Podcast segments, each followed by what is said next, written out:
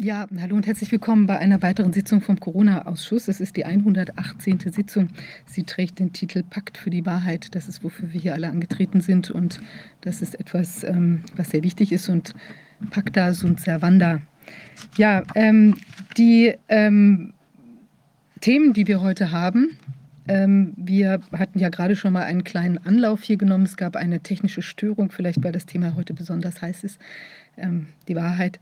Und jedenfalls ähm, äh, sind wir irgendwie jetzt gerade mit Zoom abgestürzt gewesen und sind jetzt eben so nochmal da, falls uns jemand gerade schon gesehen hat. Wir haben jemanden als, ähm, als erstes, eine sehr engagierte Frau, und zwar, ich spreche jetzt auch gleich weiter auf Englisch, das ist ähm, Deborah Conrad. She's a hospitalist, um, physician assistant and often PR spokesperson for the house. Ähm, Award. Sie gewann während der Pandemie einen Preis für herausragende ärztliche Leistungen während der Pandemie, aber wurde dann später zu einer äh, Schande für das Abgeordnetenhaus erklärt, als sie sich für die Sicherheit einsetzte und den Schaden, den sie äh, durch die Impfstoffe angerichtet hatte, sah. Äh, vorher war es nicht möglich. Ich hoffe, dass wir jetzt mit ihr reden können. Deborah. Ja, können Sie mich hören? Wie geht's? Gut, danke. Wie geht's euch? Uns geht's gut. ja, entsprechend den Umständen geht es uns einigermaßen. Ja, ich bin eigentlich gerade im Urlaub. Ich bin an meinem letzten Urlaubstag, aber eigentlich ist das gar kein Urlaub, weil ich irgendwie immer äh, arbeite, um äh, die Wahrheit ans Licht zu bringen. Naja, wir hatten gerade eben uns einen kurzen Videoclip gespielt. Äh, wir hatten ja gerade eben diese technischen Schwierigkeiten. Es war ein kurzes Video, das äh, du wahrscheinlich kennst von einer Kollegin von dir, eine äh, Krankenschwester, die erzählte, wie sie ein zehnjähriges Kind äh, in, zum Notarzt brachte, nachdem dieses Kind einen Herzanfall nach einer Impfung hatte. Hast du solche Szenen auch erlebt? Wir haben keine Kinderklinik bei uns und deswegen ist mir das bislang glücklicherweise erspart geblieben. Ähm, das, was ich bei Erwachsenen gesehen habe, reicht mir schon. Ich bin nicht sicher, ob ich das bei Kindern auch noch sehen möchte. Äh, ich habe äh, Erwachsene in sehr schlimmen Zustand gesehen. Ich weiß nicht, wie die psychische Belastung ist, wenn man das bei Kindern äh, sieht. Kannst du das ein bisschen weiter erklären? Was genau Hast du denn gesehen, welche äh, Auswirkungen der Impfung? Ich habe in dem fast mein ganzes Leben lang im gleichen ähm, Krankenhaus gearbeitet. Bevor ich äh, in die Krankenbetreuung gewechselt bin, habe ich im Labor, Labor gearbeitet und äh, bin natürlich sehr gut damit bekannt. Ich bin seit über 18 Jahren und ich weiß ganz genau einzuschätzen, was wir sehen. Wir sind ein kleines äh, Krankenhaus und das Einzugsgebiet sind ungefähr 100.000 Menschen.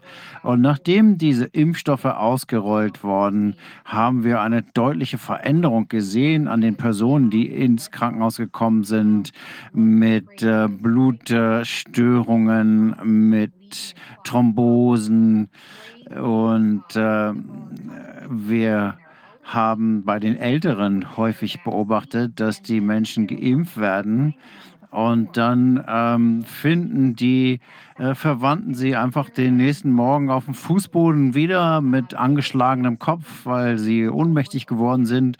Und das haben wir immer, immer wieder gesehen, so dass ich das äh, der Krankenhausleitung mitgeteilt habe und dafür darauf gedrängt habe, dass sie den Angehörigen sagen, dass sie ihre älteren ähm, äh, Mitmenschen betreuen müssen, nachdem sie geimpft worden sind, weil es durchaus passieren kann, dass sie dann äh, plötzlich ohnmächtig werden.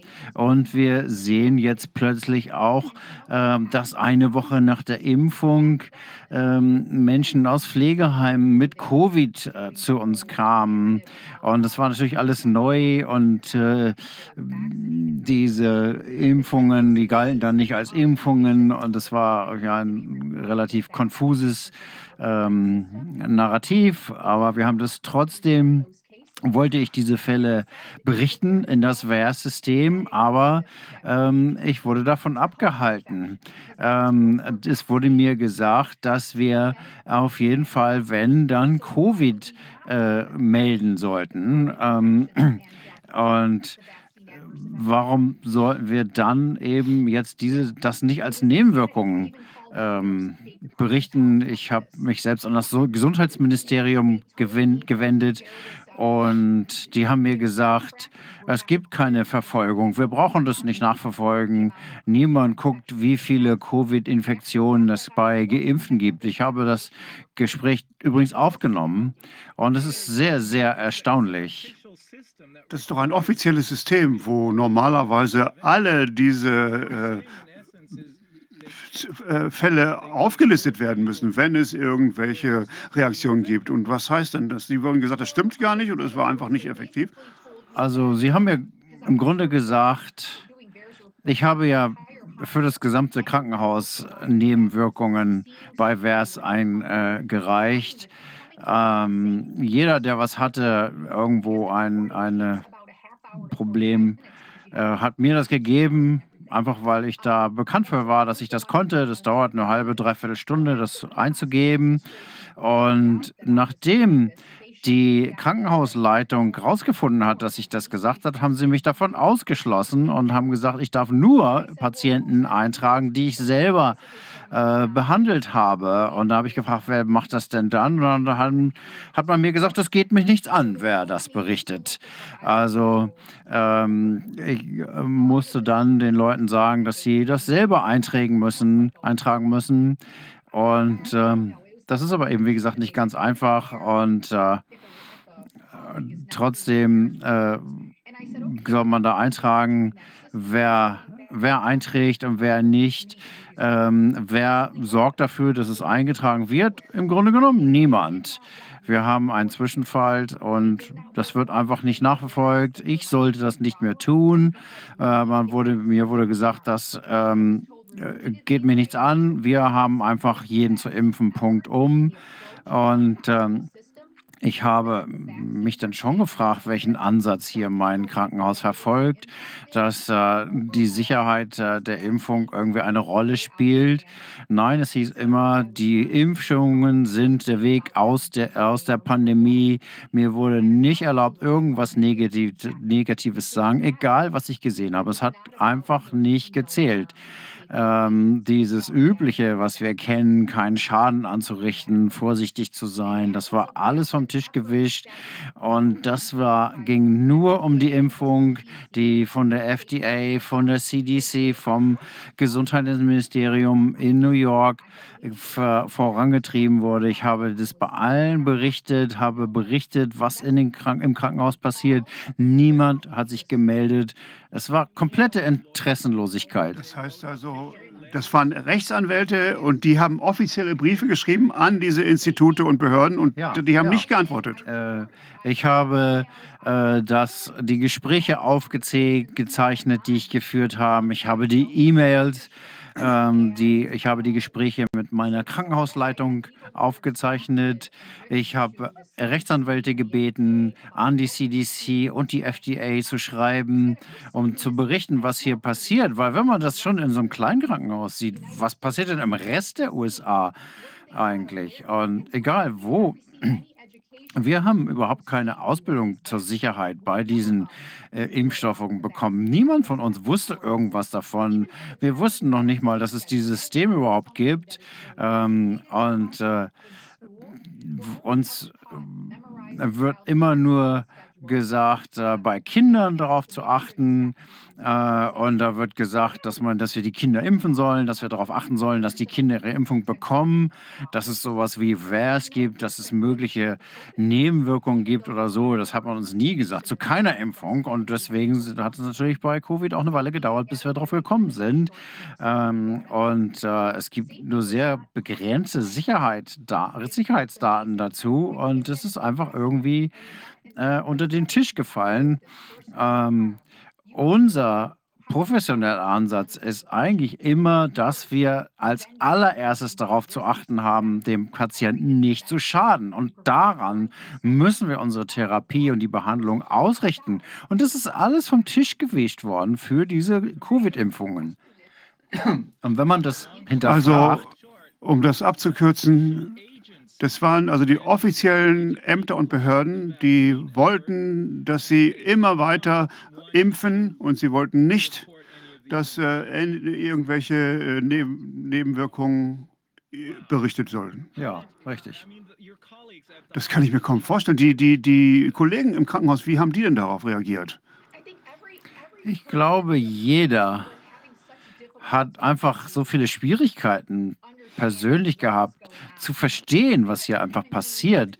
Jeder hat ja eine andere Art und Weise, mit Stress umzugehen und Krisen zu bewältigen.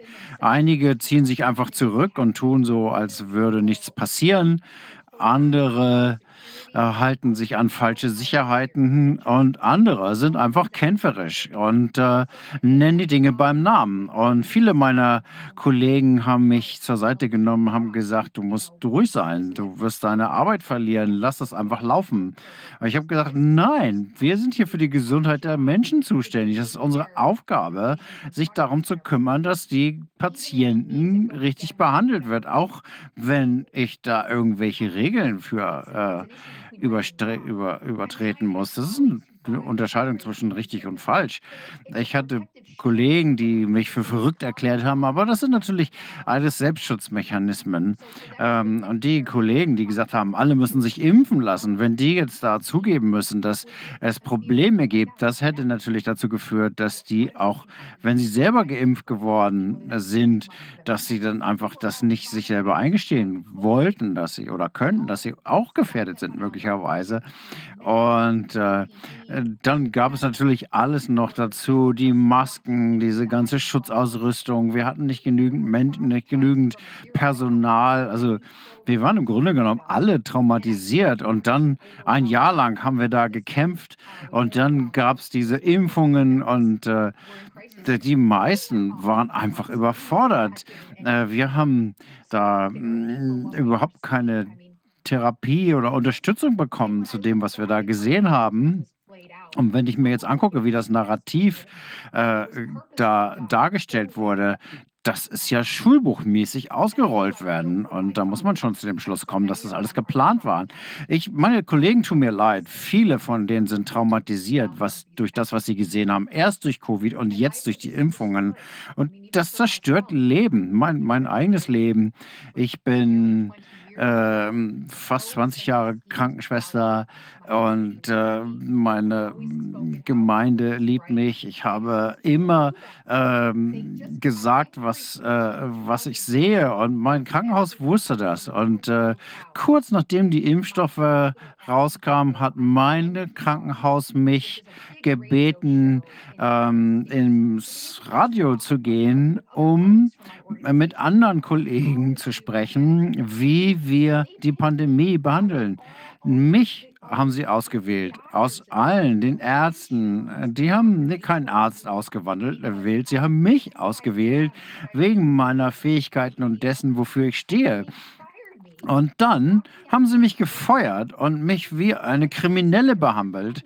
Nur fünf Monate danach, als ich genau das Gleiche gemacht habe. Und das äh, macht mir schon Knoten ins Hirn. Ich habe das gemacht, was wir gelernt haben, weswegen wir diesen Beruf ergriffen haben. Und die Patienten zu schützen, das habe ich getan. Und ich wurde plötzlich wie eine Kriminelle behandelt.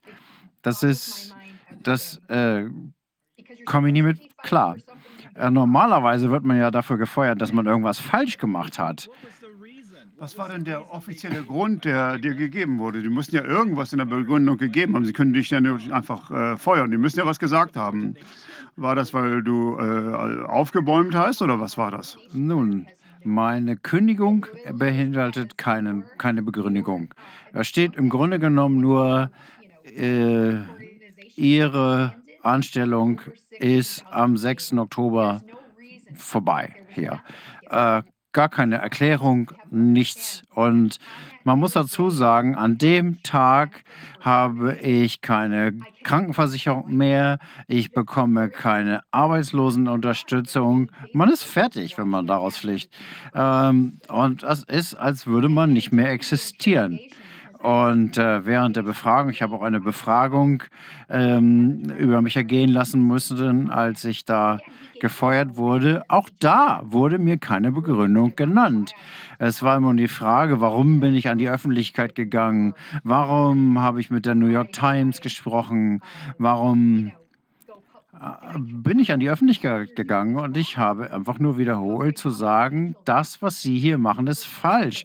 Sie Sie verstecken die Nebenwirkungen und das ist kriminell. Und deswegen bin ich gesetzlich verpflichtet, das zu berichten. Das steht als Regel auf der Website, wenn äh, Krankenschwestern oder Gesundheitspersonal Nebenwirkungen beobachtet, ist es verpflichtet, diese auch zu melden. Das steht auf der Webseite von VERS. Und ich kann mir nicht vorstellen, dass das eine Straftat ist. Im Gegenteil. Und äh, hast, hast du dich dagegen gewehrt? Äh, war da die Möglichkeit, irgendwie Widerspruch anzulegen? Das geht nicht. Das ist unmöglich. Ich bin einfach äh, rausgebracht worden. Ähm, meine Zugänge wurden gesperrt. Ähm, es ist, äh, ich bin da komplett gelöscht worden, im Grunde genommen.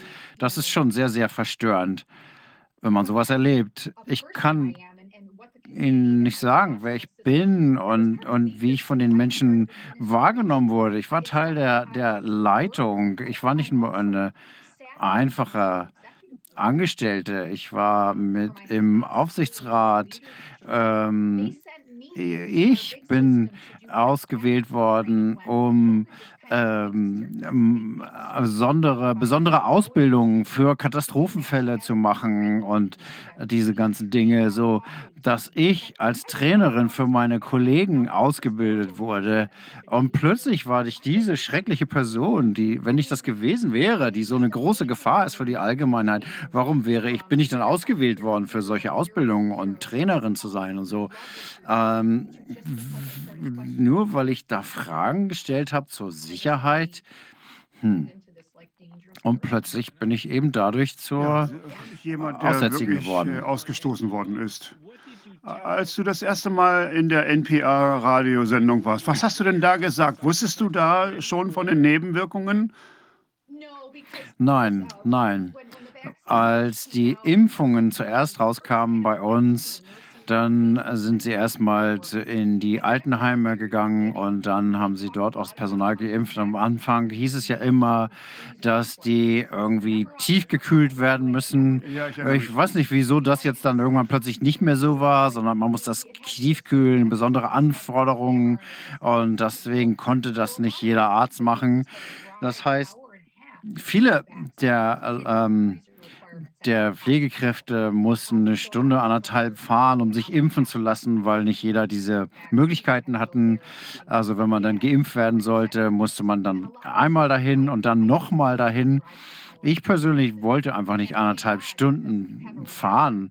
Äh, und wenn man dann irgendwie eine, eine, eine Reaktion hat und man sitzt im Auto äh, und muss anderthalb Stunden noch fahren, also ähm, das ist schon komisch. Jetzt natürlich schon auch merkwürdig, was jetzt mit diesen Gefriergeschichten ähm, da geworden ist. Die, plötzlich braucht man die nicht mehr, ist der gleiche Impfstoff. Und ähm, am Anfang, als die Impfstoffe rauskamen, ähm, musste man im Grunde zwei und zwei zusammenzählen, weil wir natürlich auch viele ähm, Nebenwirkungen am Anfang direkt in den Notfallaufnahmen gesehen haben. Ähm, viele sind äh, aufgenommen worden, viele sind auch dann weitergeleitet worden. Ich habe beispielsweise von einer Notfallärztin ähm, zu den Herzanfällen da gelesen. Das war im Februar 2020. Ähm, das, sie hat mir gesagt, komisch. Normalerweise haben wir einen Herzinfall im Monat. Und jetzt plötzlich haben wir vier äh, im Monat äh, was ist hier los? Und die, alle sind geimpft. Da stimmt doch was nicht. Und das sind alles Leute eben, die geimpft waren. Und so bin ich drauf gekommen. Ähm, die, und das sind die schwerwiegenden Herzanfälle, die in die äh, größeren Krankenhäuser verlesen, verlegt werden. Ähm, ich wusste gar nicht, dass es sowas gibt, weil wir die normalerweise gar nicht bekommen haben. Wir sind ein kleines Kreiskrankenhaus und ähm, diese Krankenschwester hat das aber auch beobachtet und sie wusste, dass ich irgendwie über diese Impfstoffe gesprochen habe. Und sie hat mich dann angesprochen, weil die Leute mir vertraut haben. Und sie hat mich angesprochen und hat gesagt, ich weiß nicht, was hier los ist. Das sieht so merkwürdig auf. Und dann habe ich gesagt, okay, wir müssen das einfach berichtigen. Irgendwas stimmt hier nicht. Und so bin ich drauf gekommen, gerade über diese Herzanfälle. Und wenn man jetzt zurückschaut, wir wissen natürlich jetzt weit mehr, als, als wir das als, als damals.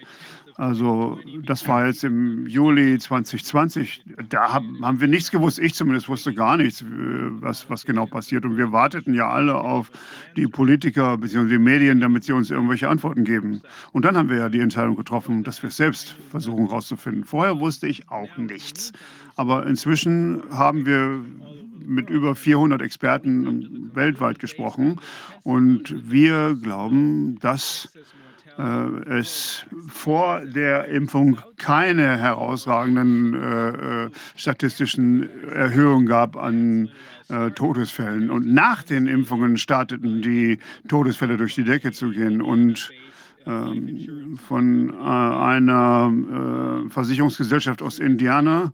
Da gab es doch diesen Videoclip, äh, wo im September, glaube ich, war das 2020, 2021, wo klar gezeigt wurde, dass wir einen Zuwachs von 40 Prozent an Sterblichkeit hatten nach äh, der Impfung. Hat denn niemand das bemerkt? Das muss doch jemand bemerkt haben. Was ist denn deine, deine Einstellung? Sind die alle in der Gehirnwäsche unterzogen worden? Ich glaube, da spielen viele Faktoren eine Rolle.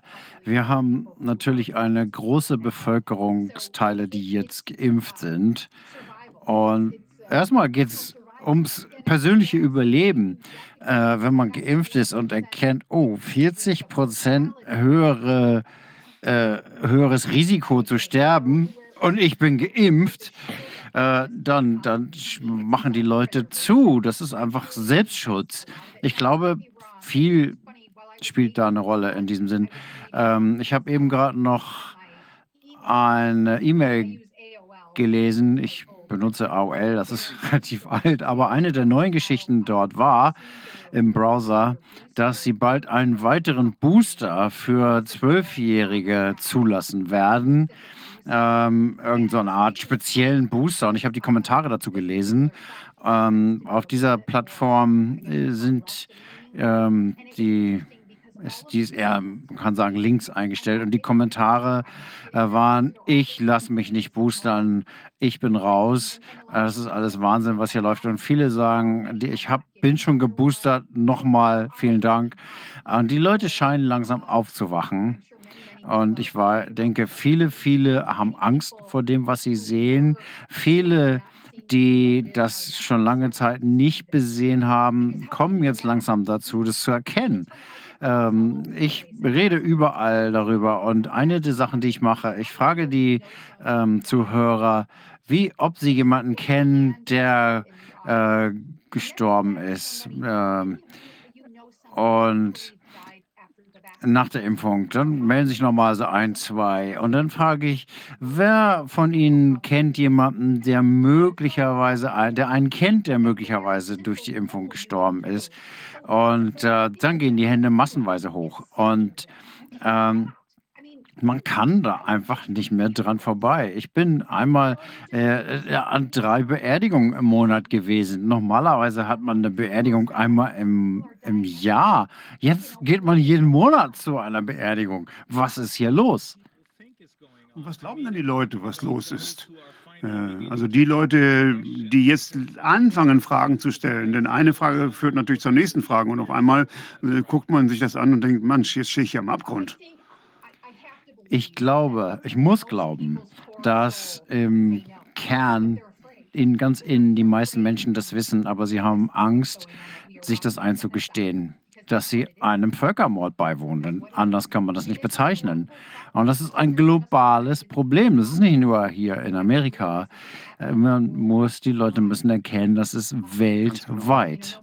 Egal, äh, welche Impfplattform das ist, das Spike-Protein ist das Gift. Das, und äh, diese Impfstoffe, die veranlassen den Körper genau diese, diese toxischen Substanzen zu produzieren. Was machen wir hier? Das Spike-Protein ist das Problem.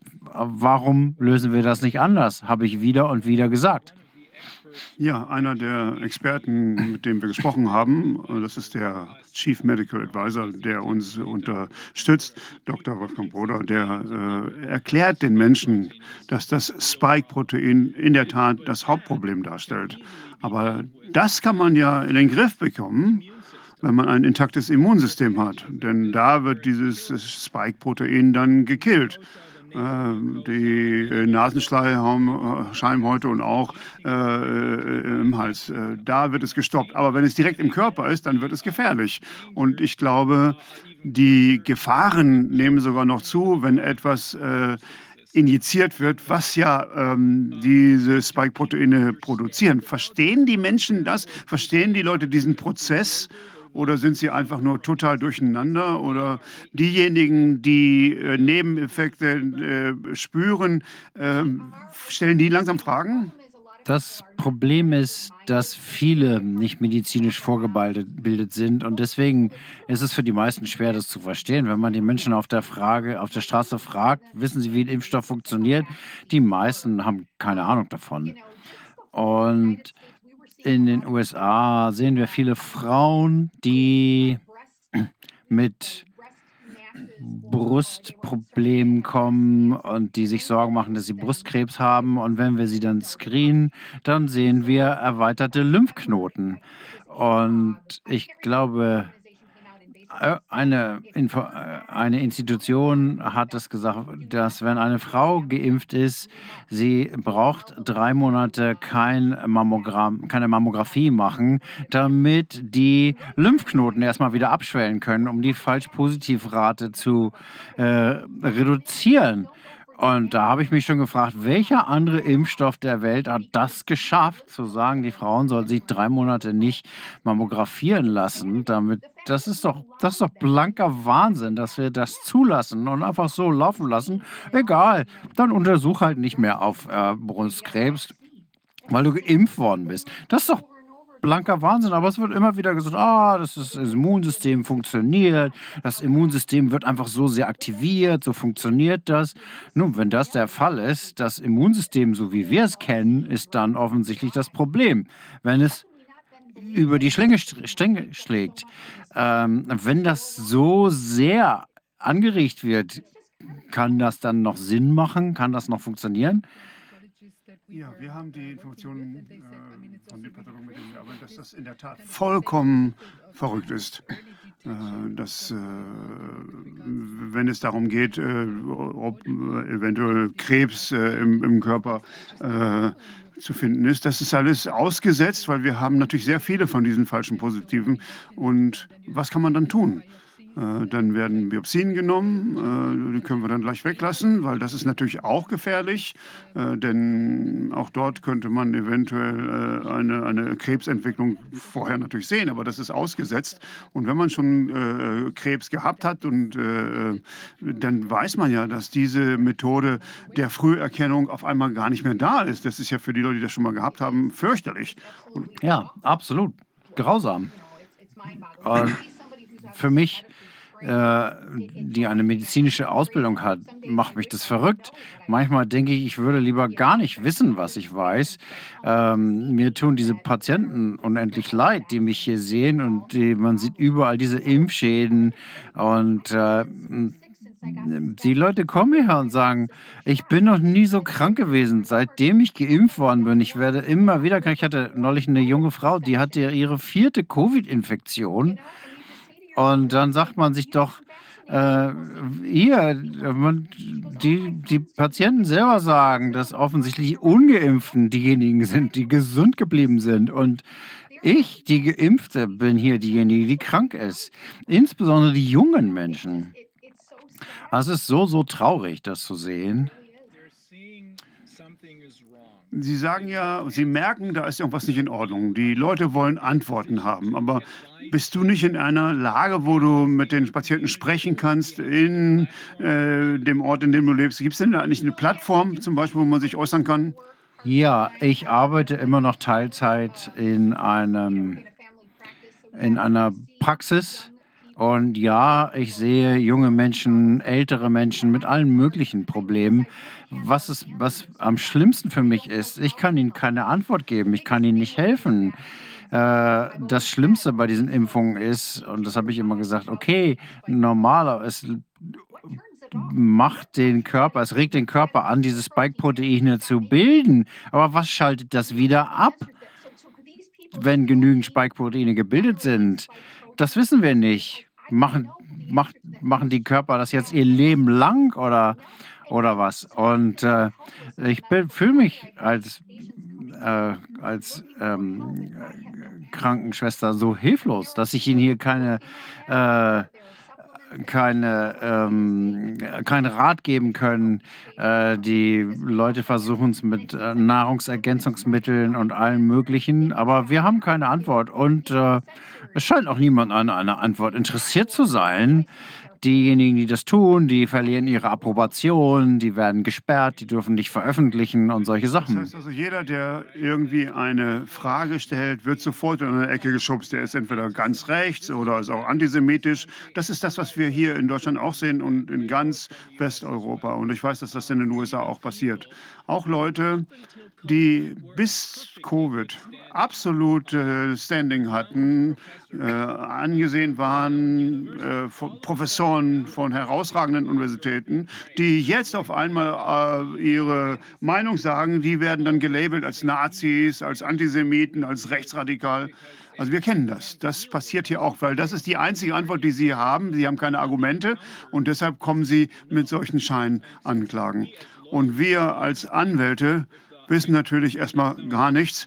Äh, äh, ich, ich war, ja äh, als äh, Anwalt äh, in medizinischen Fragen schon immer tätig. Da weiß ich einiges, aber nicht alles natürlich. Aber ich weiß, äh, dass wenn, der, wenn das Spike-Protein im Körper produziert wird, dann kann es sein, dass es 60 Tage lang dieses äh, Spike-Protein anregt. Aber es kann natürlich auch länger sein als das. Das weiß ja keiner ganz genau. Es gibt nämlich keine Lang Langzeitstudien und äh, dies ist ein wirklich ein medizinisches Experiment, was nie hätte stattfinden können. Nach dem Nürnberger Kodex darf das gar nicht durchgeführt werden. Und morgen übrigens haben wir das 75.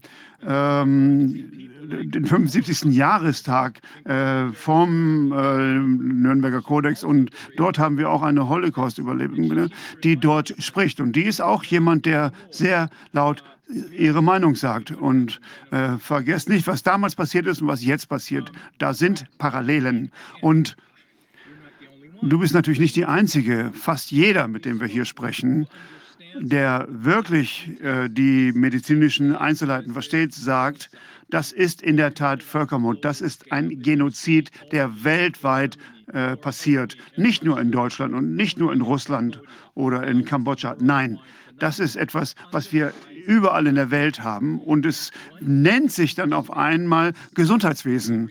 Und äh, die Leute werden entsprechend auch darauf reagieren. Irgendwann wird es aufhören, aber ich habe Angst, dass äh, nur wenn genug Tote da sind, werden sie damit aufhören. Ja, das befürchte ich. Ich fürchte das auch. Äh, das, äh, sie versuchen uns ja zu spalten, die Ungeimpften gegen die Geimpften. Was wir machen müssen, ist zusammenkommen, und zwar global. Egal, ob man geimpft ist oder nicht. Das hier ist eine Krise der Menschheit und äh, das ist das, was wir hier haben. Und wir müssen als Menschen zusammenkommen, um das zu lösen. Und die Menschen verstehen das einfach nicht. Ich kann Ihnen Geschichten erzählen. Äh, wir haben ja schon früher Behandlungen gesprochen, Ivermectin und diese ganzen Sachen. In meinem Krankenhaus hatten wir äh, Patienten, die da, deren Angehörige darum gekämpft haben, dass die Ivermectin verschrieben kriegen. Ähm, und dann, wenn, wenn sie dann ähm, und dann sind sie trotzdem nicht behandelt worden und äh, haben das einfach nicht gekriegt im Krankenhaus. Das Krankenhaus hat sie einfach auf die Intensivstation gebracht und dann äh, beatmet und die äh, Verwandten. Und das Krankenhaus hat diese Behandlung mit Ivermectin verweigert. Und dann äh, mussten die Anwälte einschalten, um das Krankenhaus zu zwingen. Und dann war das klar. Dann hat sich das Krankenhaus neue An Ausreden einfallen lassen. Und das haben sie ewig rausgezögert. Und die Menschen äh, werden schon künstlich, mussten künstlich ernährt werden, weil sie an der Beatmung äh, leben. Und äh, das, ähm, dann kann man diese Tabletten nicht mehr geben. Das muss dann verflüssigt werden. Und das, auch das hat das Krankenhaus wieder verweigert. Und äh, erst auf gerichtliche Anordnung hin äh, ist das dann mal passiert. Und dann äh, hat das ähm, Krankenhaus sich immer noch rausgezogen. Die wollten aber überhaupt nicht mit diesem Ivermectin in Verbindung gebracht werden. Ähm, das ist eine zugelassene ein zulassendes Therapeutikum und wir benutzen ähm, die äh, äh, Medikamente ständig für andere Dinge, für andere Anwendungen. Äh, das ist nicht das erste Mal, dass das hier passiert ist. Und äh, wir versuchen, Leben zu retten. Ähm, und, und das wird uns einfach nicht erlaubt. Äh, Ivermectin ist in anderen Ländern erfolgreich eingesetzt worden. Indien beispielsweise ja, genau. ist da sehr, sehr erfolgreich eingesetzt worden. Also es ist ja gar kein Risiko in dem Sinne, scheint aber völlig egal zu sein, ähm, äh, weil ähm, den Ärzten wird einfach verboten, das anzuwenden, was sie als die beste äh, Therapie halten. Und mit gerichtlichen Verfahren. Ich ähm, bin da einer der ersten mit gewesen, die gesagt hat, äh, ich muss einem Patienten ähm, Ivermectin geben und die haben mir keine Spritze gegeben, um das zu verabreichen. Die haben mich nicht ins Gebäude gelassen. So schlimm war das. Und das ist das, was wir hier haben, um Leben zu retten. Ja, das ist wirklich Wahnsinn. Absoluter Wahnsinn, aber es ist noch mehr als das. Und es ist ja offensichtlich, dass wenn man erstmal das Gesamtbild sieht, inklusive dass ungetestete Medikamente benutzt werden. Broke Jackson, der Fall ist bekannt. Das ist ein Whistleblower. Wir haben mit ihr gesprochen. Und, und dann gab es eine Gruppe kanadischer Ärzte, die auch äh, in den Pfizer-Prozess reingegangen sind. Da wurde nämlich gar nichts getestet. Das ist alles nur gefaked gewesen. Und äh, das ist eine experimentelle Substanz. Äh, das ist, ein, äh, das ist das, was ein Gericht in Italien festgestellt hat. Das ist eine experimentelle Substanz. Es ist nicht notwendig. Es gibt natürlich andere Behandlungs- Therapeutika. Es gibt andere Behandlungsmethoden, also Ivermectin zum Beispiel. Äh, das ist anerkannt, es ist off-label, aber trotzdem ist man kann es benutzen. Es ist vollkommen in Ordnung. Es ist äh, nicht notwendig, es ist nicht effektiv, es ist vollkommen unwirksam. Äh, wir wissen das von Ländern wie zum Beispiel Großbritannien oder auch Israel. Das sind die Länder, wo am meisten Leute geimpft worden sind. 92 Prozent der Covid-Patienten sind mindestens zwei, manchmal auch dreimal geimpft gewesen. Und es ist also nicht wirksam und es ist extrem gefährlich, wie du selbst ja gerade berichtet hast. Und was wirklich komplett verrückt ist, ist, ich habe gerade mit einem Notarzt äh, hier in Berlin gestern Abend gesprochen, nee, vorgestern Abend. Und diese Notärztin ähm, ist jetzt äh, in Rente, aber sie arbeitet noch äh, manchmal freiwillig äh, äh, als Notärztin. Und das jedes zweite Mal, wo wir angerufen werden, ist es etwas, mit, was mit Impfung zu tun hat. Und sie sprach von der Bundeswehr, von der deutschen Bundeswehr und äh, sagte, dass sie dort ähm, die Information hat. Da gibt es natürlich Sonderausbildung. Die wissen das auch. Die wissen das auch. Alle wissen es, aber keiner wagt es, den Mund aufzumachen. Das ist also wirklich sind bizarre Zeiten, in denen wir hier leben. Nicht nur in in Deutschland, das ist global. Das ist früher schon mal so gewesen, aber normalerweise ist es ja so, dass solche Phänomene nur lokal auftreten. Aber jetzt scheint es global zu sein. Überall in der Welt wagen es die Leute nicht, den Mund aufzumachen. Und es ist äh, wirklich sehr, sehr schwierig, das überhaupt zu verstehen und zu verstehen, dass dies auch absichtlich gemacht wird. Und zwar global, wenn man die Evidenzen sich anschaut. Insgesamt äh, und äh, ich rede jetzt nicht nur von, von Gerichtsurteilen, sondern von Protokollen äh, von Leuten wie Fauci zum Beispiel, die er sich ausgedacht hat, wo er sagt, nein, Ivermectin darf man nicht benutzen. Und dann sieht man ja die Nebenwirkungen der Vakzine global. Man sieht es ja, es wird jeden Tag schlimmer. Und dennoch, die Leute zumindest hier in Deutschland, 80 Prozent äh, der Leute in Deutschland merken das irgendwie, aber sie weigern sich, das anzuerkennen. Sie haben auch Angst vor der Wahrheit. Viele Leute denken dann, wenn, wenn sie erstmal anfangen, Fragen zu stellen, dann sagen sie, oh Gott, bin ich vielleicht als Nächster dran. Genau, genau. Darf ich auch noch eine Frage stellen? Ähm, äh, äh, ich möchte auch noch etwas anfügen. Äh, ich bin so leidenschaftlich hier, dass ich überall, wo ich hingehe, versuche ich die Menschen aufzuklären. Wir haben jetzt diese Affenpocken-Geschichte und Polio in New York City und ich versuche die Menschen zu beruhigen und sage, nutzt euren Verstand, es ist das Gleiche. Guckt euch an, was sie euch sagen und hinterfragt das. Es ist eine Lüge. Es ist eine absolute Lüge. Es ist einfach nur Angst schüren. Lass das bleiben. Ich weiß nicht. Es ist einfach grausam. Das ist ein Problem der Menschheit. Wir müssen global zusammenkommen, um uns Fall. dagegen durchzusetzen. Also diese 18 Jahre, die du äh, im Krankenhaus gearbeitet hast, hast du denn in der Zeit schon mal eine Episode gesehen, wo, wo eine ähnliche äh, medizinische Behandlung diese Nebenwirkungen ausgelöst hatte und äh, das äh, dass dann äh, darüber auch berichtet wurde, das wurde den Behörden dann mitgeteilt und dann gab es dann eine ähnliche Reaktion äh, das, oder, oder wurde dann gesagt, nein, dann nehmt ihr ein anderes Produkt. Ähm, jetzt kann man ja sagen, also das ist jetzt ganz anders als das, was man früher hatte. Ja, absolut. Was einem sofort äh, fällt, äh, sind äh, Opiate. Äh, die Situation, das haben wir irgendwie rausgekriegt, dass das auch so ein Debakel war. Aber uns wurde gesagt, die sind am Anfang wurde ja gesagt, die sind nicht, äh, machen nicht süchtig und dann haben wir plötzlich die ganzen Schwierigkeiten gesehen äh, mit Atembeschwerden und so weiter. Und wir haben dann die Behandlung geändert, damit die Menschen keiner Gefahr ausgesetzt werden.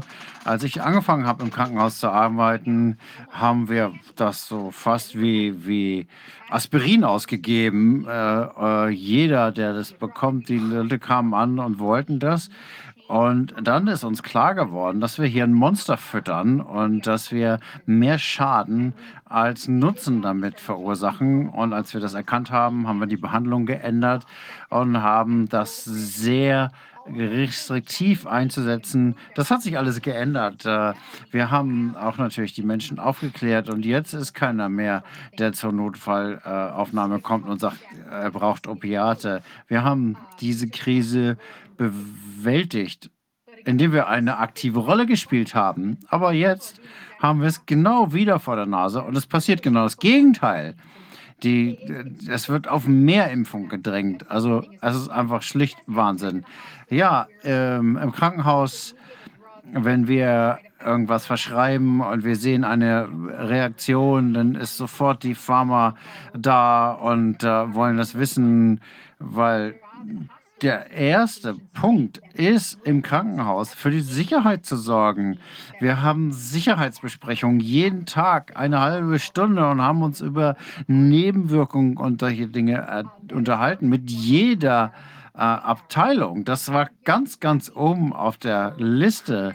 Ähm, und jetzt kommen Leute her und sagen, ich bin, äh, die sind geimpft worden und sind dann, werden zwei Tage später mit einem Herzstillstand aufgefunden äh, und alle möglichen äh, Krankheiten, die die Leute vorher nur latent hatten, sagen wir, oh, alles Zufall, alles Zufall. Äh, Menschen werden hier mit äh, respiratorischen äh, Kinderkrankheiten einge, ähm, eingeleitet, äh, Keuchhusten. Ähm, plötzlich hatten wir intubierte Erwachsene. Vorher kamen nie Erwachsene mit Keuchhusten ins Krankenhaus.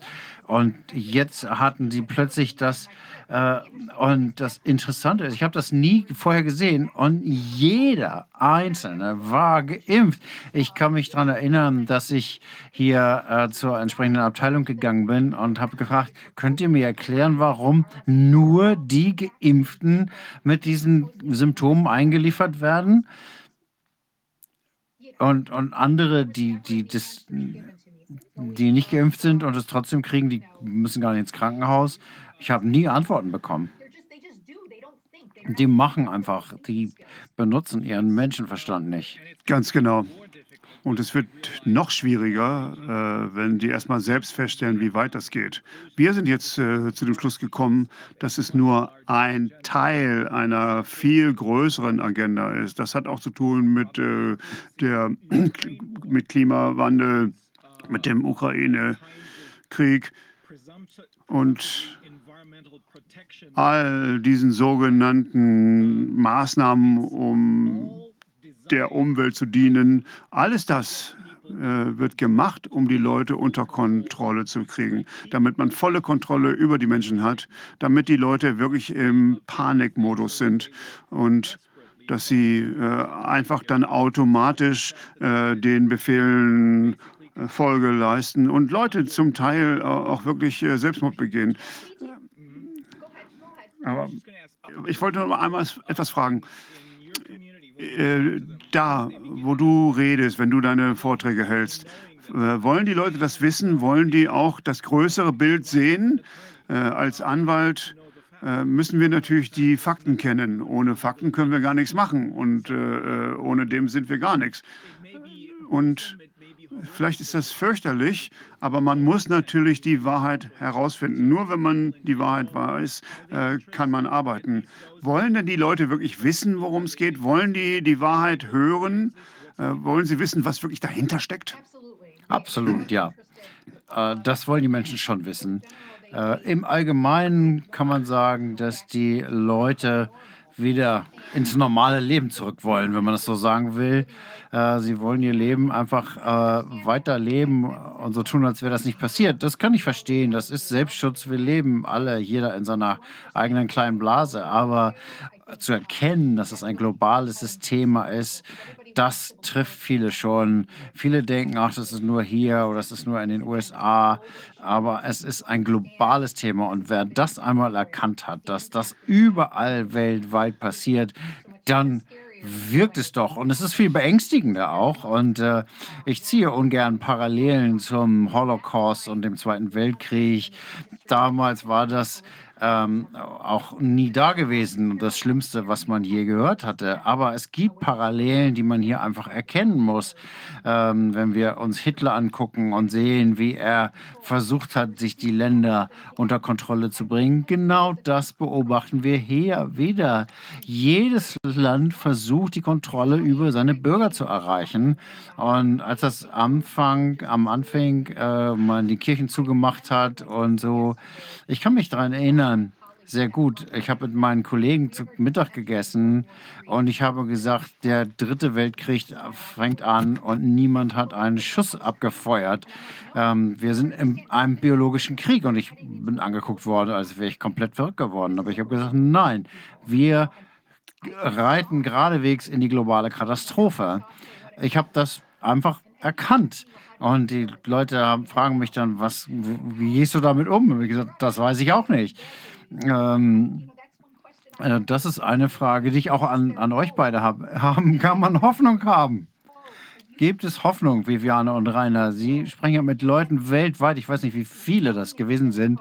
Sagt mir, dass es Hoffnung gibt. Natürlich ist es Hoffnung. Es gibt immer Hoffnung. Und gerade jetzt, mehr und mehr Menschen wachen ja langsam auf. Gerade auch in den Vereinigten Staaten. Denn dort ist es, wo viele, viele Menschen immer schon ihre Zweifel hatten, ob dann die Regierung alles richtig macht. Und jetzt merken sie, es ist nicht wirklich unsere Regierung, das ist deren Regierung, die sie hier unter Kontrolle haben. Und hier, ich glaube, die Franzosen und die Italiener waren ja schon immer etwas kritischer, etwas äh, rebellischer, viel mehr als die Deutschen. Und auch äh, die äh, osteuropäischen Länder, die verstehen die verstehen was. Denn now, jetzt ist der Punkt, wo wir alle gegen unsere eigene Regierung kämpfen müssen, denn es sind gar nicht mehr unsere eigenen Regierungen. Ähm, damals, äh, als die, die Mauer gefallen ist und die Sowjetunion zusammengebrochen ist, äh, da kamen ja all diese früheren äh, Republiken, Länder des Ostblocks, um das war vor 25, 30 Jahren und äh, kriegten die Freiheit. Und die sagen uns, für uns ist das etwas, was wir gut verstehen, weil wir wissen, Totalitarismus ist nur eine Generation entfernt. Bei euch ist es drei Generationen entfernt, deshalb könnt ihr euch gar nicht mehr daran erinnern. Deshalb sind die noch viel mehr aufgeweckt. Und äh, alle diese Leute wachen langsam auf, egal wo in der Welt, äh, in, in den Regionen, in den einzelnen Städten gibt es dann die kleinen Communities von den Leuten, die einfach sagen, wir wollen nichts mehr mit dem System zu tun haben. Und äh, es ist nicht so, dass man da nichts gegen machen kann. Die versuchen es äh, so zu machen, dass es ein kontrollierter Crash ist und ein Crash, den wir selbst kontrollieren. Und wir müssen fertig sein, wir müssen bereit sein, denn der Punkt, wo sich das dann bricht, dann ist der Punkt erreicht, wo wir diejenigen sind, die allen anderen helfen müssen. Wir müssen dann das Ruder übernehmen und es gibt natürlich eine viel, viel bessere Zukunft, die vor uns liegt. Und nein, wir geben nicht auf. Wir werden weiter kämpfen, bis wir den Krieg gewonnen haben. Nicht nur diese eine Schlacht, wir wollen den Krieg gewinnen. Und ich habe da überhaupt keine Zweifel. Aber das ist natürlich äh, seltsam, so etwas von einem Anwalt zu hören, jemand, der normalerweise sehr rational denkt. Aber äh, ich bin auch spirituell. Äh, früher nicht, aber jetzt äh, habe ich sehr viel gelernt. Meine Frau äh, und ich, wir haben diese Reise auch gemeinsam gemacht. Und äh, ich glaube, es gibt eine viel größere Kraft, die uns alle zugutekommen wird. Dem stimme ich zu und ich freue mich, dass Sie das sagen. Ähm, das ist ja nochmal ein ganz anderer Aspekt dieser Geschichte, dass die Menschen auf ihre Spiritualität zurückkommen, egal was es ist. Für mich ist es Gott, für jemand anders ist es etwas anderes. Aber ich glaube, es gibt noch eine höhere Macht, die hier auch mitspielt und die Wahrheit gewinnt immer, so. immer. Ich weiß nicht, wie das in Deutschland ist. Ich frage mich immer, äh, ich denke, Deutschland mit der Geschichte ist den Deutschen das klar, was da passiert? Erkennen Sie das? Erkennen die Deutschen, was hier läuft? Naja, offiziell ist es so, dass die Leute in der ehemaligen DDR äh, sehr viel näher an der Wahrheit sind. Sie merken, dass da irgendwas nicht stimmt, dass äh, irgendwas nicht ganz in Ordnung ist, dass äh, es viele Sachen gibt, die keinen Sinn ergeben äh, weil sie natürlich auch gewohnt sind durch ihre Geschichte, äh, nicht alles zu glauben, äh, was man so an der glänzenden Oberfläche sieht, weil sie wissen, dass Propaganda natürlich gefälscht sein kann. Und wenn gesagt wird, die Impfung ist fantastisch, dann waren das die Ersten, die gesagt haben, naja, wir glauben das nicht so ganz. Und ähm, das heißt also, die Leute in der ehemaligen DDR äh, haben äh, dann aber auch mitgemacht und gedacht, na gut, ist ja normal, jeder wird geimpft, das ist dann halt der Standard. Aber äh, der Widerstand im Osten war etwas größer als im westlichen Teil Deutschlands. Aber jetzt ist es auch so, dass die ähm, Leute im Westen haben mitgemacht, da sind die meisten Leute geimpft worden, aber man sieht jetzt, äh, dass es äh, sehr viele Leute sich auch einfach loslösen von dieser ganzen äh, Geschichte, die sagen, nee, ich mache da nicht mehr mit, ich will das nicht. Die sind nicht jetzt ganz offen gegen das System, äh, aber äh, sie rebellieren intern, weil die natürlich auch Angst haben, ihren Job zu verlieren. Ich möchte auch keinen Ärger mit den Nachbarn haben, aber äh, sie stöpseln sich einfach aus. Sie sagen, nee, ich mache da nicht mit. Äh, und äh, äh, es gibt viele, die einfach sagen, nee, den dritten oder die vierte Impfung mache ich einfach nicht mehr. Und die meisten Leute sind einfach müde davon. Sie wollen es nicht mehr hören. Und man merkt das ja in den Supermärkten. Äh, äh, vielleicht gerade 20, 30 Prozent setzen sich noch eine Maske auf. Ähm, wir haben das ja gehört, dass äh, äh, nur ungefähr ein Drittel äh, haben das Narrativ vollkommen geglaubt. Ein weiteres Drittel sagen sich, nee, das kann gar nicht sein. Die bezweifeln das. Und das dritte Drittel sagen, na gut, man guckt mal, wie es läuft. Und ähm, aber es gibt halt diejenigen, die sagen, nein, wir müssen unbedingt weitermachen. Es gibt dann auch die entsprechenden äh, Sachen, die in den Mainstream-Medien immer wieder gesagt werden. Aber ich glaube, langsam äh, wächst äh, dieses Verständnis, dass einiges nicht richtig läuft. Und es gibt viele Leute, die sagen, nein, um Gottes Willen kein Lockdown mehr. Äh, wir wollen das nicht mehr haben. Wir haben definitiv eine gespaltene Gesellschaft. Ähm, sie ist viel weniger polarisiert als in den USA. Dort ist ganz klar, 30, 40, 50 Prozent der Menschen dort machen einfach nicht mehr mit. Nicht, weil sie alles verstehen, aber weil sie einfach es satt haben, dass man ihnen sagt, was sie tun dürfen und was nicht.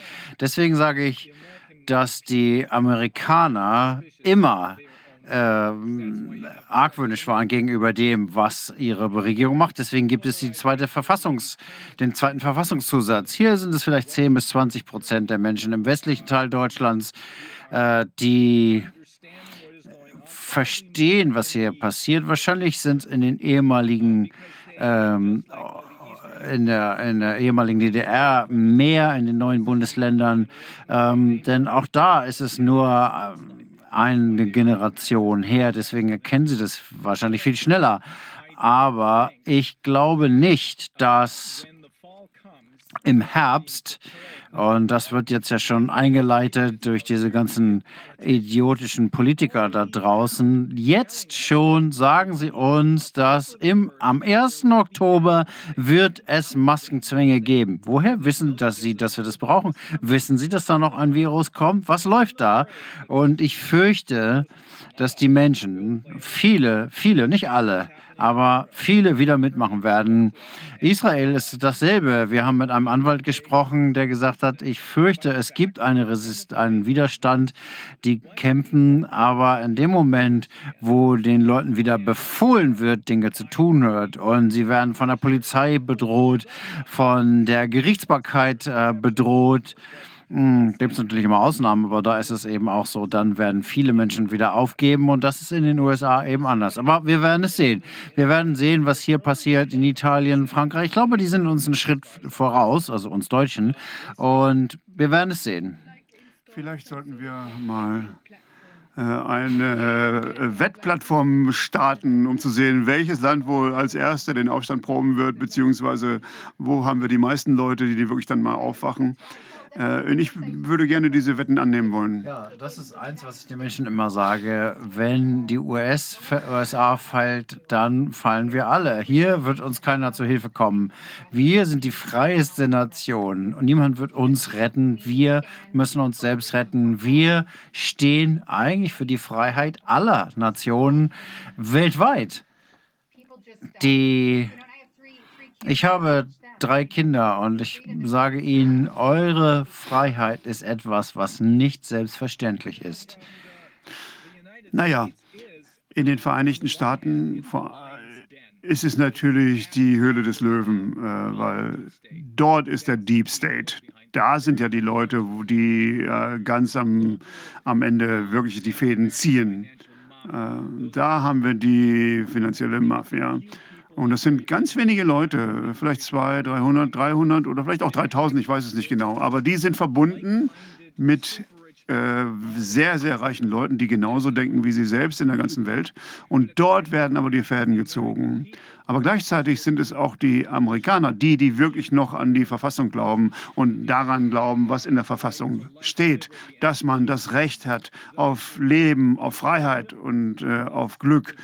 Aber das sind auch die einzigen, die bewaffnet sind, die Waffen haben. Und das ist natürlich ein Riesenunterschied. Deswegen wollen sie ja diesen zweiten Verfassungszusatz abschaffen. Das ist aber unglaublich, dass die Menschen das trotzdem einfach nicht erkennen. Aber ich glaube, dieses, äh, dieser Krieg wird nicht mit Waffen äh, geführt werden. Und ich hoffe auch äh, und, und, und bin äh, ein gro eine große Verfechterin äh, des gewaltfreien Widerstandes, so wie es uns Gandhi gelehrt hat. Und äh, er hat es ja geschafft, dass die Kolonisierung in Indien damit abgeschafft wurde. Und das ist ein Kampf, äh, und ein Kampf um, um, um, um das, was die Menschen denken. Und das wird friedlich vonstatten gehen, äh, mit starken Argumenten. Und äh, wir werden einfach nicht zulassen, dass dieses passiert. Äh, und nur dann ist es die richtige Einstellung. Äh, und es ist nicht notwendig, dass da ein paar Leute im Hinterhalt sitzen mit äh, guten Waffen in der Hand. Äh, das Problem ist viel größer, als dass es mit Waffen gelöst werden kann. Äh, wir müssen in die Gedanken der Menschen kommen und äh, als Gruppe müssen wir einfach ein Gegengewicht darstellen zu dem, was von, der, von den Massenmedien dargestellt wird. Und wir sagen, nein, wir machen da nicht mit. Wir sind damit nicht einverstanden. Und das ist es, was letztendlich den Kampf gewinnen wird. Ja, natürlich wollen wir hier keine Gewalt. Ganz klar. Aber wenn äh, eins zum anderen kommt, und das kann durchaus passieren, dann bin ich nicht einer derjenigen, die die andere Wange hinhalten. Äh, wir wollen dieses Problem lösen, wenn man es so nennen kann, äh, und zwar auf friedliche Art und Weise. Die anderen, das sind diejenigen, die nach dem Prinzip Teile und Herrsche leben. Die versuchen uns gegeneinander auszuspielen. Aber in dem Moment, wo wir das verstehen, weil wir miteinander in Verbindung äh, sind, werden wir merken, dass der eigentliche Bösewicht nicht der Nachbar ist oder der Geimpfte oder der Ungeimpfte, sondern oder der Russe oder der Amerikaner, sondern es sind die, die dahinter den Kulissen die Fäden ziehen. Und wenn das bekannt wird, dann wird es sehr schnell vorbei sein. Auf jeden Fall, auf jeden Fall. Ähm, ich spreche ja auch über Gemeinschaftlichkeit. Äh, nur dann, wenn wir das gemeinsam schaffen, dann können wir auch erfolgreich sein. Äh, wir gucken uns ja die verschiedenen Narrative an und es geht immer darum, äh, warum, warum sollen wir das so machen?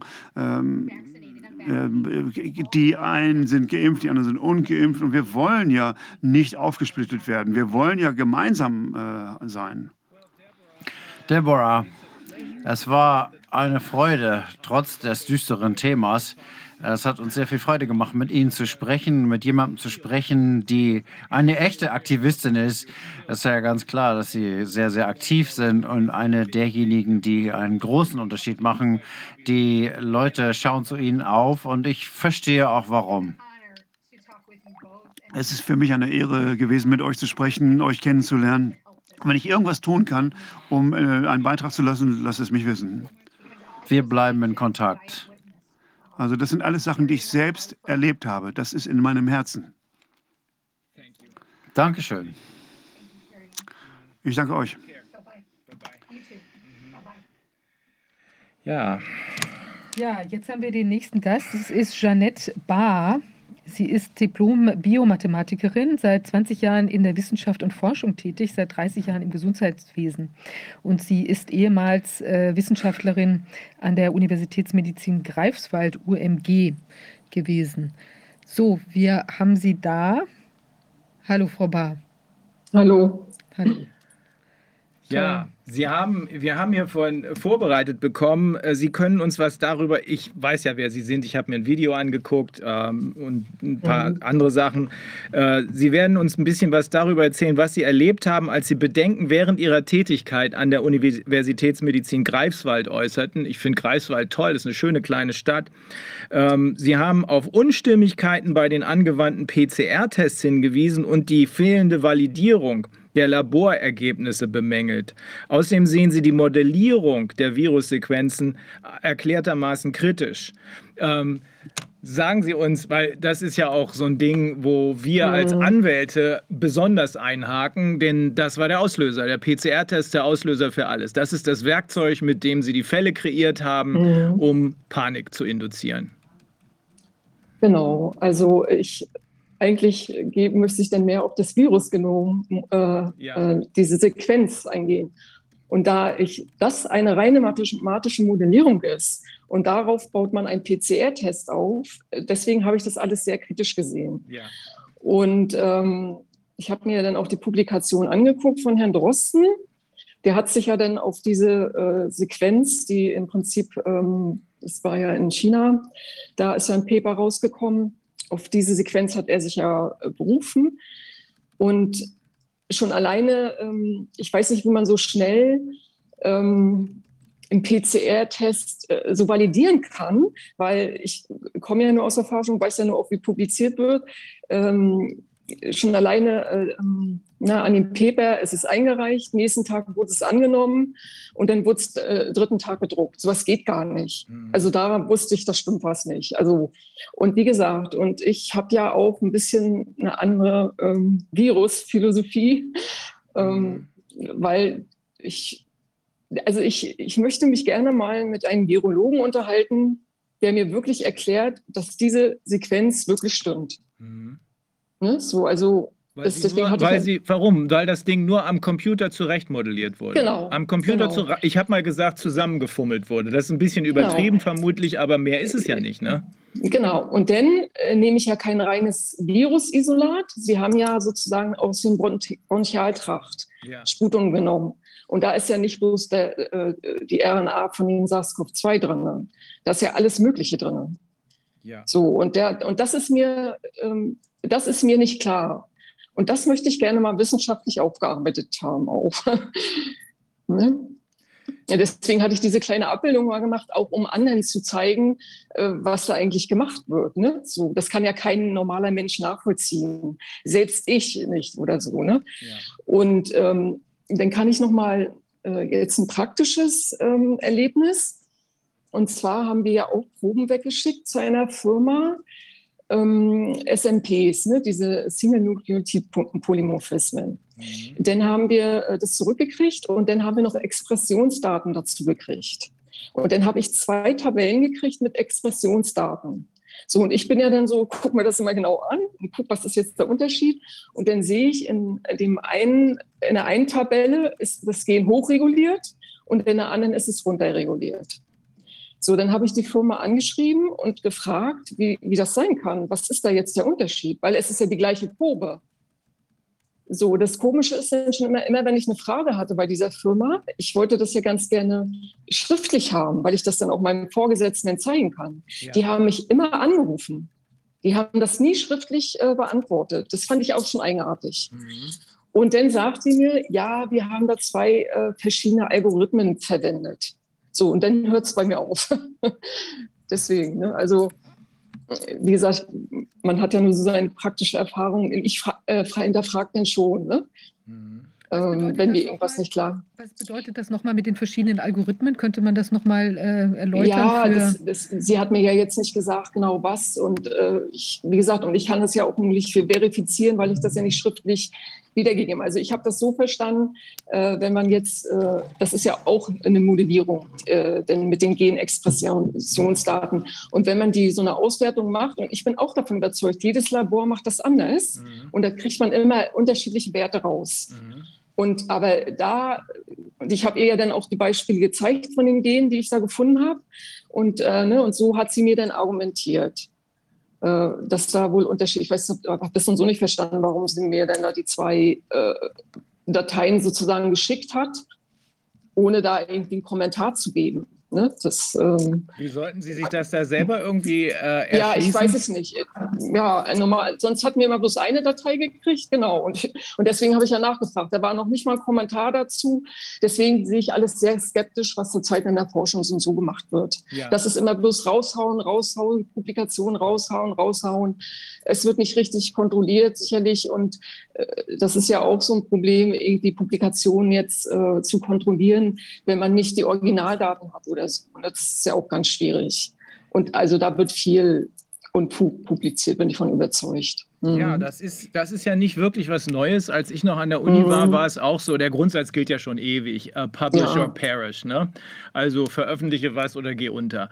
Das, genau. das führt dann zu einer Massenproduktion. Aber jetzt mhm. gerade, in diesem mhm. Moment, wo wir angeblich mit einer mörderisch gefährlichen Pandemie kämpfen, jetzt mhm. jedenfalls, sollte man doch langsam mal nach zwei Jahren sorgfältiger sein und nicht einfach nur raushauen, was der Führer befiehlt, in Anführungsstrichen, also was die Regierung Regierung oder wer auch immer mhm. äh, haben möchte, das RKI, sondern jetzt sollte man noch genauer hingucken, denn auch in Deutschland, wir haben ja eben von einer amerikanischen ähm, Mitarbeiterin äh, des Gesundheitssystems gehört, dass in den USA das Ganze inzwischen im Mainstream diskutiert wird. Zumindest mhm. hinter vorgehaltener Hand.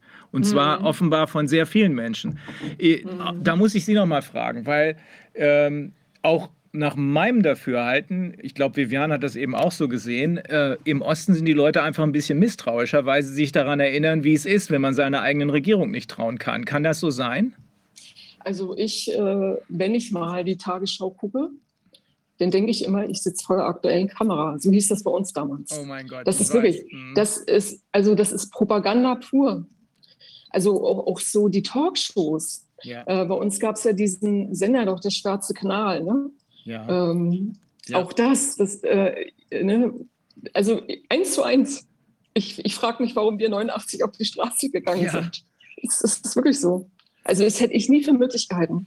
Das hätte keiner je für möglich gehalten. Nee. Also auch das, wie gesagt, ich habe auch mit klinischen Studien jetzt zu tun gehabt zum Schluss, dass so ein äh, nicht ausreichend getesteter äh, Stoff äh, an den Menschen, ich hätte gestritten, mhm. dass, dass es sowas nicht möglich ist. Ne? Mhm. Aber Heute ist ja alles möglich. Mhm. Ja, es, wurden, es wurden praktisch alle Fangnetze umgangen. Alle Instanzen, die hätten mhm. sagen können, ey, halt, das geht so nicht, wurden mhm. entweder umgangen, Wolfgang Wodak spricht immer über das IQWIC, wurden entweder umgangen oder aber, tja, wie soll man sagen, geschmiert. Also offenbar geht es um sehr viel Geld hier. Ne? Genau, welche Gelder dann geflossen sind. Genau. Mhm. Also im Ergebnis, wenn ich Sie richtig verstehe, sind Sie der Auffassung, dass äh, wir gar nicht genau wissen können, ob dieses sogenannte novel, äh, neue Coronavirus überhaupt jemals richtig isoliert wurde. Und genau. dementsprechend kann man auch nie wissen, ob dieser PCR-Test da überhaupt geeignet ist. Mhm. Das, mhm, ist genau. das ist Ihre Analyse, ne? So, mhm, ja. so. Ich das, gehe ja schon von dem Virusgenom aus, dass das schon nicht, äh, dass das fraglich schon ist. Ne? Ja. Genau. Okay, mhm. und genau diese Fragestellung, da muss ich Sie mit ähm, unserem Freund Dr. Mike Jeden verbinden. Genau diese Fragestellung, der nähert er sich jetzt auch. Er ist ja der mhm. frühere Vizechef von Pfizer und hatte mhm, lange mhm. Zeit auch äh, keine kein, also er hat, er hat mir jetzt gesagt, ah, es kam mir immer komisch vor, dass sie so mhm. schnell, so schnell dabei waren. Ne? Jetzt äh, ist er einer von mehreren Wissenschaftlern.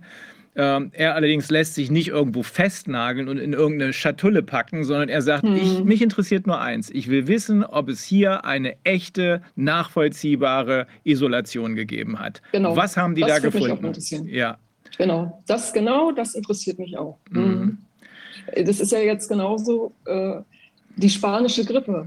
Ja. Also äh, da sage ich mir ja auch immer, woher wussten Sie denn damals, dass das ein Grippevirus ist? Ja.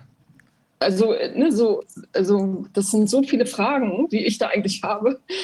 Ne? Bei dieser spanischen Grippe, da haben wir ja auch ein paar Leute dazu gehört. Mhm. Ähm, ich, äh, äh bei dieser spanischen Grippe sieht es jetzt in Hindsight, in, bei, bei, rückwärtiger Betrachtung von heute aus gesehen so aus, mhm. als hätte es die gar nicht gegeben. Als sei das mhm. alles ebenfalls durch damals ausgetestete Impfstoffe herbeigeführt genau. worden. Mhm. Dafür spricht sehr viel. Unter anderem mhm. eine der ersten weiblichen Ärztinnen in den USA, ich glaube eine schwarze Ärztin aus, ich meine, das war Michigan, äh, die hat darüber ein mhm. ganzes Buch geschrieben und hat gesagt, mhm. nur die Geimpften bei uns in der Umgebung sind dem Ganzen zum Opfer gefallen, die Ungeimpften nicht. Mhm, das genau. sehen wir jetzt gerade wieder. Genau so. Ja, wie ist es denn mhm. bei Ihnen an der, ähm, an der Uni in Greifswald gelaufen? Irgendwann hat man Ihnen gesagt, ey, jetzt reicht's oder wie lief das? Ähm, mit dem Rauschmiss jetzt ja, sozusagen? Ja, ja, wie kam ja, es dazu? Naja, ich, äh, wie gesagt, ich habe das ja nur alles skeptisch gesehen und, ähm, und als dann hieß, es kommt ein neuer Impfstoff raus, dennoch mRNA-Impfstoff, weil ich habe ja auch mit Tierversuchen äh, zu tun gehabt und so. Und da habe ich das alles wirklich ganz skeptisch gesehen. Ich habe ja natürlich gleich gegoogelt, wie lange forschen die da schon dran, schon Jahrzehnte, nichts dran, nichts kam auf den Markt. Also so, und dann hat sich ja bestätigt, äh, dass sozusagen ähm, schwere Nebenwirkungen und Tote. So, und dann habe ich den äh, Professor äh, Kaderali, der ja nun die Bundesregierung und die Landesregierung berät, ne? Mhm. Äh, den habe ich dann angeschrieben und habe dann den, äh, ihm ja so meine Bedenken auch mit dem Virus genommen und ähm, ne, das so schwere Nebenwirkungen und Tote und so. Naja, aber ist klar, die, da bin, sind wir ja nicht auf einen Nenner gekommen. Mhm. So, und, ähm, und dann hatten wir auch nochmal ein Zoom-Meeting. Ähm, da habe ich dann auch reingeschrieben, aber es gibt doch Tote und schwere Nebenwirkungen, weil ich, ich wollte einfach, dass das gestoppt wird und ähm, dass es ein freier Impfentscheid bleibt. Ja. Das ist doch das Mindeste. Ne? So. Ja. Aber unsere wurden ja unter Druck gesetzt. Das ist einfach so. Mhm. Und dann habe ich da auch nochmal mit dem Professor, mit dem anderen Professor dann E-Mail-Kontakt gehabt und irgendwann ja auch die Antworten, die ich gekriegt habe von Kader Rali, so zum Beispiel, naja, sie nehmen im Essen so viel mRNA zu sich, na, das ist ja so ein kleiner Pieks, ja wohl nicht schlimm. Oh Mann. Äh, und da, ja, da hört es dann bei mir auf. Und da war so ein Punkt, wo ich gesagt habe, was, was kann ich jetzt noch machen? Ich gehe jetzt an die Öffentlichkeit und äh, habe dann auf Demos geredet. Genau. Und ja, und das ähm, muss jemand, wir wissen nicht wer, wie gesagt, selbst, äh, also meine unmittelbaren Vorgesetzten waren damit ja nicht einverstanden, dass ich gekündigt werde. Äh, sie haben sich auch noch eingesetzt, aber keine Chance. Ähm, es muss jemand vom Vorstand sein. Ich weiß aber nicht wer, wie gesagt, weil ich ja gar kein Gespräch hatte. Also sie, äh, das kam dann auf diese, was ich auf den Demonstrationen mal gesagt habe, mhm. habe ich dann diese außerordentliche Kündigung gekriegt. Und ja. Also Ihre Vorgesetzten mhm. haben sich durchaus für Sie eingesetzt. Ja, also wir waren zwar unterschiedlicher Meinung, ne? aber äh, Sie sehen, äh, sehen das eben auch so. Ähm, also das muss ja in der Wissenschaft auch womöglich sein, ne? ja, dass man unterschiedlicher Meinung ist. Also, äh, und, das ist die äh, Grundlage der Wissenschaft. Ja, genau. Und ja. Äh, mein Klinikleiter hat dann auch zu mir gesagt, Sie sind ja auch nicht die einzige Wissenschaftlerin, die eine andere Meinung hat oder so. Ne? Ja. Und deswegen haben wir gesagt, okay, da, dann ging aber die Arbeit weiter. Also, ne? und das, ähm, also Sie haben es akzeptiert. Okay. Aber, aber das, äh, die vom Vorstand eben nicht, genau. Mhm. Was, ähm, wie haben die das begründet? Also, Sie haben es ja eben selber gesagt, das ist das Wesen der Wissenschaft. Das ist im Übrigen auch das Wesen mhm. der Demokratie, dass man unterschiedliche mhm. Meinungen hat. Denn nur so kommt man am Ende ähm, eine Meinung, eine andere Meinung und dann kommt man vielleicht mhm. zu einem Ergebnis, ne? nachdem man mhm. das Ganze wissenschaftlich alles durchgetestet hat. Mhm. Äh, und ja. Mhm, genau, ich habe ja dann die außerordentliche Kündigung erhalten äh, per E-Mail. Mhm. Und ähm, dann kam mein Chef auch gleich runter. Äh, ich sagte, das ist ja ein Ding und das ist gar nicht so mit ihm abgesprochen worden. Ne? Und, ähm, und dann, ähm, naja, nee, vorher war das ja noch so, ähm, da, achso, nee, da sollte ich zum Gespräch kommen. So, da, ja. da muss ich anfangen. Ich sollte zu, äh, zum Gespräch kommen, da habe ich gesagt, ja gerne. Also das hätte ich gerne gemacht. Ne? Und ähm, dann hätte ich, habe ich das zurückgeschrieben, ich möchte aber ganz gerne den Personalrat dazu haben und dann möchte ich ganz gerne wissen, worum es geht. Mhm. So, und dann kam er natürlich zurück, ja, Sie können den Personalrat dazu holen und es geht um die ähm, Demo-Reden, die ich äh, gemacht habe. Mhm. Äh, genau, nun wusste ich ja dann, äh, warum. Und dann ähm, habe ich mit dem Personalrat aber nicht äh, zeitlich das nicht hingekriegt zu dem Termin und habe um Terminverschiebung gebeten. Und dann war Ruhe. Dann kam nichts mehr. Und dann habe ich die außerordentliche Kündigung gehalten. Also es, selbst der Personalrat hat mich nicht zum Gespräch eingeladen.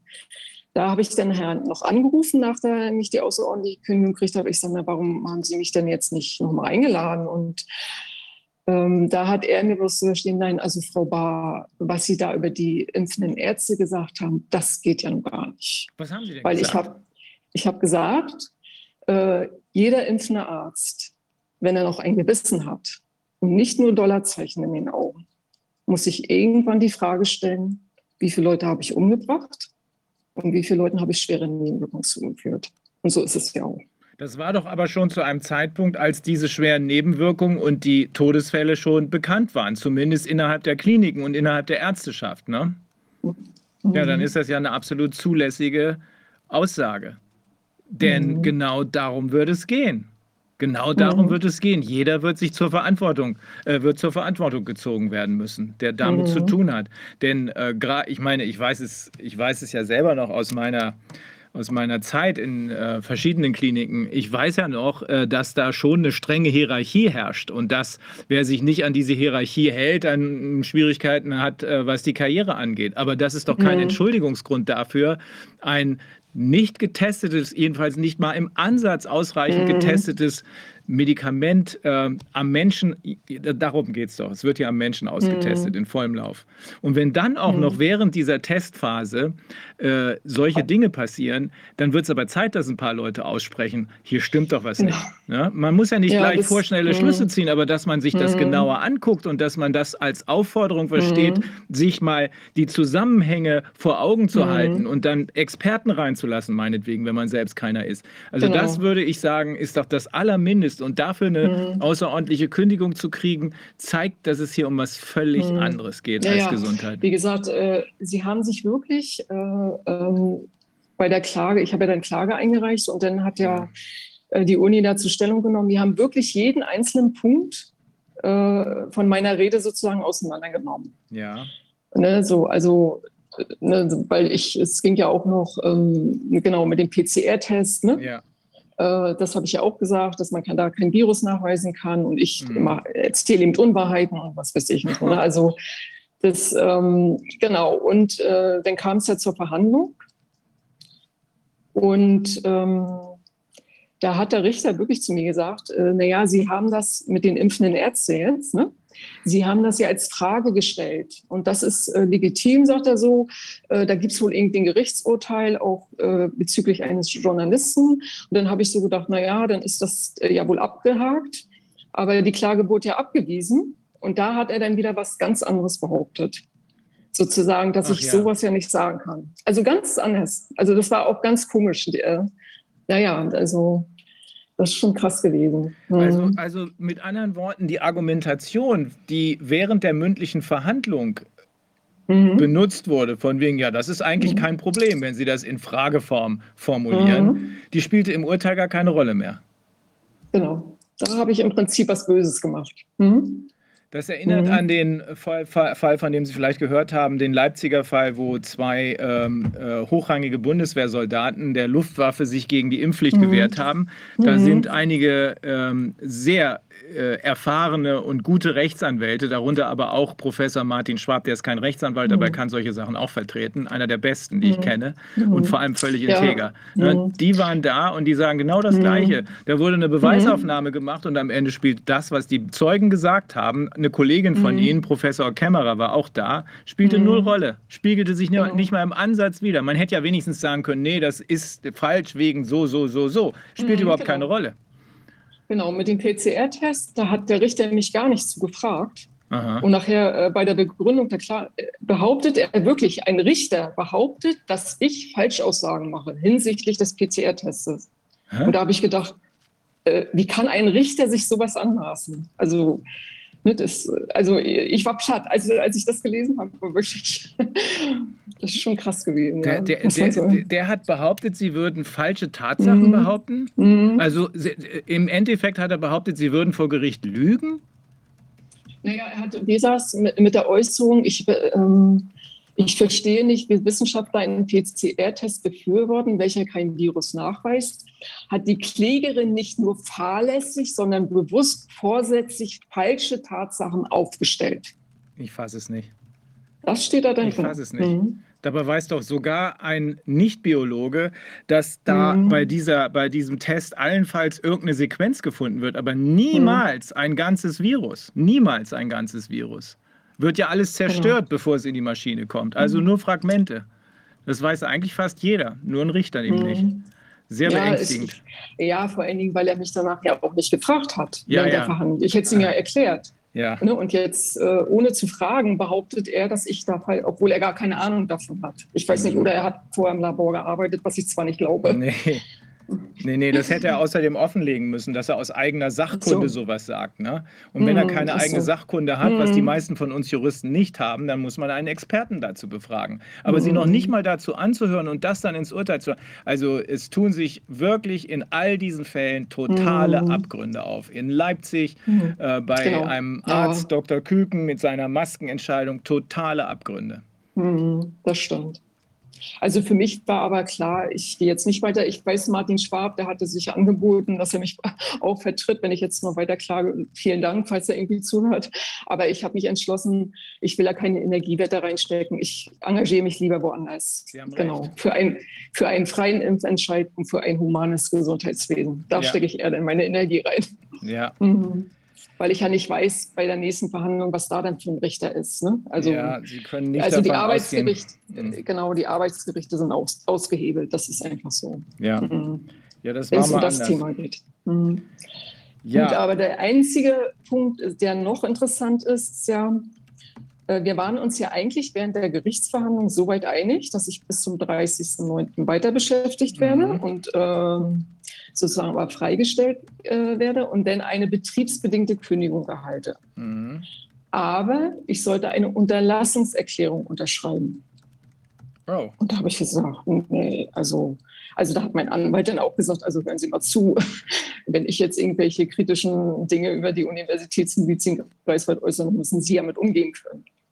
Und dann habe ich, gut, dann bin ich noch drauf eingegangen und gesagt, okay, bis zum 30.09. unterschreibe ich das. Aber ich unterschreibe doch keine Unterlassungserklärung, die unbefristet ist.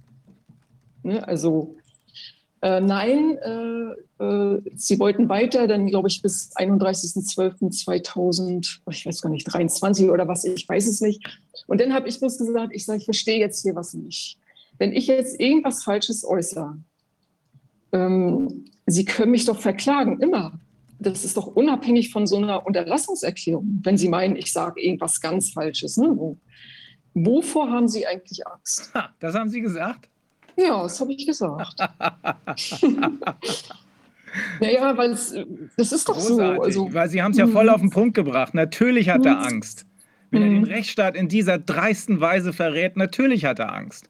Gibt doch gar keine andere Erklärung oder geschmiert. Ja, also, ne? Oder so, und daran ist es ja dann gescheitert. Genau. Ja. Und ich muss ehrlich sagen, ich bin so froh, dass ich das nicht unterschrieben habe. Ja. Nee, weil ich möchte frei sein, ich möchte frei reden können. Das ist so. Also. Ja. Ein Glück. Ein Glück. Ja, also ich da habe ich gesagt, dann gehe ich lieber in die Arbeitslosigkeit früher, also aber dass ich das nicht unterschreiben muss, genau. Ja. Wie, ähm, wie haben Ihre Kollegen, äh, haben Ihre Kollegen an der Uni das überhaupt mitgekriegt? Haben die Sie gefragt? Äh, Gab es Unterstützung oder war das eher mhm. Schweigen im Walde? Naja, es, ähm, es gab ja auch viele ähm, Schwestern und so, die ja das auch sich nicht impfen lassen wollten, die dann auch mitgekriegt haben, dass ich auf Demos geredet habe. Ähm, also man hat dann schon, dann gibt es da auch so eine Chatgruppe, die haben das ja dann mitgekriegt und dann haben mir auch Zuspruch und, ne, und das ist ja, also ähm, ja, ist, da gab es dann schon welche, die dann also mir beigestanden haben sozusagen. Ne? Ja. Da, das, ähm, ja, weil da sehen ja auch einige das kritisch. Aber jetzt so von den Ärzten her nicht da. Mhm. Mhm. Ähm, also ja, von, den, von den Medizinern. Leitenden, mhm. Genau, da ist ähm, gut, die sind ja auch in eher leitenden Stellung und abhängig oder was weiß ich oder so. Ne? Dafür wurde sich dann nicht weiter zu geäußert. Da kann ich jetzt auch nichts sagen. Mensch, mhm. Mensch, Mensch. Ja gut, aber Sie scheinen ja eine stabile Persönlichkeit zu sein, mhm. die weiß, was sie will und die auch weiß, was sie genau. nicht will. Äh, hat er denn mhm. genau gesagt, was Sie da genau unterzeichnen sollten als Unterlassungserklärung? Mhm. Was sollte Ihnen denn verboten werden? Ja, kann ich mal ganz kurz vorlesen, wenn ich das jetzt finde. Genau. Also an der Universitätsmedizin Greifswald gibt es Todeswälder nach Covid-19-Impfungen, bei denen die Ärzte wegschauen. Äh, von der Universitätsmedizin Greifswald werden aufgetretene Nebenwirkungen von Covid-19-Impfungen nicht gemeldet. Die Universitätsmedizin Greifswald vermittelt im Zusammenhang mit der Covid-19-Pandemie Angst und übt Druck auf ihre Mitarbeiter aus. Die Ärzte der Universitätsmedizin Greifswald setzen im Zusammenhang mit der Covid-19-Pandemie einen nicht ausreichend getesteten Impfstoff ein. Mhm. Ähm, die Universitätsmedizin befürwortet einen PCR-Test, welcher kein Virus nachweist. Mhm die, die Impfärzte der Universitätsmedizin, die, nach ein, äh, die noch ein Gewissen und ein gutes Herz und nicht nur Dollarzeichen in den Augen haben, müssen sich im Zusammenhang mit Covid-19-Impfung fragen, wie viele Menschen habe ich totgespritzt und dann eben äh, habe ich schwere Nebenwirkungen zugefügt. Und dann, äh, das ist ganz interessant, der letzte Satz, äh, bei der Covid-19-Pandemie geht es nicht um Gesundheit, sondern es handelt sich um eine politische Fake-Pandemie. Hat ja nur eigentlich nichts mit der Uni zu tun. Ne? Mhm. Aber selbst das sollte ich nicht mehr sagen. Also, ähm, ich, kann Ihnen, ich kann Ihnen jedenfalls sagen, nach allem, was wir hier äh, erfahren haben, wir wissen das ja auch nicht aus eigener Sachkenntnis. Und ich mhm. habe gerade, was den PCR-Test angeht, da habe ich mich wirklich äh, weitestgehend auf das verlassen müssen, was mir Professor Kämmerer, Mike Jeden, äh, Professor Capell, Dolores Cahill und andere erzählt haben. Aber ich kann Ihnen sagen, all diese, all diese Punkte, die Sie gerade aufgelistet haben, die sind alle wahr. Aber sie sollen das mhm. nicht mehr sa sagen dürfen. Es ist, äh, es, es, es, ist ein, ein, es ist unglaublich, weil hier wird in den Kern der Meinungsfreiheit und damit in genau. das Fundament der Demokratie eingegriffen. Und das macht Ganz ein Richter, verlangt von Ihnen, also wenigstens hätte er Ihnen die Gelegenheit geben müssen, darzulegen und gegebenenfalls mhm. auch nachzuweisen, dass es so ist, dass mhm. zum Beispiel mhm. der PCR-Test kein Virus nachweisen kann. Dann hätte er mhm. eben Zeugen gehört. Wär, ist ja nicht so mhm, schwer. Genau. Man kann ja zum Beispiel mhm. Professor Kämmerer oder Dr. Mike Jeden oder Susharit Bhakti oder wen mhm. auch immer hören.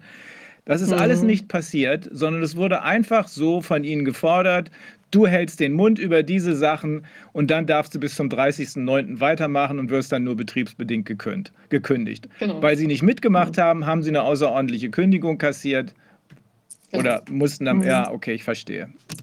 Junge, Junge, das so ist Erpressung im Gericht. Genau, Erpressung im Gericht, ja. Eine mhm. Schande für die deutsche Justiz. Also das muss ich auch sagen. Da nicht die einzige, nicht die einzige. Sehr entsetzt. Ja. Ne, schon alleine vom ganzen Gesundheitswesen, aber dass das jetzt an den Gerichten auch noch so ist, hm. das ist schon ist sehr bedenklich. Ja. Mhm. Also, ähm, ich würde gerne ähm, ich würde gerne, weil das passt irgendwie dazu, das ist ja fast schon eine Jagd, die man die, äh, da auf sie gemacht hat. Ich würde gerne ein kurzes Video einspielen. Mhm. Ähm, das ist, da ist ein, da geht es um eine Straßenumfrage. Sie waren ja auch auf Demos und Sie haben ja offenbar mhm. auch mit Leuten geredet, die durchaus nachvollziehen konnten, was Sie erzählt haben und die das sogar mhm. begrüßt haben. Nun gibt es natürlich auch ein paar andere.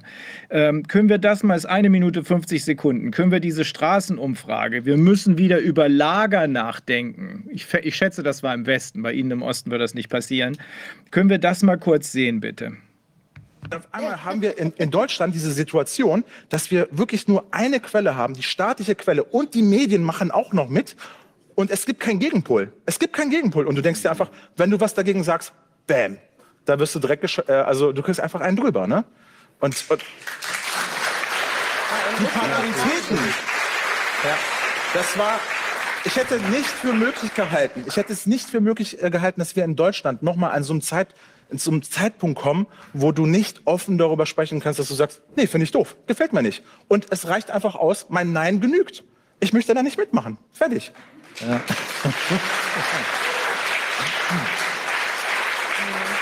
Ich bin, ja, ich bin ja selber Journalist und ich bin ja auch als Reporter häufig unterwegs. Und ich hatte solche dämlichen Aufträge, zum Beispiel ähm, sollte ich die Menschen auf der Straße äh, befragen, werden die Menschen jetzt attraktiver, wenn sie Maske tragen? Weil dann ist es so tausend und eine Nacht verhüllt. Und ich habe gedacht, was ist das denn für ein Müll? Und dann war halt eben wirklich noch eine Geschichte, äh, Umfrage bei den Menschen auf der Straße was sollen wir denn äh, mit, mit denjenigen machen, die sich nicht an die Impfkampagne halten? Und dann bin ich auf die Straße gegangen und ich habe dann natürlich halt eben ein bisschen mehr auch noch Pfeffer gegeben. So, ja, sollen wir wieder Strafen einführen? Sollen wir? Und dann kommen Leute und sagen zu dir, ja, wir müssten wirklich, und ganz ernsthaft, wir müssen wieder über Lager nachdenken. Was? Und ich stand auf der Straße, ich mache diesen ja. Job seit 15 Jahren, ich hatte Gänsehaut. Ich habe gedacht, das gibt's doch wohl nicht. Das ist unfassbar. Und in meinen Reportagen, ich habe natürlich immer versucht, ein bisschen äh, zu, zu touchieren, äh, aber man hat schon rausgehört, so dass ich da anderer Meinung bin. Und dann fingen an Hörer an unseren Sender zu schreiben, haben gesagt, was ist mit, mit dem los? Wie denken die eigentlich? So dass ich selber auch als Rückmeldung bekommen habe, hör mal zu, wenn dir dein Job lieb ist, dann bitte runterfahren, okay? Ja, also ungefähr das, was, äh, was er da erzählt als Journalist, der das nicht toll findet, was man ihm da aufgegeben hat. Genau das haben Sie auch wahrgenommen und am eigenen Leibe erfahren. Aber auch Sie haben gesagt, ich mache hier nicht mehr mit. Ähm, wir haben noch einen kleinen Clip, äh, der, äh, der, das ist ein Clip, der heißt, ich habe mitgemacht, ähm, mhm. weil Sie haben recht. Die werden sich alle verantworten mhm. müssen. Können wir den kurz hören?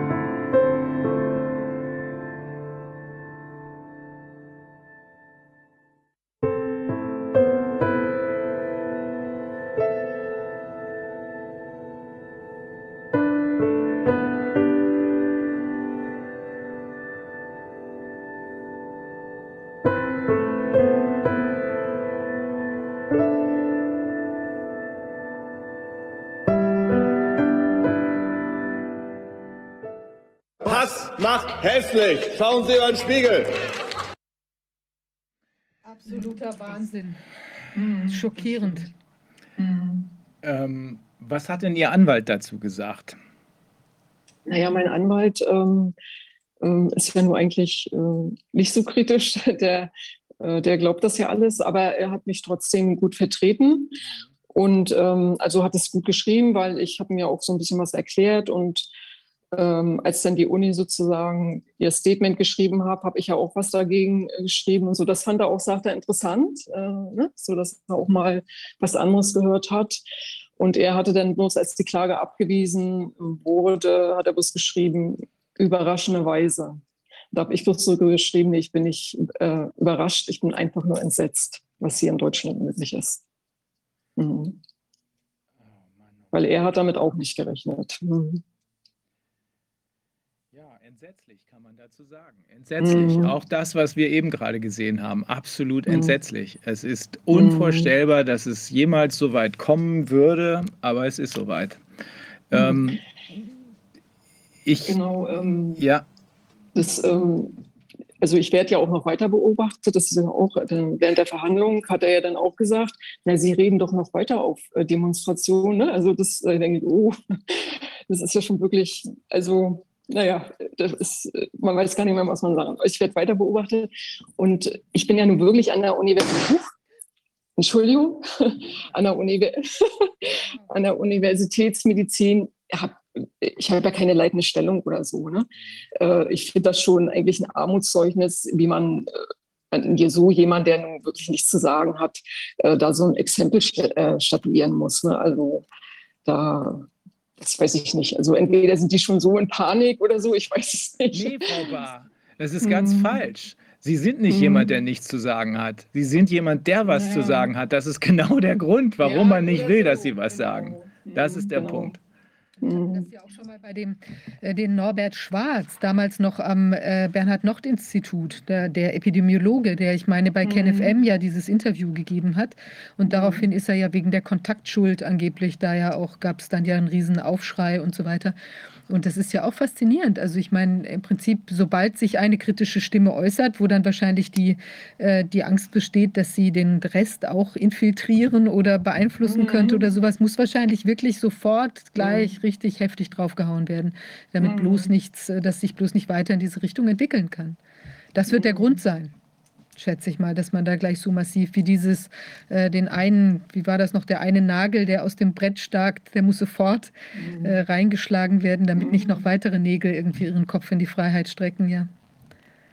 Naja, und äh, was ich dann noch gesagt habe zu, äh, zum Richter, ich sage, das habe ich dann auch ähm, ähm, zweimal gesagt.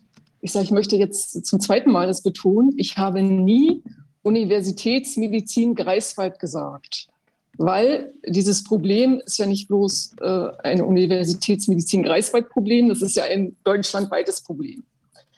Ne, so, also das habe ich wirklich extra, das habe ich ja extra gemacht, dass ich das nicht so erwähnt habe.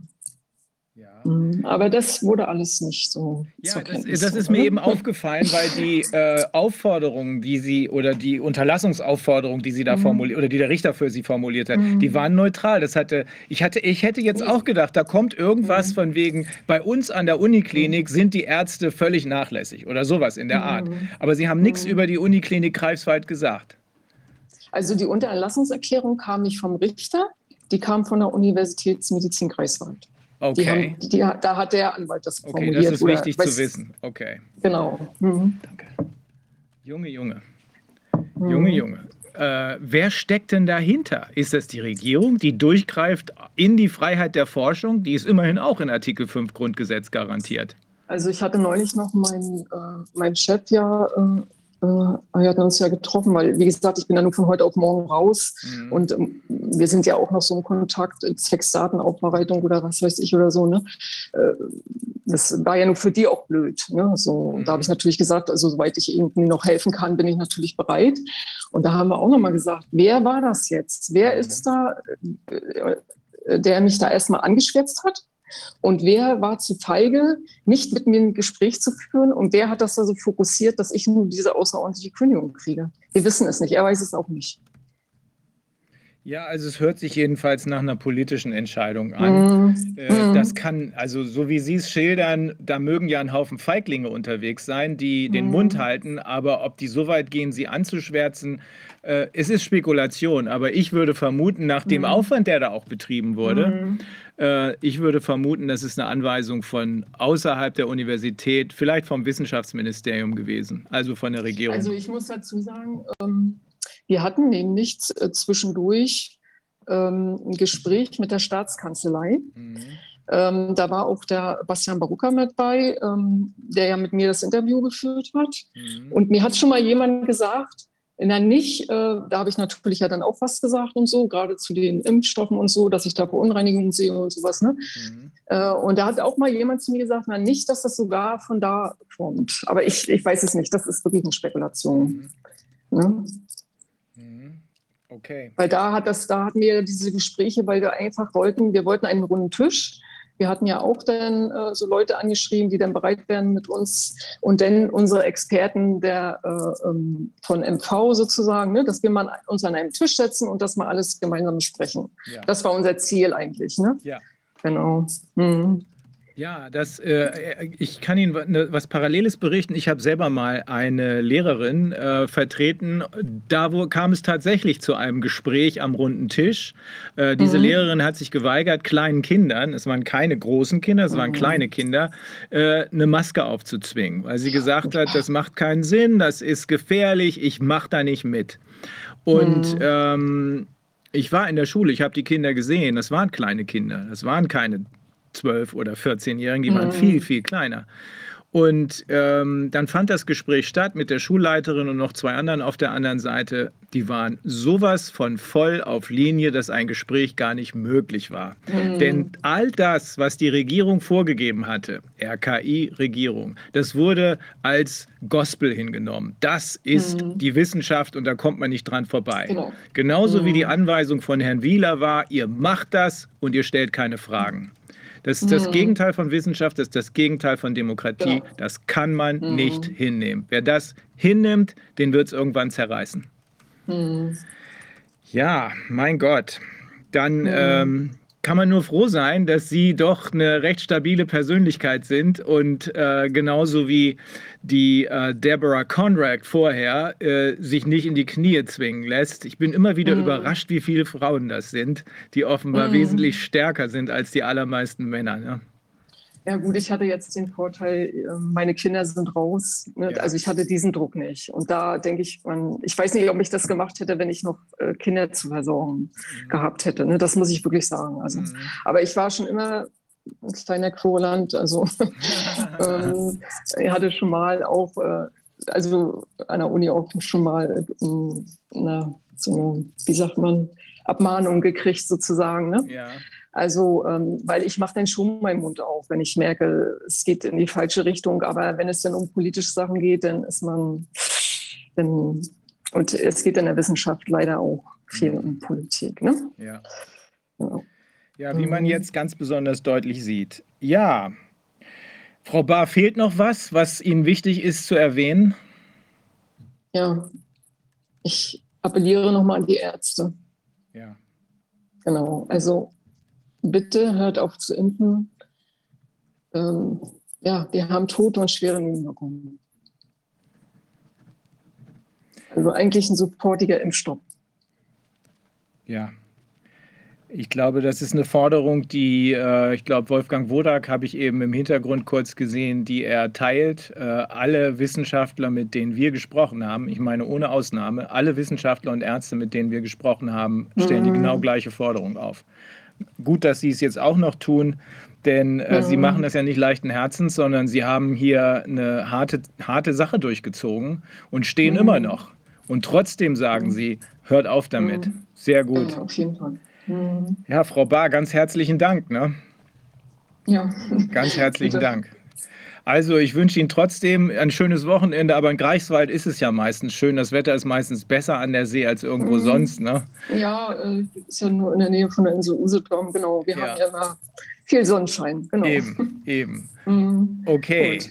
Ja, ganz Mhm. herzlichen Dank und schönes Wochenende, wie gesagt. Ne? Ja, ja, ich danke auch. Keine Ursache. gleichfalls. Ja. Tschüss. Tschüss, tschüss.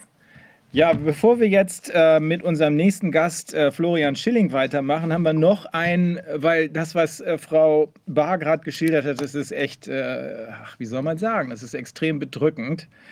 Äh, und es ist kein Ruhmesblatt, erneut kein Ruhmesblatt äh, für die deutsche Justiz. Wir wollen noch mal einen Blick in die Realität werfen.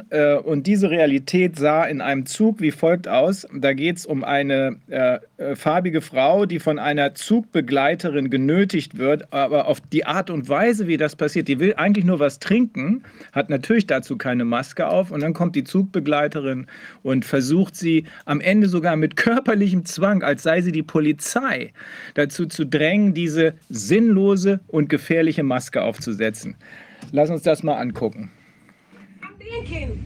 You don't have any right to stop me. I should not sleep. No, I'm thinking. If I finish drinking, then I will put it. ausgetrunken habe, dann setze ich auch die Maske wieder auf. Okay, wenn Sie die Polizei rufen wollen, dann rufen Sie die Polizei. Ich trinke hier was. Ja, ich habe das Recht, hier was zu trinken. Geht's Ihnen, geht's Ihnen gut?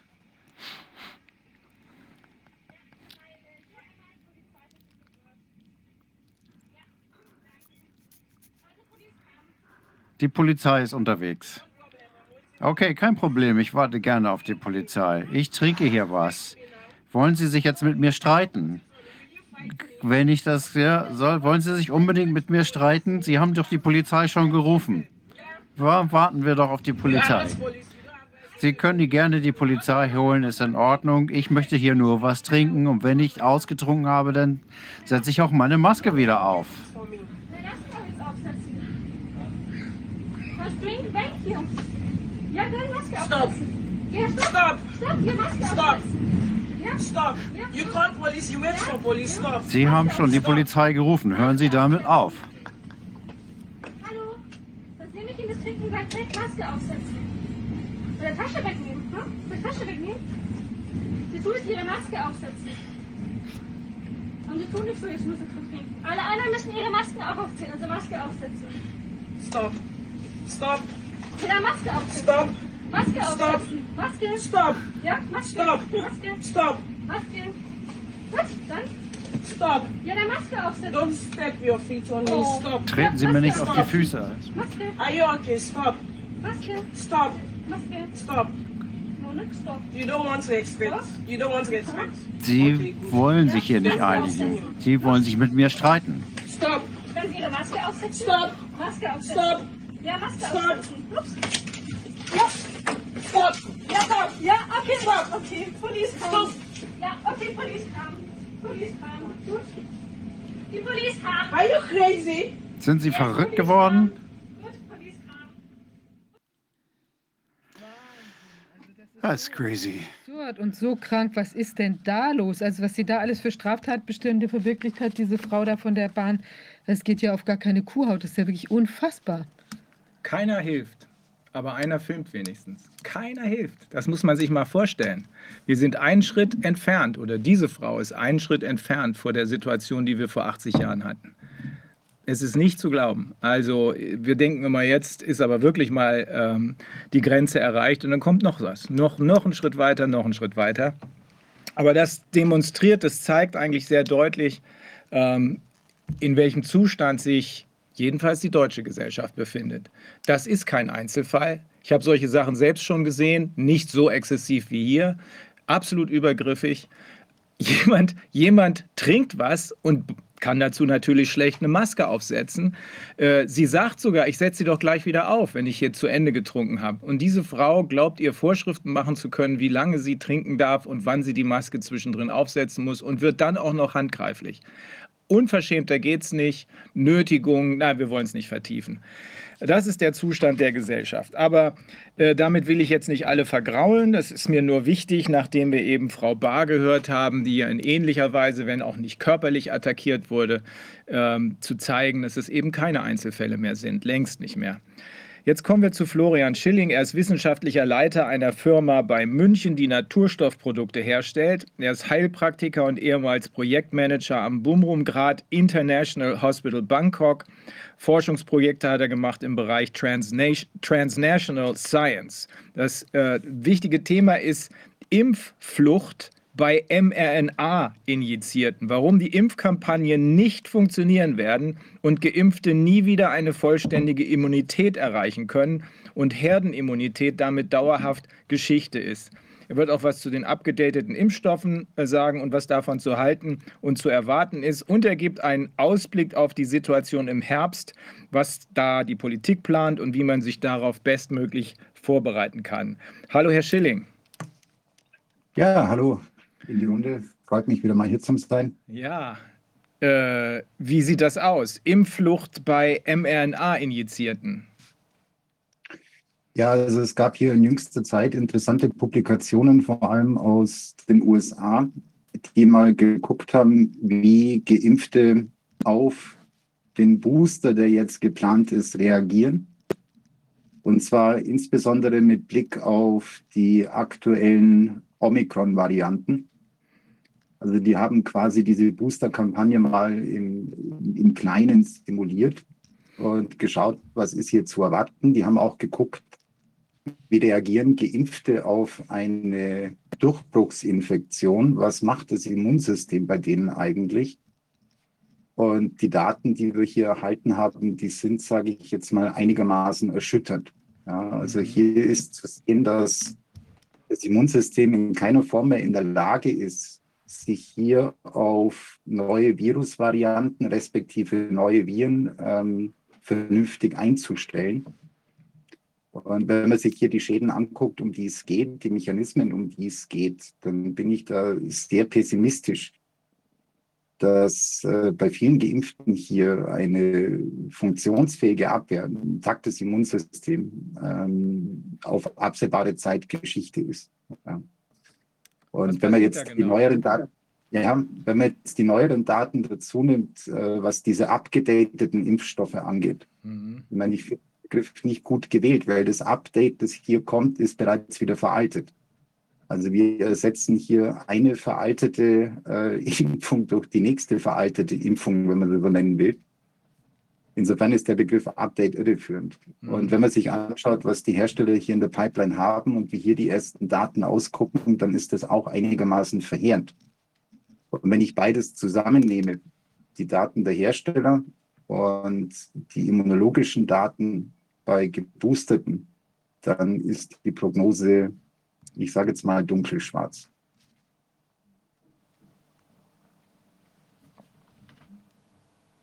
Zeigen Sie es bitte ein bisschen genauer. Ja, ich habe hier ähm, Folie mitgebracht. Ich würde die hier gerade mal ähm, teilen. Ja. Also den Einstieg macht äh, hier ein neues Preprint, das die Tage rauskam. Mhm. Dieses Preprint hat sich die Daten in Großbritannien angeguckt, weil wir hier noch relativ vernünftige Veröffentlichungen haben mit mhm. relativ Details, relativ immer in Bezug, in Bezug auf Deutschland, auf das RKI. Ja. Und äh, die haben sich jetzt hier mal diese Omikron-Welle in UK angeguckt und ähm, das sind jetzt hier die Erkenntnisse der Autoren. Mhm bis Mai 22 ähm, verglichen mit dem Vorquartal, also Februar bis Mai 22 verglichen mit dem Quartal vorher. Mhm. Gab es einen massiven Anstieg der Case Fatality Rate, die hat sich verdoppelt. Wow. Es gab eine Verdoppelung der Hospitalisierungen. Ähm, das betraf insbesondere Menschen über 50 ähm, das betrifft auch die Todesfälle, die sind ebenfalls stark gestiegen. Die Autoren kommen zum Schluss, dass die Impfeffektivität seit Dezember 21 in Großbritannien negativ war,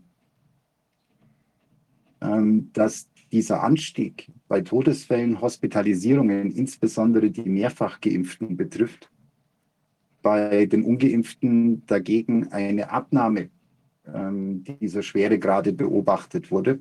Mhm. Und da stellt sich natürlich schon die Frage, wieso, weshalb, warum, was sind hier die Hintergründe? Ja.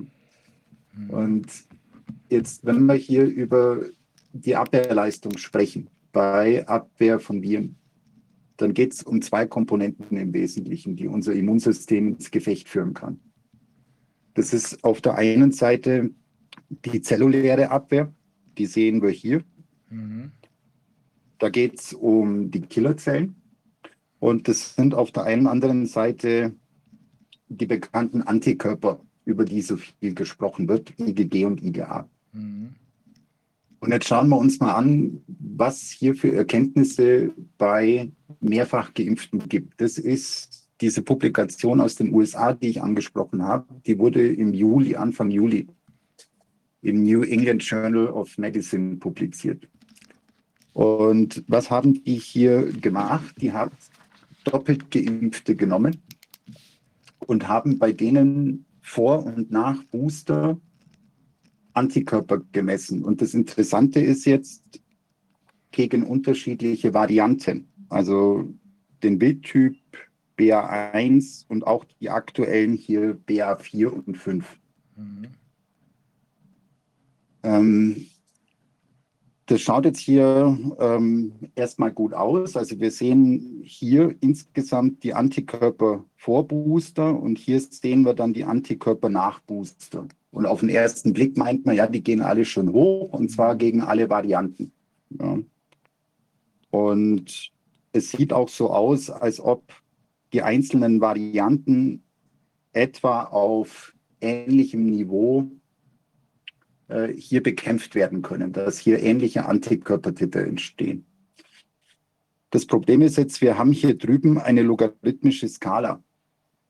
Und da ist bei der Interpretation etwas Vorsicht gefragt. Ich habe das jetzt mal hier auf eine lineare Skala übertragen. Wir sehen jetzt hier als erstes die Antikörpertitter bei mehrfach geimpften vor Boostergabe. Und was sehen wir hier? Wir sehen nichts. Also das ist der Titter gegen den Wildtyp und Titter gegen Omikron hier und hier sind überhaupt nicht feststellbar. Also das ist der Ist-Status von zweifach geimpften vor Boostergabe. Wie lässt, das, äh, wie lässt, sich das, vereinbaren mit dem Bild, was wir da eben gesehen haben? Ja, das ist jetzt die lineare Darstellungsweise dieser logarithmischen Skala. Und jetzt kommt hier der Booster. Und wir schauen, wie entwickeln sich die Antikörper. Mhm. Was wir beobachten können, ist, es kommt zu einem deutlichen Anstieg der Antikörper gegen den Wildtyp. Aber gegen die Omikron-Varianten, also hier BA1 und hier BA45, da passiert so gut wie gar nichts. Das ist ein Witz im Vergleich.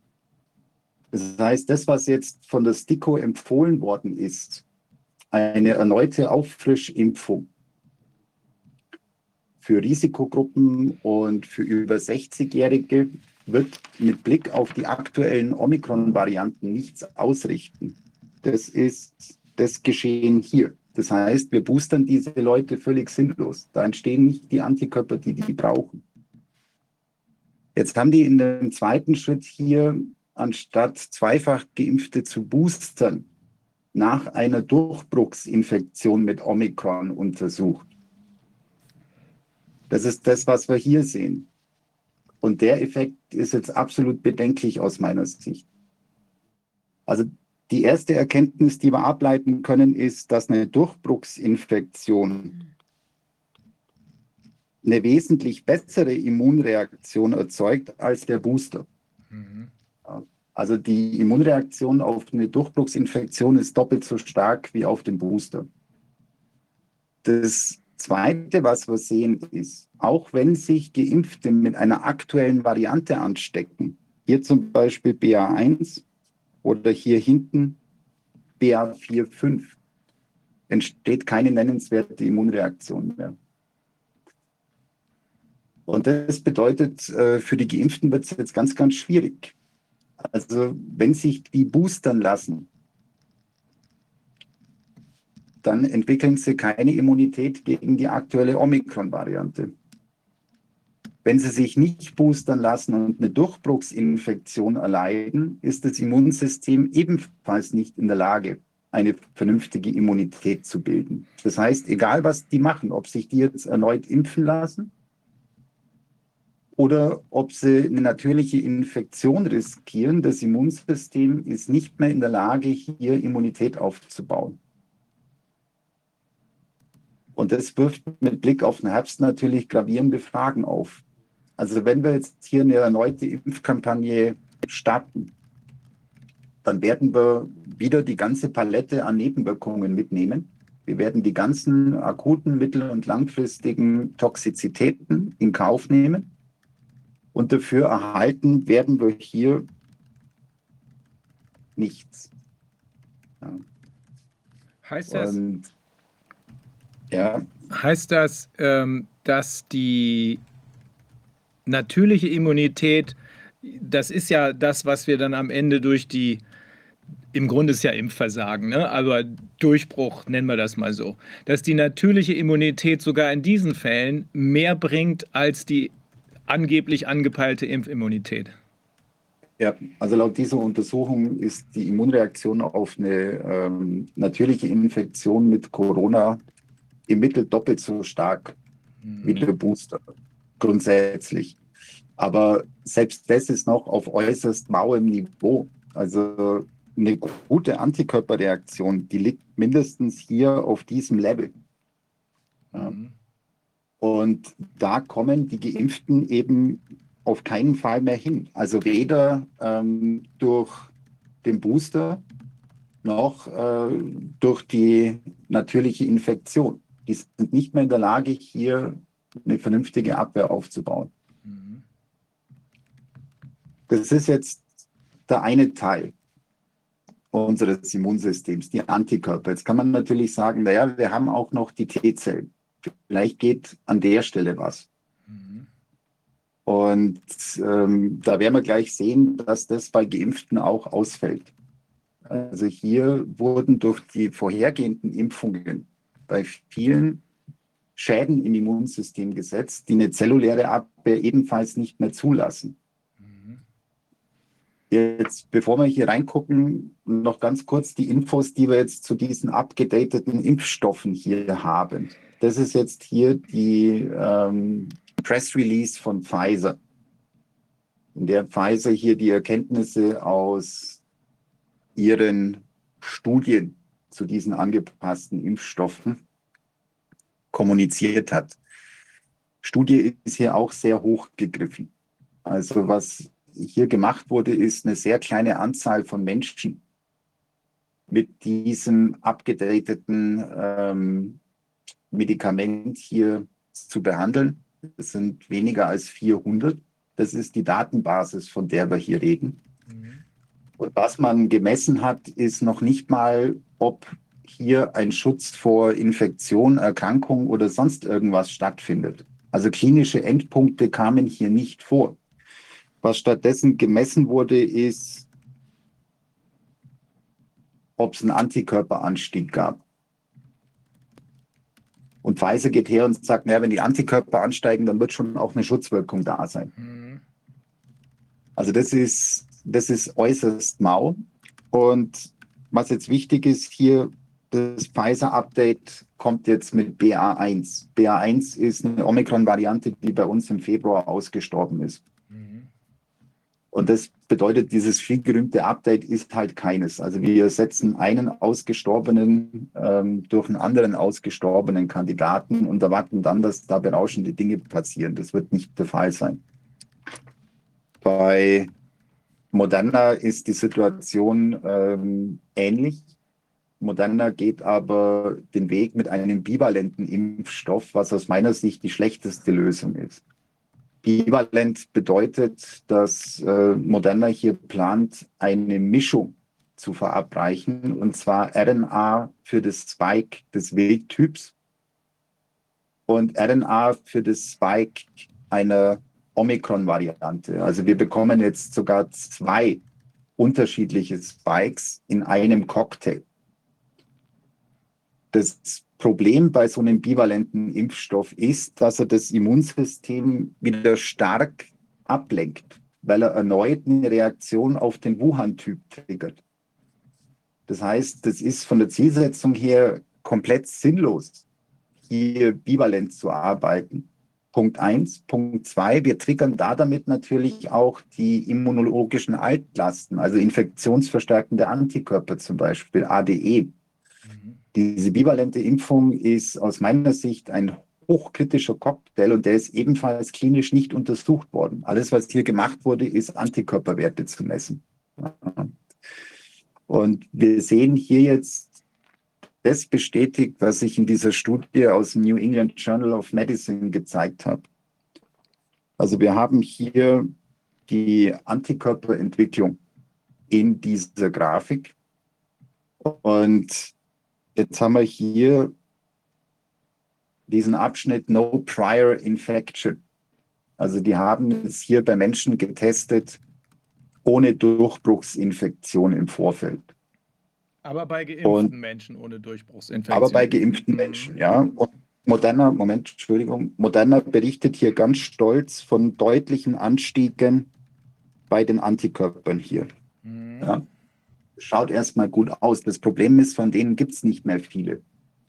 Mhm. Also die meisten hatten bereits mit einer Omikron-Variante Kontakt. Und das bedeutet, es geht eigentlich um diese Gruppe hier. Mhm. Und wenn wir jetzt hier mal gucken, da ist dieser Anstieg schon deutlich moderater. Ja. Also dieser bivalente Impfstoff ist für die meisten da draußen ähm, nicht wirklich äh, eine zielführende Maßnahme. Und aufgrund äh, dieser bivalenten Konstruktion vermutlich mit extrem hohen Komplikationsrisiken behaftet. Mhm.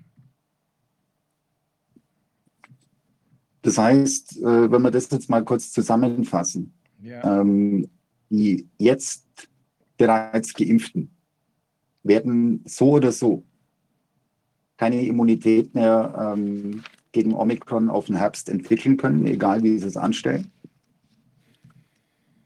Es hängt auch nicht davon ab, mit was sie sich boostern lassen, ob mit den aktuellen Impfstoffen, mit einem BA1-Update, mit was auch immer.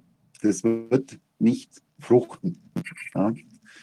Und ähm, vor allem beim Bivalenten mache ich mir da erhebliche Sorgen wegen ADE, wegen infektionsverstärkenden Antikörpern. Und jetzt, wie gesagt, werfen wir noch kurz einen Blick auf die zelluläre Abwehr. Ähm, da gibt es inzwischen auch zahlreiche Publikationen, die ähm, herausarbeiten, warum es hier zu solch starken Schäden kommt. Ich habe äh, die Tage einen Artikel gelesen, dass es jetzt zu einer, zu einer starken Zunahme von Herpes-Zoster-Erkrankungen bei Kindern und Jugendlichen kommt. Ja. Wie kann das sein? Ja, wenn ich äh, diese Kinder und Jugendlichen mit dieser ähm, Impfung hier behandle, dann fahre ich der ihr zelluläres Immunsystem in Grund und Boden. Und dann sind die relativ hilflos gegen solche äh, viralen Infektionskrankheiten wie jetzt äh, Herpes Zoster, wie Gürtelrose zum Beispiel. Ja. Der Hauptmechanismus, der hier eine Rolle spielt, ist die Unterdrückung von diesem Interferon-Gamma-Signalweg. Interferon-Gamma ist ein ganz entscheidender Stimulus für die zelluläre Abwehr, ist auch extrem wichtig bei der Bekämpfung von Viren. Und dieses Interferon-Gamma wird bei den Geimpften ausgelockt. Und je öfter die sich impfen lassen, desto nachhaltiger ist dieser Effekt. Also hier werden Abwehrzellen auf genetischer Ebene umprogrammiert. Die können dieses Interferon Gamma nicht mehr bilden. Das lässt sich bei Geimpften auch wunderbar untersuchen. Also das ist jetzt hier ein Immunprofil von einer Patientin, die ist dreifach geimpft.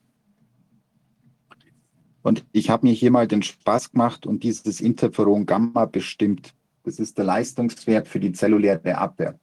Das sagt uns, wo stehen wir hier mit den Killerzellen. Und wir sehen hier drüben, wir haben einen Normwert so zwischen knapp 400 und 1600. Ein guter Wert liegt normalerweise so um die 900. Da möchten wir landen. Und was haben wir jetzt bei dieser Person hier gemessen? 99. Das ist nichts. Also wir liegen hier bei 10 Prozent des normalen Funktionsniveaus der zellulären Abwehr. Das fällt dann bereits unter diesen Begriff V-AIDS. Ja, das ist eine Komponente, die hier eine tragende Rolle spielt. Und das setzt sich auch ähm, quantitativ fort. Also wir haben jetzt hier ein CD-Profil, da hat man mal die unterschiedlichen Abwehrzellen bei dieser Person bestimmt. Da sehen wir jetzt hier zum Beispiel natürliche Killerzellen Ebbe. Ja, die sind deutlich vermindert. Die zytotoxischen sind ebenfalls bereits im Minus. Und das bedeutet insgesamt, dass diese Menschen immunologisch blank sind. Also wir haben gesehen, die Antikörperabwehr, die reagiert nicht, da kommt nichts.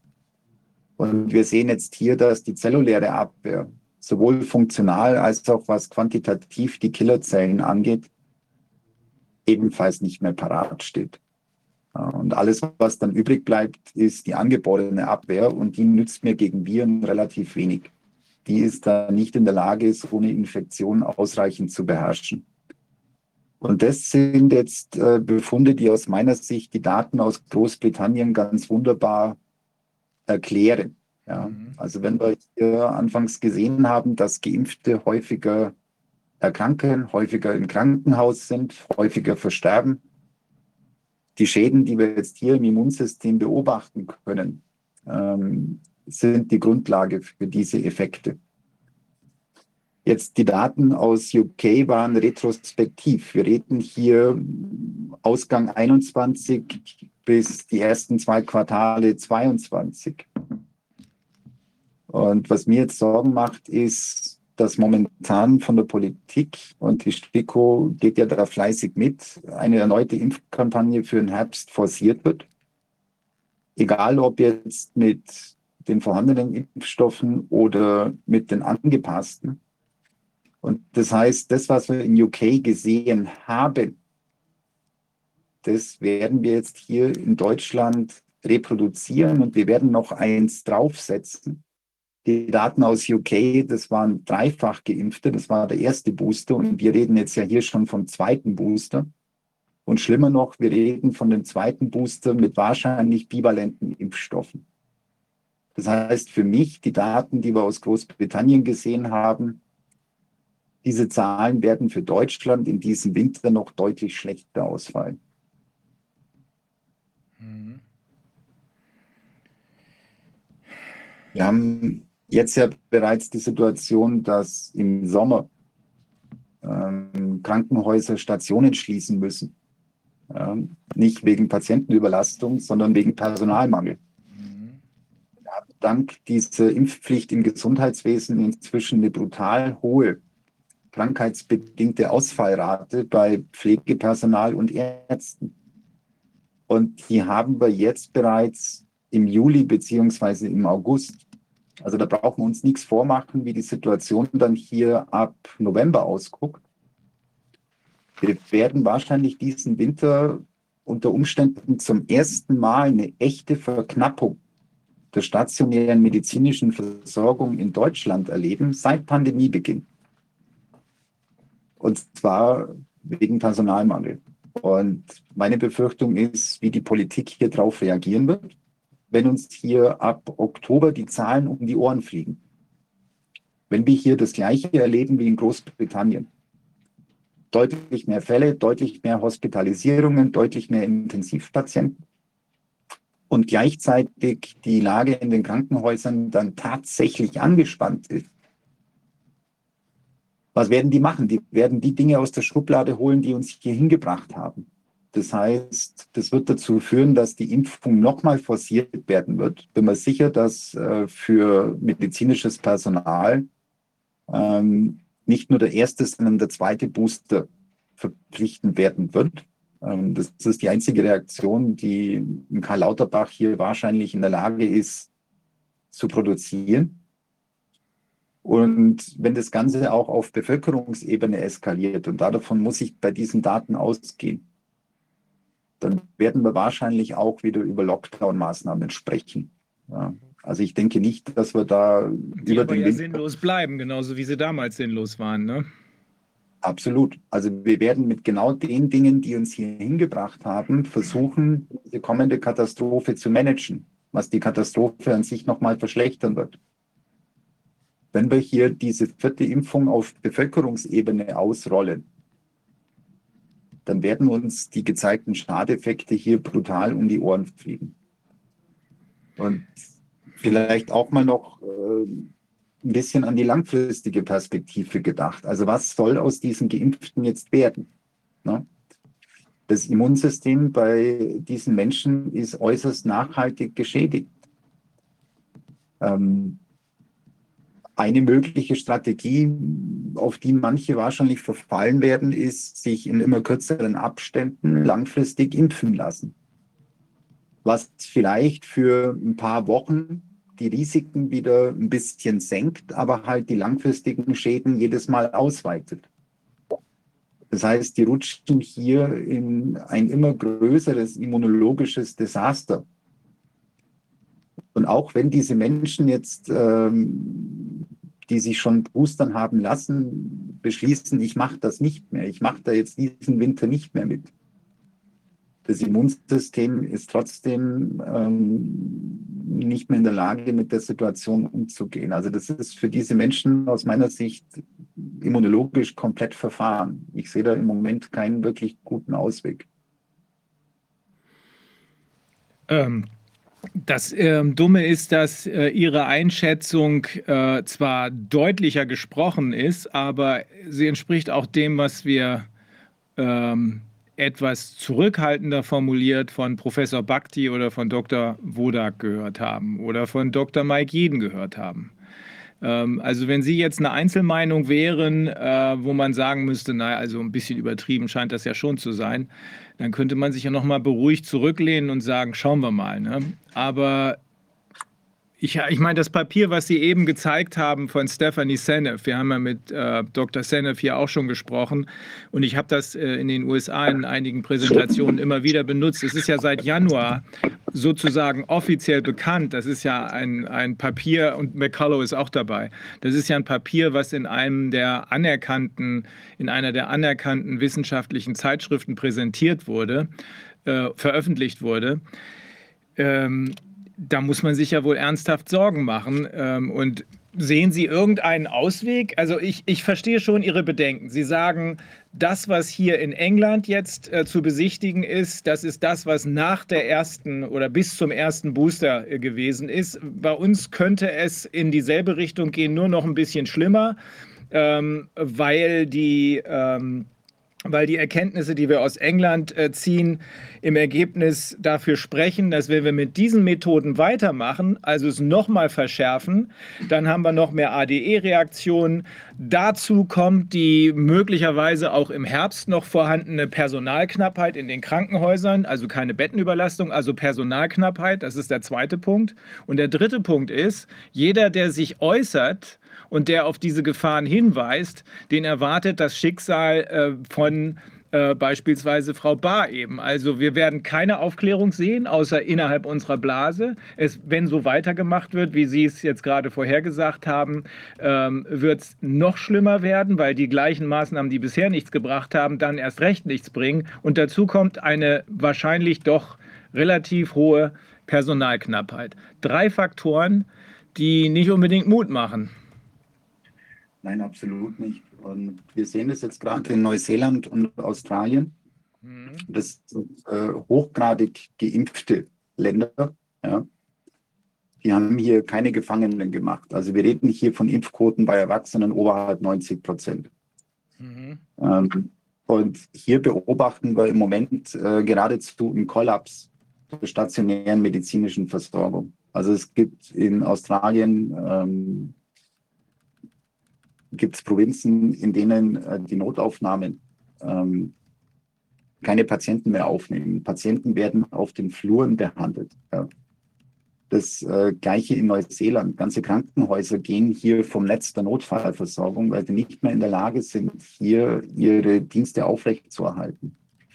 Und das sind genau die Dinge, die wir in Deutschland diesen Winter auch erleben werden. Also ich bin da ungern hier die Cassandra, ja, aber wenn ich mir das hier so anschaue, wenn ich mir die Daten aus anderen Ländern anschaue, die hier schon ein bisschen weiter sind in der saisonalen Entwicklung, ähm, dann wird es hier auch äh, ganz unabhängig von der Covid-Thematik zu massiven Problemen im Gesundheitssystem führen, weil wir dann auch ähm, die Gesundheitsversorgung für andere Krankheiten, für andere Notfälle nicht mehr in dem Maß haben werden, wie wir das gewohnt sind.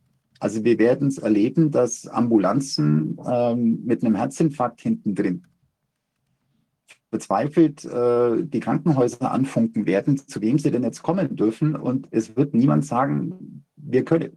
Ja. Und das bedeutet, wir werden diesen Winter, ist meine Vermutung, ähm, eine deutlich erhöhte Mortalität in der Bevölkerung erleben weil einfach auch andere Krankheiten, andere Notfälle nicht mehr adäquat versorgt werden können. Das wird uns ganz, ganz furchtbar auf die Füße fallen. Ja. Mhm. Ähm, und wenn die Lösungsstrategie darin besteht, dass wir dann während der Grippesaison das Krankenhauspersonal nochmal durchimpfen, dann werden noch mehr ausfallen. Also das wird das Desaster dann endgültig komplett machen aus meiner Sicht. Ja gut, ähm, wir haben von Wolfgang, wie siehst du die Lage? Würdest du da äh, im Anschluss an Professor Bhakti, an deine eigene Prognose, an die von ähm, Dr. Mike Jeden? Würdest du sagen, oh nee, ganz so schlimm wird es wohl eher nicht kommen, hier gibt es noch eine andere Lösung oder wie siehst du die Lage?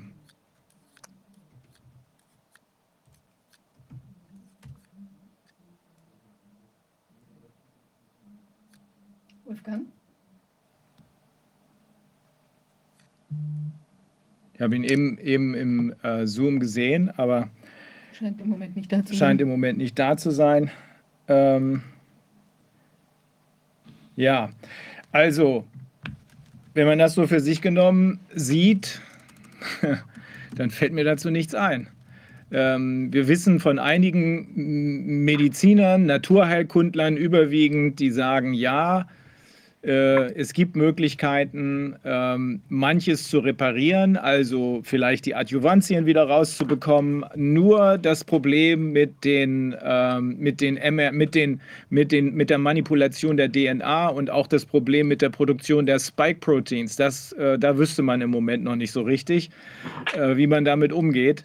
Ähm, ich weiß Ja, nicht. also es gibt, Ja? es gibt schon, es gibt schon Möglichkeiten hier bei diesen Menschen ähm, die Immunfunktion ähm, ein Stück weit zu verbessern. Ja. Ähm, aber da, da hängen mehrere sehr große Abers dran aus meiner Sicht. Das Aber Nummer eins ist, dass viele der Betroffenen das ja gar nicht wissen. Ja.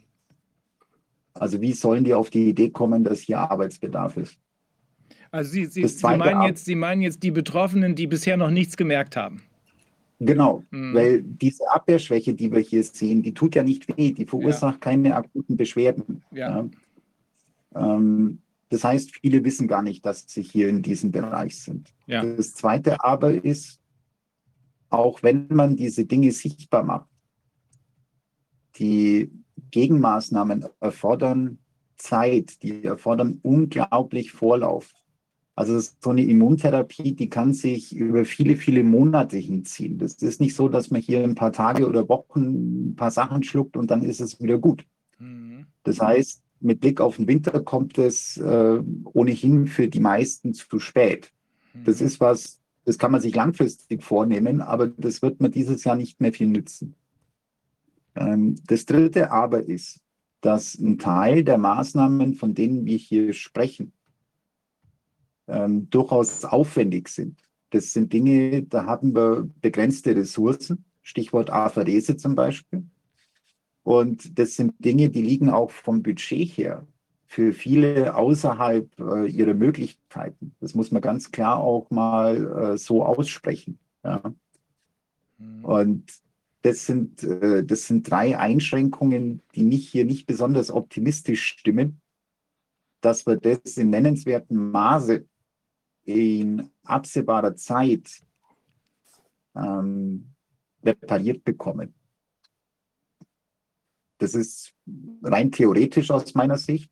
Es wird Fälle geben, die sich darum bemühen, diese Dinge anzugucken, die dann auch willens sind, hier aktiv zu werden, um die Dinge zu verbessern, die auch die Ressourcen haben, um sich das leisten zu können.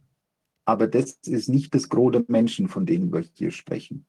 Was Weil die heißt das? meisten, Was heißt das, um sich das leisten zu können? Was muss man da im Auge haben? Also wenn wir jetzt allein mal von den Untersuchungen sprechen, die ich hier zeige, um überhaupt mal ähm, auf den Punkt zu kommen, diese Schäden sind da. Ja. Bereits diese Einstiegsuntersuchungen kosten mehrere hundert Euro. Das ist bereits eine Hürde, wo einige schlucken werden. Die Therapien, die dann hier oben drauf kommen, die bewegen sich auch deutlich im dreistelligen Bereich pro Monat. Wenn wir von so Sachen wie Apherese zum Beispiel sprechen, ähm, da sind wir im fünfstelligen Bereich. Ja. Das sind die Größenordnungen, um die es hier teilweise geht.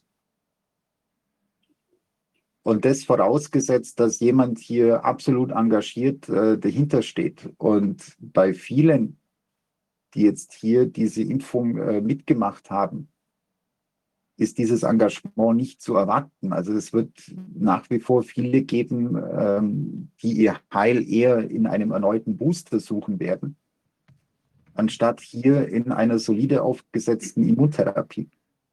Darf ich eine Frage stellen? Ja. Zwischendurch. Ich, äh, das ist ja sehr beängstigend, was Sie schildern jetzt hier.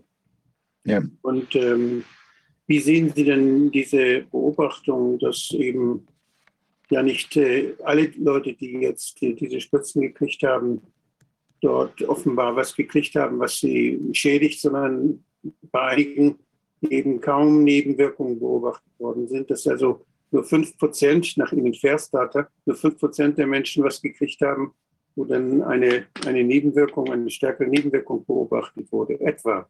Äh, wie ist das? Wissen, haben Sie da neuere Daten, wie das dann bei den, bei den Boosterspritzen ist? Wie sich das da verhält, ob sich das da geändert hat? Oder ob man, gibt es da Beobachtungen, die darüber was aussagen, ob das, wie, die Kumula, Kumul, äh, wie das kumuliert, diese Risiken? Oder ob, das, ob man das äh, sogar vielleicht äh, jetzt verlangsamt, damit das nicht zu auffällig wird. Also es wird ja auch eine Taktik dahinter sein, derjenigen, die sowas machen, die wollen das ja weiterverkaufen. Und wenn jetzt plötzlich alle Menschen ins Krankenhaus müssen, die diese Spritzen gekriegt haben, dann wird es ja den blödsten Menschen auffallen, dass da irgendwas nicht in Ordnung ist. Das heißt, äh, wenn ich ein cleverer Geschäftsmann wäre, dann würde ich das verhindern, dass es den Leuten auffällt, sodass ich das Narrativ aufrechterhalten kann, dass das doch nicht so schlimm sei. Ich gehe davon aus, dass dort, dort, dort etwas ausprobiert wird und dass auch die Aktionäre dieser Firmen, die das ausprobieren, natürlich das Geld nur dort investieren, wenn dort äh, zu erwarten ist, dass da später und langfristig auch dann äh, längerfristig zumindest Perspektive ist, dass die Kurse steigen. Wenn sich denn jetzt abzeichnet, dass diese, dass diese Unternehmen die Leute eben schädigen und alle Leute das merken, dann wird das für die Aktienkurse ja nicht so positiv sein. Und ähm, ist die Frage, also für mich passt das alles noch nicht so ganz zusammen. Äh, kennen Sie, Doch, wissen Sie denn, kennen ja. Sie die Studie, wie viel, wie viel zu diese Lymphozytendifferenzierung, ob die regelmäßig gemacht werden, jetzt zum Beispiel in Kliniken oder ob die zum, ob die von den Kassen bezahlt werden, auch wie häufig die gemacht werden bei Menschen, die jetzt die Spritzen gekriegt haben. Ist Ihnen da was bekannt? Ja, also da müssen wir uns kurz sortieren. Ähm, was Studien angeht mit diesen immunologischen Untersuchungen, die ich gezeigt habe, ähm, da gibt es im Moment im Prinzip nichts. Also zumindest nicht mit einer Kohortengröße, wo man wirklich äh, dann eine definitive Aussage treffen kann. Was wir hier haben, sind ganz kleine Kohorten, mal ein paar Dutzend Leute, mal ein paar hundert, wo man sich zum Beispiel Antikörper anguckt, wo man sich Lymphozyten anguckt. Sowas haben wir. Aber jetzt nichts äh, mit größeren Kohorten. Was jetzt ähm, diese Geschäftsperspektive angeht, ähm, ist das, was wir hier beobachten, im Prinzip das Beste, was Firmen wie Pfizer passieren kann. Diese immunologischen Schäden, die wir jetzt hier diskutiert haben, sind, wie gesagt, nicht apparent. Also die Betroffenen wissen das nicht. Die haben keine akuten Beschwerden. Die gehen nicht zum Arzt, da wird nichts gemeldet, die gehen nicht ins Krankenhaus. Aber was entsteht aus einer anhaltenden Immunsuppression? Das ist ein astreiner Faktor für Multimorbidität. Das erhöht das Erkrankungsrisiko für enorm viele chronische Erkrankungen, allen voran ähm, Krebserkrankungen. Und da sind wir jetzt wieder genau in der Pipeline von Pfizer. Ähm, wir haben jetzt hier mit dieser Impfung diese RNA-Plattform etabliert. Die werden wir so schnell nicht mehr los. Das Ding ist jetzt da. Und wenn ich mir jetzt die Aktionärsankündigungen von Firmen wie Pfizer oder Moderna oder BioNTech anschaue, dann haben die da inzwischen hunderte RNA-Präparate drin. Ja unter anderem mit Schwerpunkt Onkologie. Und wenn ich jetzt mal eins und eins zusammenzähle, wir rollen hier auf Bevölkerungsebene eine Kampagne aus, die bei vielen, und das sind deutlich mehr als fünf Prozent, die fünf Prozent beziehen sich ja auf VERS. Das sind Dinge, die aufgefallen sind, weil sie akut Beschwerden verursacht haben. Das ist nicht das hier. Also wir induzieren auf Bevölkerungsebene massive anhaltende Immunschäden das heißt, mit ein paar Jahren Versatz werden die entsprechenden Krankheiten auftauchen und dann stehen Firmen wie Pfizer wieder parat und verkaufen hier entsprechend die Gegenmittel, um die Dinge einigermaßen zu behandeln. Also das ist aus meiner Sicht, was die, die geschäftliche Perspektive angeht, für Pfizer im Prinzip der Optimalfall. Wir haben Schäden, die die Betroffenen nicht merken, aber Krankheiten induzieren, mit denen sich enorm viel verdienen lässt.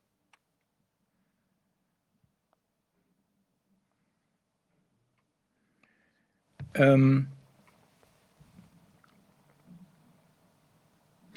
das heißt aus Ihrer Sicht, wir, wir, wir, wir dürfen den Blick nicht auf die, sagen wir mal, 5% äh, Chargen konzentrieren, die offenbar 90 Prozent der schweren Nebenwirkungen ausgemacht haben, weil das sind ja die Dinge, die sofort sichtbar sind oder wie Sie gesagt haben, apparent, apparent sind sondern wir müssen davon ausgehen, dass auch die anderen, die bisher nichts gemerkt haben, zumindest ein runtergesteuertes Immunsystem haben und deswegen, wenn sie dann in irgendein äh, Virus oder irgendeine schwerwiegendere Infektion laufen, dann nicht mehr adäquat gegenreagieren können. Also das Immunsystem nicht mehr, nicht ohne die Hilfe der pharmazeutischen Industrie, die sie überhaupt erst in diese Situation gebracht hat. Ist das die Aussage? Ja, also das ist der Worst Case, ähm, den wir aus meiner Sicht leider einkalkulieren müssen. Ja. Also ich, ich bin ein großer Fan von Steve Kirsch.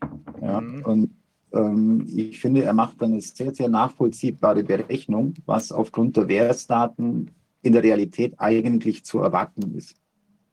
Aber selbst in Steve Kirsch hat hier diese asymptomatischen Langzeitschäden ähm, noch gar nicht einkalkuliert. Das heißt, das müssen wir aus meiner Sicht noch auf das draufschlagen, was äh, der Kollege Kirsch hier berechnet. Und wenn wir das tun, dann, wie gesagt, wird es dunkelschwarz. Ja. Und wir haben ja noch andere von diesen langfristigen Prozessen, die erstmal nicht wehtun. Stichwort Amyloidbildung. Mhm. Ja. Wir haben jetzt zum Beispiel einen Anstieg der Kinderdemenz. Also, allein, dass es, dass es sowas überhaupt in nennenswertem Umfang gibt, Kinderdemenz. Ähm, das ist ja Wahnsinn. Könnten Sie dazu gerade noch mal was sagen, näher mit der Kinderdemenz? Also ist das wie? Das gibt es doch normalerweise überhaupt gar nicht, oder? Was sagen Sie dazu? Ja, es, es gibt schon Formen der Kinderdemenz durch kongenitale Probleme. Also wenn hier bestimmte Gendefekte vorliegen, vor allem wenn es zu Schäden während der Embryonalentwicklung kam, dann kann äh, eine frühkindliche und äh, kindliche Demenz ausgeprägt werden. Aber das sind normalerweise äußerst exklusive Zustände. Ja? Also da reden wir äh, von Inzidenzen, die im Bereich 1 zu und dann kommen Millionen liegen. Ja? Also da haben wir, wenn überhaupt, ein, zwei Fälle pro Jahr. Ähm, und hier kommt es jetzt weltweit anscheinend ähm, zu immer mehr Fällen. Ähm, das hat jetzt noch niemand äh, global vernünftig ausgewertet. Ich kann jetzt hier keine Inzidenz sagen pro 100.000 Kinderjahren oder sowas. Diese Daten gibt es noch nicht. Aber mhm. allein, dass vermehrt Fälle äh, berichtet werden. Also Sie sagen eben ein, zwei Fälle pro Jahr. Das hat es schon gegeben weltweit. Und wie ist jetzt? Ja, jetzt äh, gehen wir hier in den dreistelligen Bereich. Was? Ja, und ja, und wenn ich mir jetzt hier solche Anstiegsraten angucke ähm, und ich schaue mir an, was lag da dazwischen, da ist die Auswahl jetzt nicht besonders groß. Ähm, jetzt die Koronisten werden das natürlich auf Covid schieben. Ja, die werden sagen, das ist eine ganz fiese Form von Long-Covid bei Kindern. Kann ich mir gut vorstellen, dass das so ausgehen wird ähm, halte ich nicht für die realistischste Erklärung. Ja. Ähm, wir hatten ja eine ähnliche Situation jetzt vor ein paar Monaten mit diesem massiven Anstieg von Kinderhepatitis bei Kleinstkindern. Also wir reden hier von Säuglingen und Kindern in den ersten zwei Lebensjahren.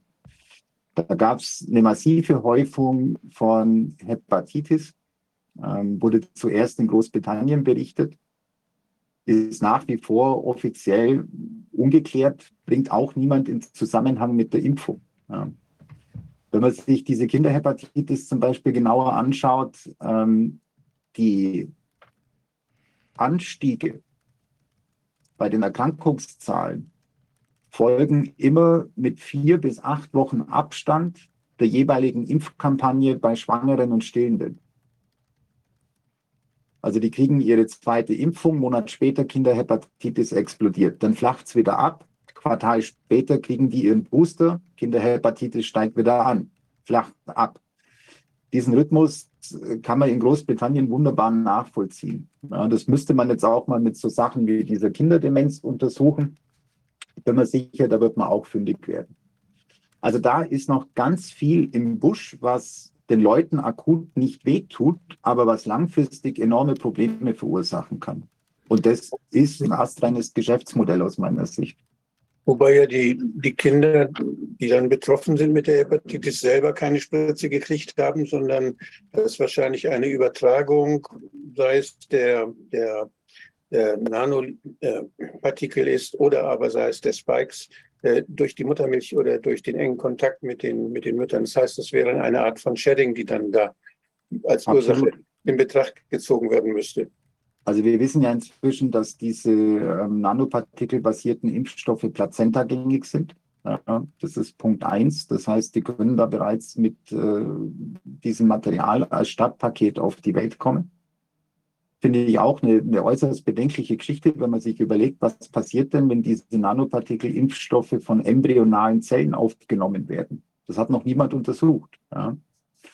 Ähm, das ist das eine, Plazentagängigkeit, und das andere ist, dass die Impfstoffe und das Spike, also sowohl die Impf-RNA als auch das Spike in der Muttermilch von geimpften Müttern nachgewiesen werden konnte. Das heißt, wenn die sich während der Stillzeit impfen lassen, dann landet sowohl die RNA selber als auch das von der Mutter produzierte Spike in dem gestillten Säugling. Ja. Und das sprechen Sie von den Tierversuchen über akute Hepatitis.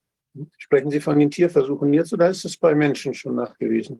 Das ist bei Menschen nachgewiesen, ja. Mhm. Also wenn wir nochmal zurückkommen auf ähm, Kinderhepatitis und äh, Anstieg der Demenz, das können ja dann nicht die, ähm, das können ja dann nicht die über die Mütter infizierten Embryonen sozusagen sein, sondern es müssen ja dann Kinder sein, die, sonst würde man ja kaum eine Demenz erkennen können. Das müssen dann ja Kinder sein, die schon ein paar Tage älter sind. Ne? Genauso ja, wie bei der Hepatitis. Also bei der Hepatitis sind es tatsächlich die allerjüngsten. Das betrifft größtenteils Kinder unter zweieinhalb Jahren. Ja, mhm. Und das äh, bin ich bei Ihnen, ähm, ist aus meiner Sicht astrein Shedding. Mhm. Ähm, was jetzt diese Demenzerkrankungen zum Beispiel angeht, da geht es in der Tat um ältere Kinder. Ja. Und die sind jetzt bereit, bereits wieder in einer Altersgruppe, die geimpft wird. Also wir haben ja in vielen Ländern ähm, Impfempfehlungen beziehungsweise die Impfmöglichkeit ab fünf Jahren. Mhm. Und in den USA jetzt zum Beispiel bereits ab sechs Monaten. Das heißt, die sind dann unter Umständen auch selber direkt mit diesem Impfstoff konfrontiert worden. Also haben wir, also haben wir allen Ernstes mit einem Anstieg der bis dahin faktisch gar nicht existenten Kinderdemenz bei fünf- und sechsjährigen zu tun? Ja. Junge, Junge. Also ich würde, ich würde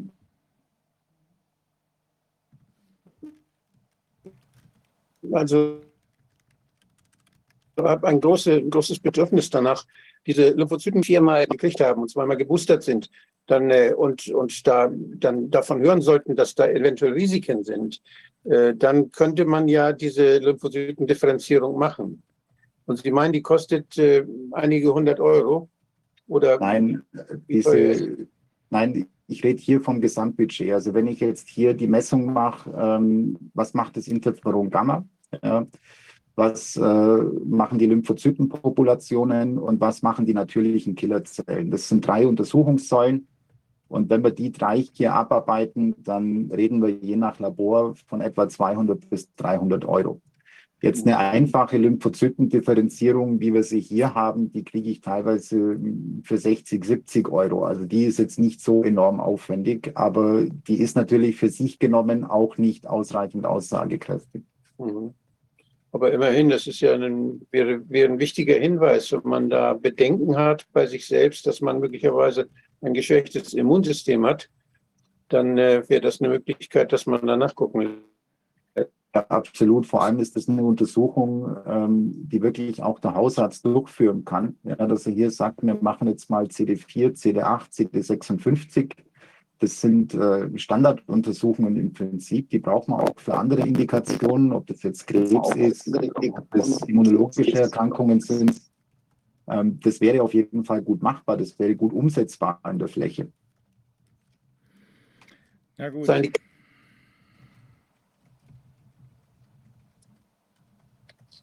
Wenn der, wenn der Verdacht auf eine erworbene Immunschwäche ist, würden die Kassen das zahlen?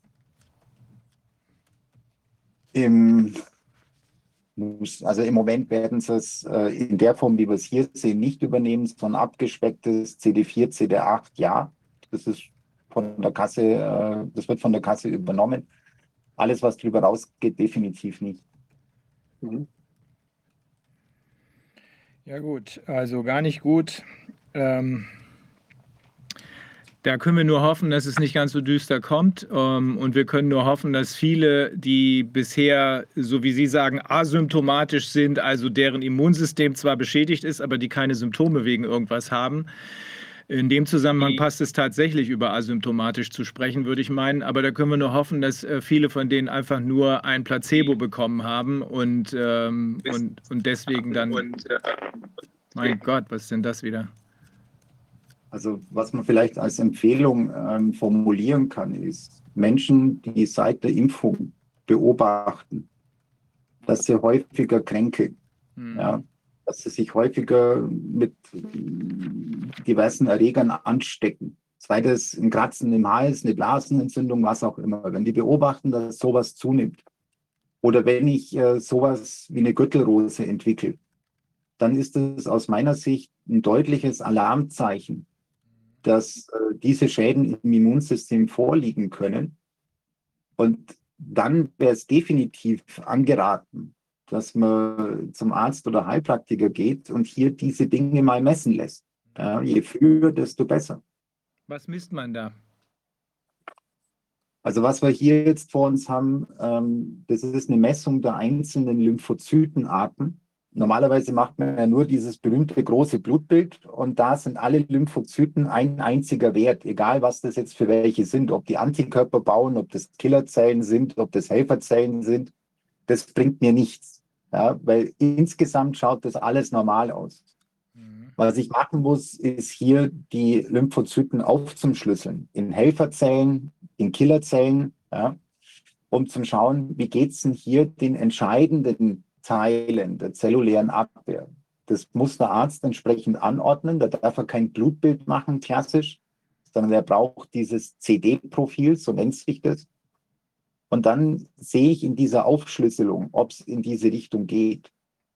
Und das Zweite, was man unbedingt messen sollte, das ist dieses Interferon Gamma. Das ist dieser Funktionswert, der mir sagt, wie aktiv ist die Abwehr. Also das eine ist quantitativ, habe ich überhaupt die Abwehrzellen, die ich brauche? Und das andere ist qualitativ, sind die in der Lage zu arbeiten? Ja, da kommt jetzt Senef ins Spiel. Senef, das Paper sagt uns, auch wenn die quantitativ da sind, aufgrund dieser Umprogrammierung, arbeiten die nicht vernünftig. Also ich muss beides angucken, quantitativ und qualitativ. Mhm. Okay, also immerhin, immerhin, es gibt die Möglichkeit, eine Unsicherheit, die jetzt ganz bestimmt durch äh, Ihre Präsentation hervorgerufen wird, äh, einer Unsicherheit zu begegnen, indem man eben anstatt des üblichen großen Blutbilds einfach mal eine. Es gibt. Wolfgang, wir hören dich ganz schlecht. Da ist irgend, deine Leitung ist ganz schlecht. Versuch's nochmal. Jetzt kann man mich jetzt hören. Ja, jetzt hören wir dich. Das ist, ich habe hier ganz gestört, viele Störungen. Ja, tut mir leid. Die, die Frage ist ja, wenn ein Arzt tatsächlich den Verdacht hat auf eine erworbene Immunschwäche, auf eine Schwächung des Immunsystems, wodurch auch immer, dann kann er ja diese Diagnostik machen. Man macht sie ja zum Beispiel mit bei Verdacht auf, auf HIV, macht man sie ja auch. Mhm. Ja, wobei diese Diagnostik ähm, zwar ein CD-Profil umfasst, aber jetzt zum Beispiel nicht die NK-Aktivität oder ähm, diese äh, stimulierte Interferon-Gamma-Freisetzung. Dass man, aber dass man aber was man machen funktioniert das könnte- Immunsystem. Was man machen könnte. Der ist, in der, der ist in die Klinik gegangen und mit dem, mit dem Herpes Zoster. Und das Erste, was man nachgeguckt hat, war, ob eventuell da eine HIV-Infektion vorliegt und ob das Immunsystem in Ordnung ist.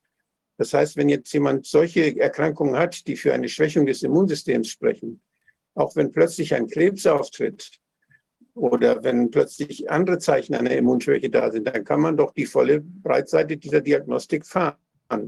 Das gehört ja sogar, ist ja sogar sehr wichtig, um das rechtzeitig Ja, das äh, wäre das, was in der Praxis zu wünschen ist. Die Erfahrung lehrt aber, dass dieser Abklärungseifer häufig nicht an den Tag gelegt wird. Ja, Das wäre also dann da wird- natürlich auch die Kasse die verantwortlich wäre, das zu bezahlen. Ja, also in der Theorie ja. ja. In der Praxis bin ich mir sicher, dass das äh, viele Betroffene nicht in Angriff nehmen, beziehungsweise die behandelnden Ärzte hier nicht diesen Eifer an den Tag legen, um bei opportunistischen oder rezidivierenden Infektionen eine relativ umfangreiche Abklärung der Immunfunktion zu veranlassen. Das wird eher darauf rauslaufen, dass man hier reflexmäßig Virustatika und Antibiotika verschreibt und hofft auf dem Weg, die Dinge in den Griff zu bekommen. Weil sich die meisten Menschen oder sagen wir mal Mediziner nicht vorstellen können oder wollen, dass die äh, Immunabwehr hier durch die sogenannten Impfungen ja, runtergefahren wird. Ja, überhaupt nicht. Also überhaupt ist es so, dass bei uns erworbene ähm, anhaltende Abwehrschwäche, also eine erworbene Immunsuppression, eine erworbene Immuninsuffizienz ähm, nicht wahnsinnig häufig ist. Ja, und unsere Mediziner haben jetzt auch nicht äh, rasend viel Erfahrung mit der Behandlung von AIDS. Jemand, der öfter AIDS-Patienten behandelt, der erkennt die Warnzeichen. Der merkt sehr schnell, in welche Richtung das geht und wird dann entsprechend abklären. Aber jemand, der da jetzt nicht groß Erfahrung damit hat, ich meine, wie viele AIDS-Patienten hatten der durchschnittliche Hausarzt in seiner Patientenkartei? Ähm, der wird die Dinge hier über eine längere Zeit aus meiner Sicht übersehen und stattdessen diese Probleme symptomatisch behandeln. Mit Antibiotika, mit Virustatika, mit was auch immer. Wenn es dann mal, mal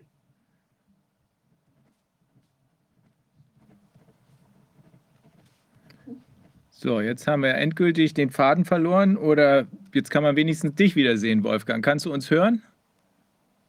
Jetzt kann ich euch wieder hören. Jetzt ist immer unterbrochen, aber ich höre euch. Also ich, ich finde es deshalb wichtig und ich habe es deshalb angesprochen, damit viele Ärzte und viele Patienten daran denken, dass so eine Immunschwäche auftritt. Wir werden hier von vielen Menschen gehört. Und Ja. ich muss einfach in die Köpfe rein.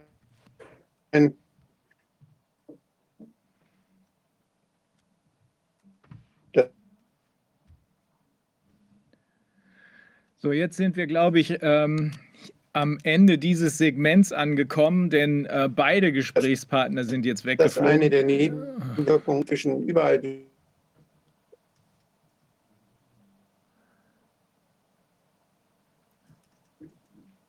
Also, ich, ich greife mal kurz ein. Herr Schilling, Wolfgang, ich glaube, wir sind uns alle einig, dass es jetzt wichtig sein wird, genau zu prüfen, was ist mit den Immunsystemen der Geimpften passiert. Sie haben eben gesagt, wie man es machen kann. Äh, Wir wissen nicht genau, ob die Mediziner und die Betroffenen dazu bereit sind. Das hängt natürlich damit zusammen, äh, dass man erstmal wissen muss, äh, dass es dieses Problem gibt.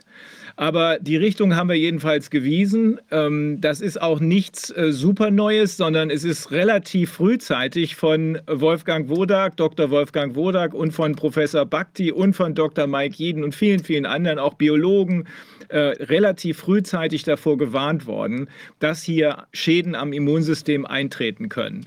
Denn mRNA-Impfungen sind noch nie gut gegangen. Man hat das früher mal getestet an Tieren, die sind alle eingegangen, wie wir inzwischen wissen. wissen. Die Frettchen sind alle eingegangen, die Katzen sind alle eingegangen.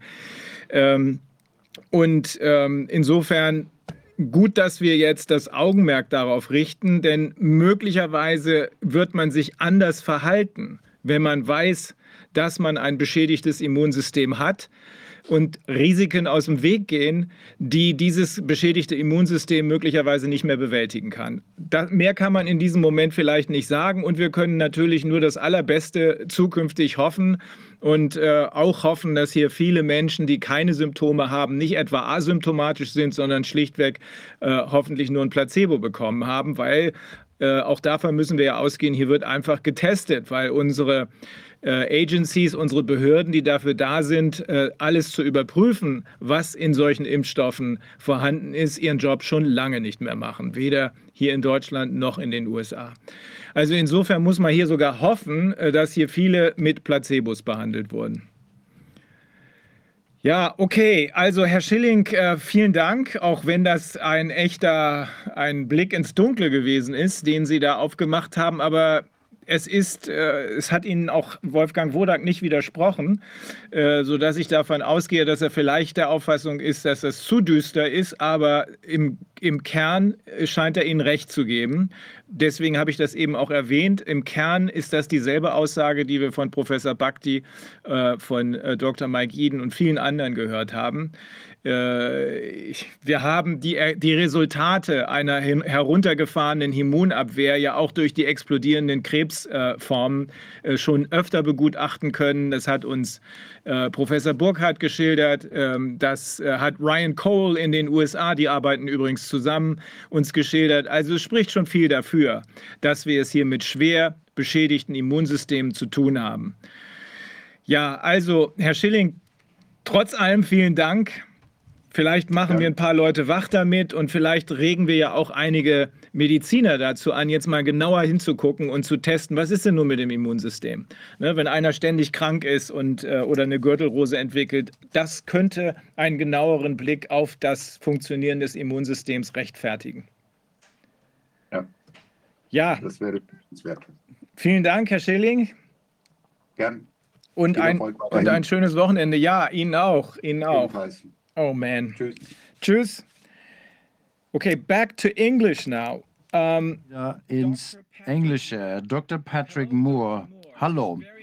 Äh, ich freue mich, dass Sie sich die Zeit genommen haben, dass Sie sogar noch hier geblieben sind, als wir Sie haben warten lassen. Sie sind Mitbegründer und Ex-Präsident von Greenpeace.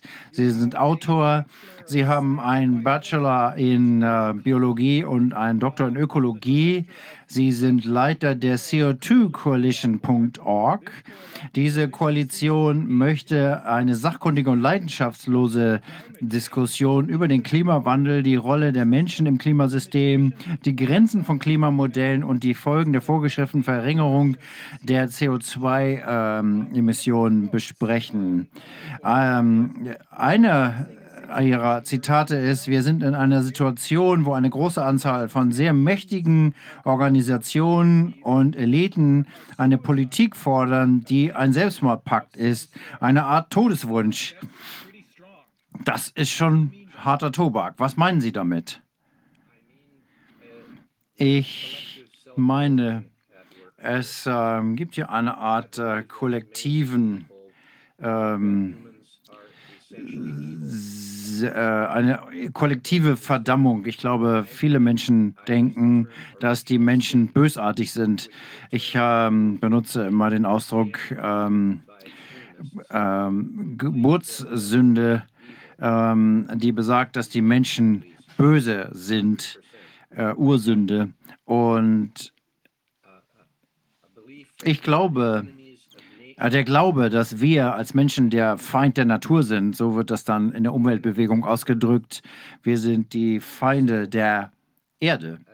Und für mich ist das ein bisschen zu sehr wie ein äh, extremes Denken. Das führt dazu, dass einem die Zukunft der Menschheit egal ist im Sinne des Kollektivs.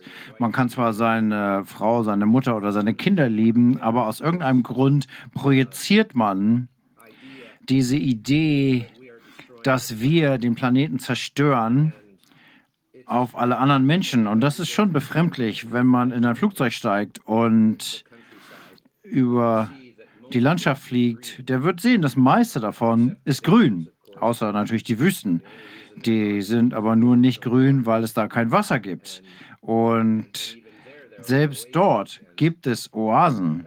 Und es gibt immer mal Grün, auch mitten in der Wüste. Und in der ersten Hälfte der Eiszeit, die äh, 10.000 bis 12.000 Jahre her ist, die erste Hälfte dieser Eiszeit, da war die gesamte Sahara grün.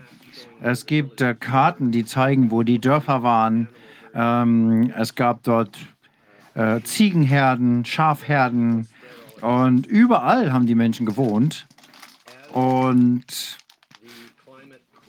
äh, indem sich das Klima abgekühlt hat vor ungefähr 6000 Jahren, das ist eine der großen Widersprüche dieser Idee, dass die Erde sich zu sehr erwärmt. Ähm, sie war in dem, was wir das Holozän ähm, im Klimaoptimum nannten. Das war die erste Hälfte des Holozäns. Und äh, wenn man sich jetzt mal durch die Eiskernbohrungen äh, anguckt, dann war die vorige Zwischeneiszeit einige hunderttausend Jahre her, ungefähr acht Eiszeiten her, dann sehen wir, dass sie am Anfang immer wärmer sind. Das heißt, aus, dem, äh, aus der Eiszeit steigt die, Zeit, die Temperatur für ungefähr 10.000 Jahre, kommt dann auf einen Höhepunkt und bleibt dort eine Weile und fängt dann langsam wieder an, die nächsten 85.000 Jahre abzukühlen, um in die nächste Eiszeit überzugehen. Und die meisten Menschen beziehen sich auf die letzte Eiszeit, die vor ungefähr 20.000, 25.000 Jahren ähm, kulminierte. Das war die so, sogenannte letzte Eiszeit. Ich weiß nicht, ob es das ähm, in Deutschland auch diese Verwirrung gibt, dass letzte die neueste sozusagen ist. Ja, in Deutschland ist dieses genau die gleiche Verwirrung. Die letzte kann die letzte von allen gewesen sein oder die jüngste. Und das, ähm, wenn man sagt die letzte, dann heißt das natürlich, äh, impliziert das, dass man denkt, es gibt keine weitere. Aber wenn man sich mal ähm, die entsprechende UN-Behörde dazu angehört. Ich weiß nicht, ob sie genau direkt zur UN gehören. Es gibt eine Kommission, deren Aufgabe es ist, ähm, die Erdgeschichte zu untersuchen. Und die haben die, das Kambrium-Zeitalter, ähm, die ganzen verschiedenen Erdzeitalter zu beschreiben. Und die haben entschieden, wir wissen nicht genau wann, und wir haben auch keine schriftliche Begründung dafür. Sie haben gesagt, dass die Zwischeneiszeit, wie sie normalerweise genannt wird, tatsächlich eine Epoche ist. Aber es ist eigentlich nur eine ganz normale Zwischeneiszeit. Ähm, und das wiederum ist dann eine Epoche. Ähm, die Dauer einer Eiszeit ist 2,6 Millionen Jahre. Ähm, das ist ein bisschen zufällig festgelegt, wann das anfällt. Wir sind im Moment ungefähr am Ende einer Abkühlungsphase, die über 50 Millionen Jahre gelaufen ist. Das ist gut dokumentiert.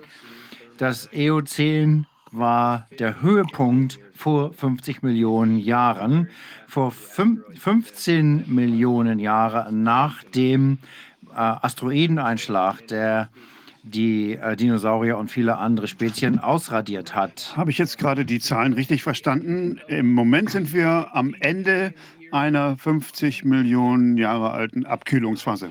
55 Millionen ja. Jahre. 5-0. Der Punkt zur ähm, Erwärmung und Abkühlung der Erde, was man dabei verstehen muss, ist, dass es viele Zeiten der Erwärmung und der Abkühlung innerhalb der Eiszeit gegeben hat. Die Gletscher, die Zwischeneiszeiten sind immer nur äh, 10.000 Jahre lang im Vergleich zu den Eiszeiten. Und dann gibt es 90.000 Jahre, wo die, ja, es ist so ein bisschen wie so ein Sägezahnprofil. Uh, das Klima kommt aus der, kommt schnell in 10.000 Jahren aus der Periode raus. Es ist 10.000 Jahre warm und graduell langsam über 80.000 Jahre kühlt sich das Klima wieder ab. Dieses Muster ist sehr, sehr stabil. Nicht alle ganz, sehen nicht alle ganz genau aus, aber es ist schon sehr erstaunlich, wie regelmäßig diese Zyklen auftreten. Äh, man denkt, oder es wird von einigen, äh, einigen geglaubt, dass das mit dem Milankovitch-Zyklus übereinstimmt. Das ist eine Auswirkung des Gravitationseffektes von Jupiter und zum gewissen Grad äh, Saturn auch. Ähm, viele wissen gar nicht, dass die ähm, Ebbe und Flut im Ozean nicht nur von Mond und Sonne beeinflusst werden, sondern auch von Jupiter. Mond und Sonne sind natürlich die Hauptauslöser der Ebbe und Flut, aber Jupiter spielt auch eine Rolle. Man kann das nachweisen. Und diese Zyklen im Pleistozän ist eine einzigartige Zeit aus der Sicht dass die Zeit, das Eiszeit, die letzte Eiszeit vor dieser war vor 250 mal Millionen Jahren zu Ende. Ähm, also ich gehe hier jetzt mal so periodenweise zurück, um wieder dann zur Gegenwart zurückzukommen, um das einfach mal einzuordnen, wie die Geschichte der Erde sich entwickelt hat. Also wir gucken uns das nicht nur an seit 1920, sondern weiter zurück. Denn wenn wir uns über Klimawandel reden, die interessieren sich gar nicht für Sachen, die vor 1850 passiert sind, weil da äh, haben wir angefangen, CO2 in die Atmosphäre zu pusten. Ja, einige scheinen hier Wetter und Klima zu verwechseln. Ja, das ist wirklich sehr interessant, denn am Anfang hieß es ja noch äh, globales, globale Erwärmung. Aber äh, als es dann gar nicht äh, zu verzeichnen war, dass die Temperatur angestiegen ist, sagte man auf einmal Klimawandel. Und jedwede Veränderung äh, im Klima wird natürlich jetzt uns selbst zugeschrieben. Ab. Aber wenn man früher immer gesagt hat, oh, das war so kalt letzten Winter, dann sagt man, ja, das ist nur die Witterung, das ist nur das Wetter, das ist nicht das Klima. Klima ist ja ein, äh, ein Durchschnitt über einen längeren Zeitraum. Und jetzt reden alle nur noch vom Klimawandel. Aber die Menschen haben immer ein sehr kurzes Gedächtnis. Äh, auch äh, unsere Lebensdauer ist ja relativ kurz im Vergleich zu der Lebenszeit der Erde. Aber vielleicht kennen Sie mein äh, letztes Buch. Äh, ich kenne es noch nicht, aber ich werde mir das jetzt mal angucken.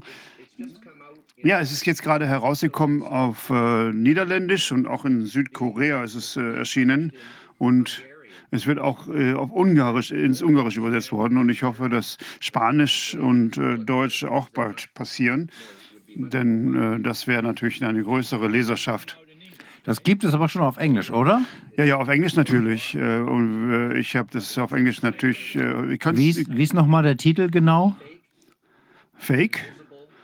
Unsichtbare Katastrophen.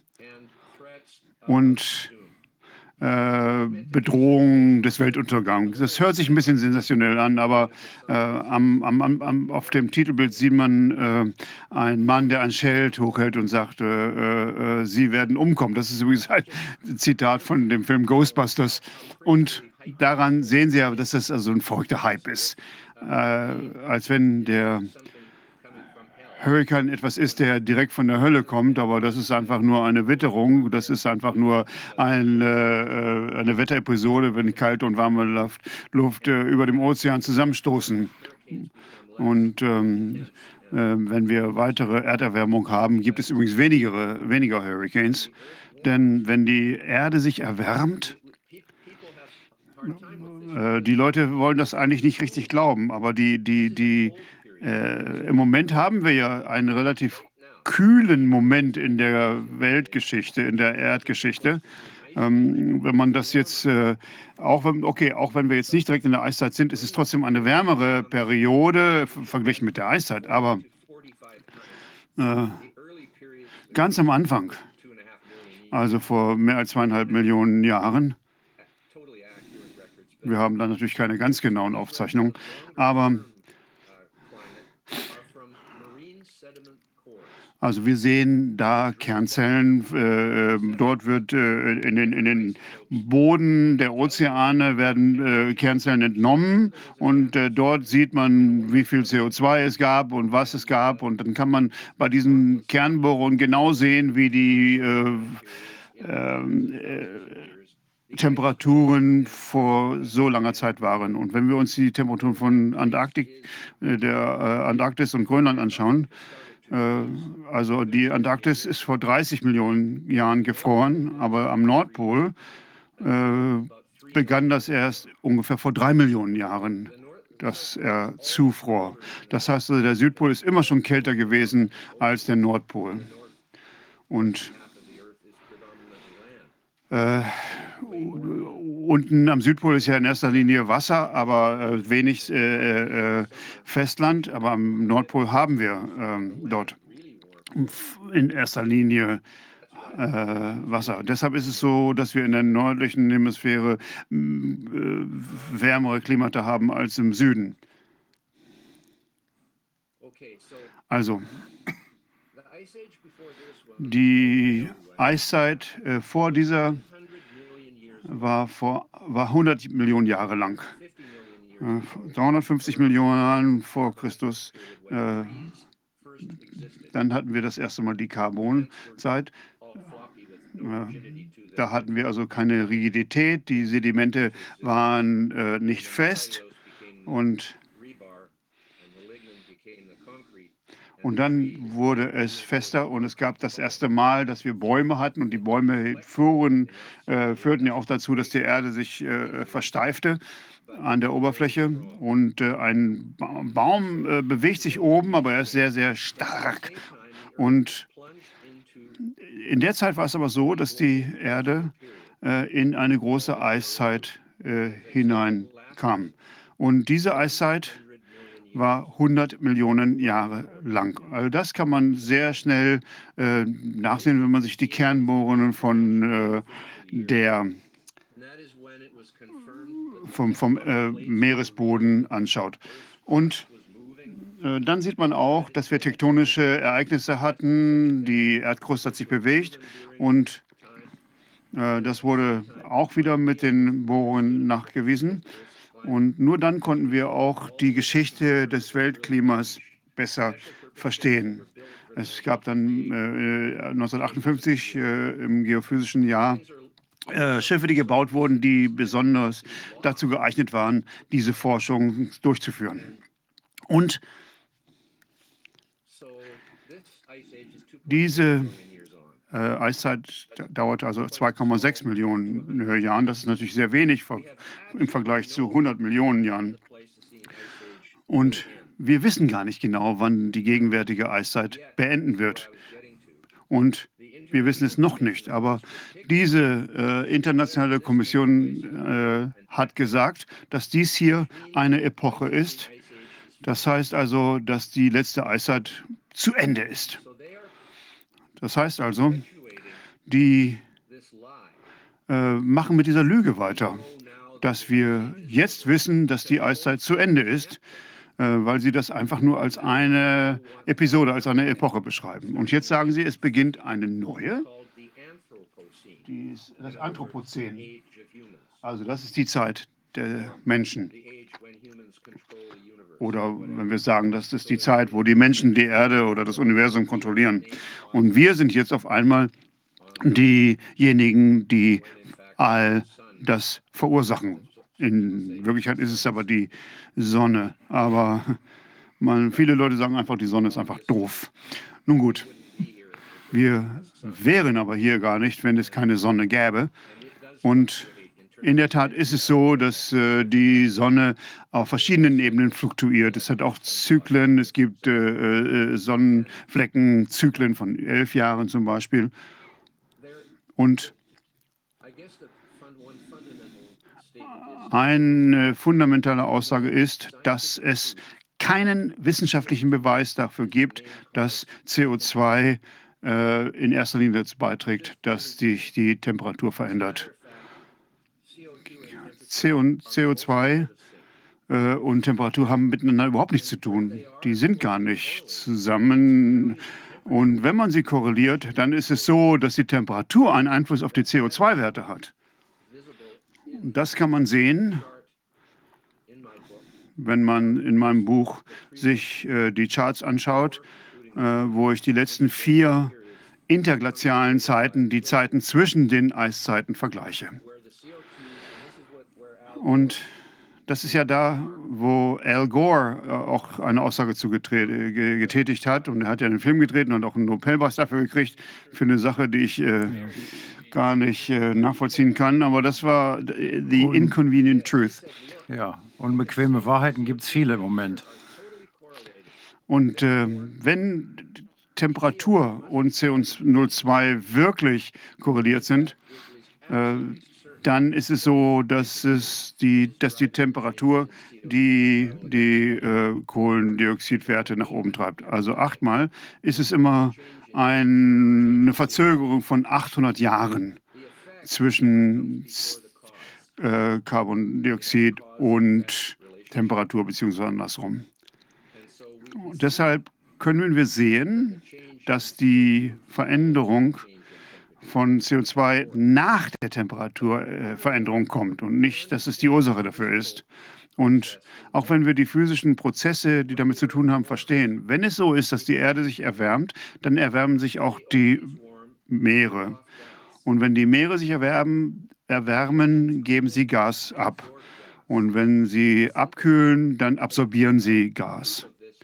Und nehmen Sie einfach ein Glas kaltes Wasser aus dem Kühlschrank und stellen Sie es auf den Tisch dann sehen Sie sofort äh, am Glas äh, kleine Bläschen, die sich bilden. Das heißt, da kommen Gase heraus. Und hier ist im Prinzip genau das Gegenteil. Denn wenn die Erde, wenn die, wenn die Luft wärmer ist, dann hat es äh, den Wasserdampf in sich. Und wenn die ähm, und wenn die Meere kälter sind, haben sie weniger Gas. Flüssigkeiten werden von wärmeren Gasen absorbiert. Aber Gase werden nicht von warmen Flüssigkeiten absorbiert. Es ist genau andersrum. Aber es ist so. Äh, das ist ein physikalisches, eine physikalische Tatsache. Das heißt also, der Zyklus von ähm, Carbondioxid und Temperatur, wenn wir das mal angucken, was 80 Teile pro Million in der letzten Eiszeit. In den Eiszeiten davor war es etwas höher. Der höchste Punkt waren 260 bis 280 Partikel pro eine Million. Also es ist keine Verdopplung, aber äh, nicht so viel wie vorher. Weil die Ozeane 50 mal mehr CO2 bilden können, binden können als die Erde. Also, der CO2 äh, Inhalt macht den, macht den Unterschied aus. Und das ist, wie gesagt, 50 Mal mehr als äh, auf dem Festland. Also Al Gore hat es genau falsch rum verstanden. Und trotzdem, aber die Leute glauben ihm und äh, sein Buch steht. Warum glauben Sie, ist es so? Naja, es ist so, als wenn die Leute einfach nur äh, an die Endzeit glauben wollen. Und mein Buch heißt ja deswegen auch Fake, unsichtbare Katastrophen. Und man gibt ja da mit Fake, dass äh, diese Feldtheorie existiert, dass irgendwann ähm, MC2 ist das gleiche wie Steroide. Das heißt also die Energie und die Materie und das äh, äh, elektrische Feld und alles das kommt zusammen zu einer Superformel. Aber ich habe auch da eine Theorie und ich glaube, das ist einfach nur Geschichten sind, um uns Angst zu machen. Entweder ist es unsichtbar wie CO2 oder Strahlung oder was auch immer ist irgendwie schlecht. Irgendwas, was schlecht ist, muss unsichtbar sein und dann haben wir Angst davor. Das Interessante daran ist, äh, CO2 und äh, Strahlung, das sind reale Sachen, aber sie sind in der Tat unsichtbar. Aber in GMOs ist nichts. Wenn da was drin wäre und schlecht wäre, hätte es einen Namen, aber haben wir nicht. Aber also sie haben eine Millionenkampagne gegen äh, Klimawandel, aber es ist etwas, was einfach nicht existiert. Gab es irgendwelche Studien zu negativen Ergebnissen, dass was äh, Kühe essen, dass die genmanipuliertes Soja essen? Äh, ich weiß nicht, ob das äh, Gentechnik, äh, ob das vielleicht einfach Angst auslösen soll, auch. Absolut keine Grundlage. Äh, alles ist aus irgendetwas gemacht worden. Alles ist, besteht aus Atomen und hat eine chemische Formel. Es gibt nichts, was existiert, was keinen Namen hat. Und deswegen ist es einfach ein, eine Tatsache, dass äh, irgendwas, was da äh, im GMO besteht, ist, negativ sein kann. Alles ist getestet worden. Alles ist getestet worden. Und man kann sagen, dass es sicherer ist. Und es gibt sehr viele natürliche Produkte, die negative Einflüsse auf ihre Gesundheit haben. Einige Menschen sind einfach äh, allergisch äh, auf Erdnüsse, ja, haben dort eine Reaktion. Äh, und sie wissen, was in der Erdnuss drin ist, was äh, die Allergie verursacht, was da drin ist. Aber es ist da nichts in genetisch modifizierten Organismen, die äh, das verursachen könnten. Das ist ja erstaunlich. Ich habe viele Jahre darüber nachgedacht. Ähm, es gibt äh, den sogenannten goldenen Reis. Äh, das ist ein genetisch modifizierter Reis, ähm, der äh, Beta-Carotin haben und so daraus entsteht äh, äh, Vitamin. Karotten werden Karotten genannt, weil sie Beta-Carotin haben. Und äh, es gibt Sachen, die sind orange,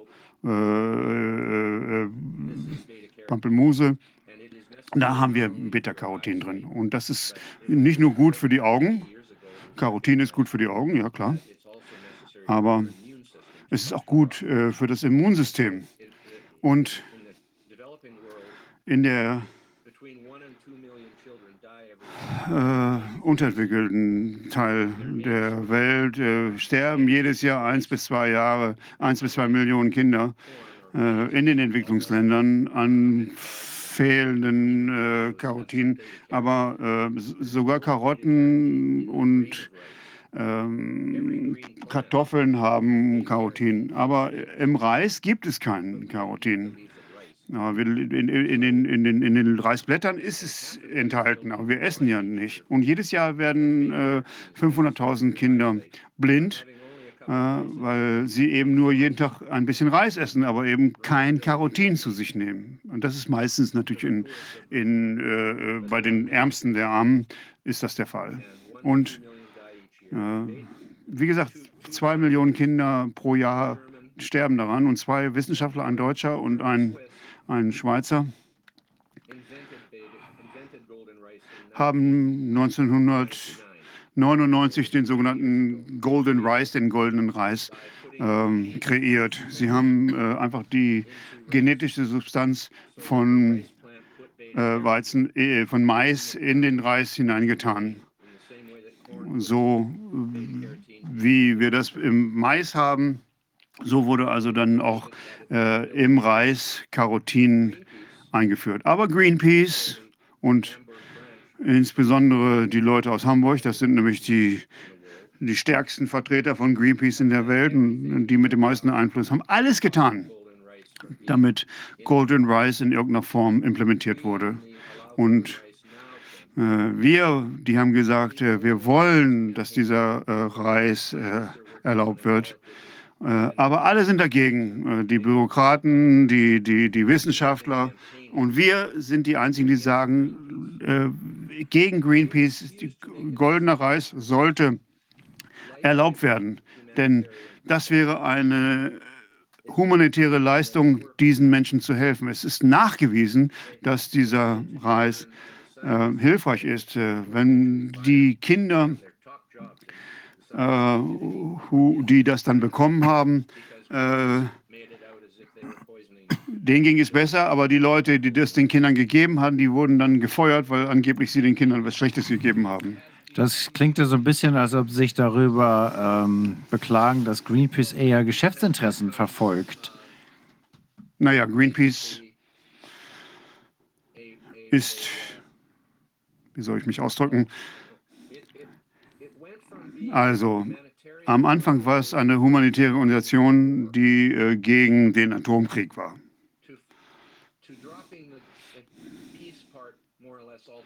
Äh, das mit dem Frieden ist jetzt gar nicht mehr bei Ihnen dabei. Äh, jetzt ist nur noch Green, also Peace. Das Wort Peace ist weg und jetzt geht es nur noch äh, Green und es äh, heißt so viel wie der Mensch ist der Feind der Erde.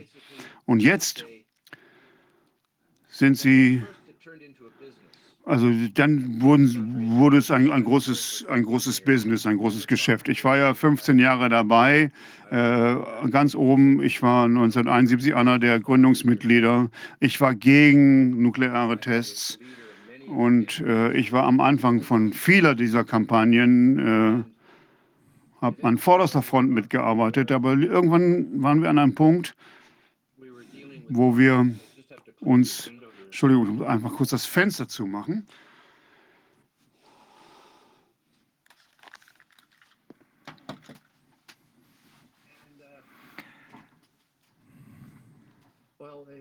Und sie haben sich im Grunde in oder in den hinter den verschlossenen Türen ähm, am Anfang waren unsere Büros immer offen, jeder konnte reinkommen und sich mit uns unterhalten. Jetzt haben sie sich eigentlich mit dem Weltwirtschaftsforum zusammengetan. Man kennt noch nicht mal mehr die Namen der Menschen, die bei Greenpeace sind. Die sind in den Hinterzimmern verschwunden und äh, sind dort Verschwörungstheoretiker, die versuchen, Geld aufzutreiben, indem sie den Menschen Angst einjagen. Ich habe es so gesagt, dass mit dem Klimathema äh, fährt man mit dem äh, SUV die Straße runter und hat Angst, seine Kinder zu überfahren. Ähm, und weil man, weil ihm das gesagt wird und das macht äh, Schuldgefühle und Schildgefühle öffnen das Portemonnaie und damit zahlt man gerne an Greenpeace, um das zu kompensieren. Aber das ist eigentlich eher wie so eine Art äh, Schneeballsystem. Ziemlich despektierlich, wie ich finde. Ich habe mein Leben lang mich mit Wissenschaften beschafft. Äh, ich habe mit zwölf angefangen, die zu lesen. Ich bin jetzt 74 und seitdem habe ich äh, einen Wissensdurst und äh, möchte gerne den Zusammenhang zwischen Ursache und Wirkung verstehen. Viele Menschen verstehen nicht, dass es einen Unterschied zwischen Korrelation und ähm, Verursachung gibt. Und das ist genau bei Temperatur und CO2 so. Die sind korreliert seit einigen Jahrhunderten, weil das die kurze, das kurze ähm, Eiszeitalter ist erst vor 350 Jahren vorbei gewesen, die Zwischeneiszeit. Und seitdem wird es wärmer, lange bevor die Menschen angefangen haben, äh, CO2 zu produzieren. Ähm, die Themse ist das letzte Mal ähm, in 1818 gefroren. Und das hat nichts mit äh, CO2 zu tun. Das heißt einfach, dass wir in einer Warmzeit sind. Und das entspricht der römischen Zwischenwärmezeit äh, und der minoischen, die jeweils ungefähr 1000 Jahre auseinander liegen. Wir wissen nicht, was diesen Kreislauf verursacht, diesen Zyklus. Das wissen wir einfach nicht. Aber manchmal ist es schon irgendwie schwierig, die Ursachen für bestimmte Phänomene zu ergründen. Aber eben weil es so kompliziert ist, äh, hat dieses IPCC, das Komitee, versucht, äh, diese Tatsachen zu verbergen. Ich glaube, die haben das manchmal sogar aus ihren eigenen Texten gelöscht, aber es ist doch gut dokumentiert, dass die hier der, die Deutungshoheit haben, sozusagen,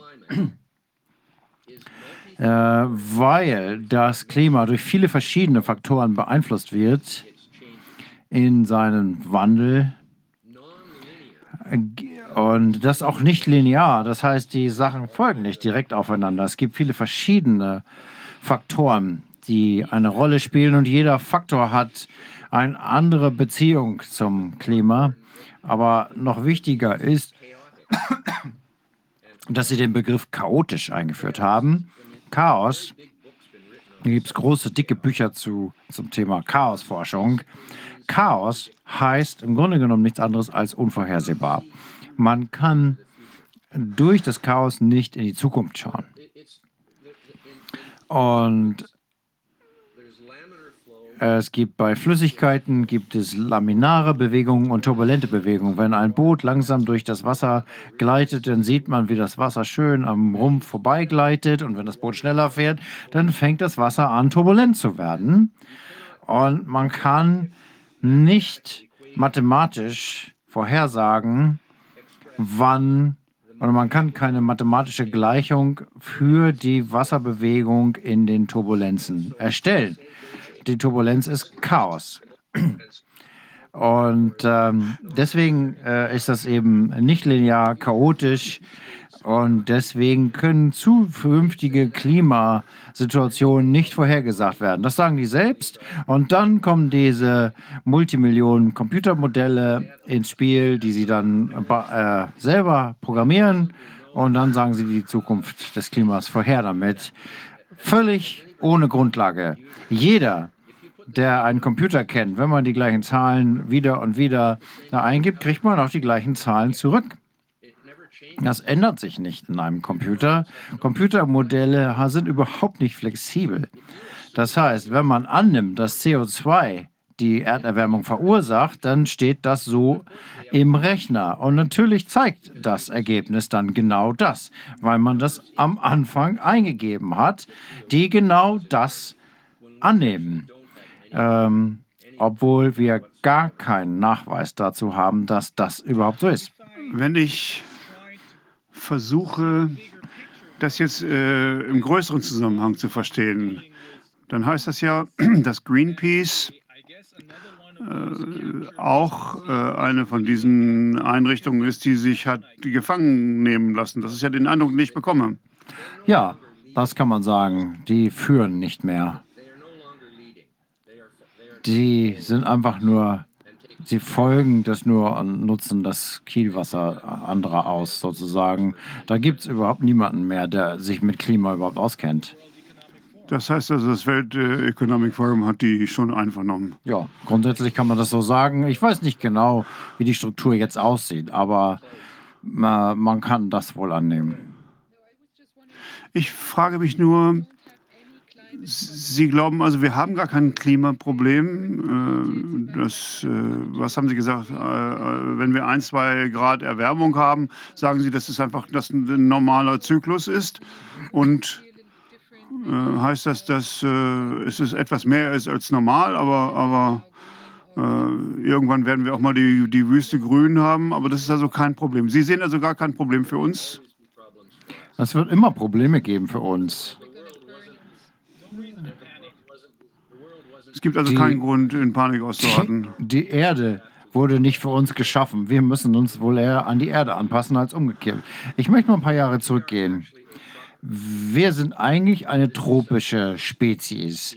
Das vergessen die meisten Menschen. Wir kommen aus Afrika, vom Äquator.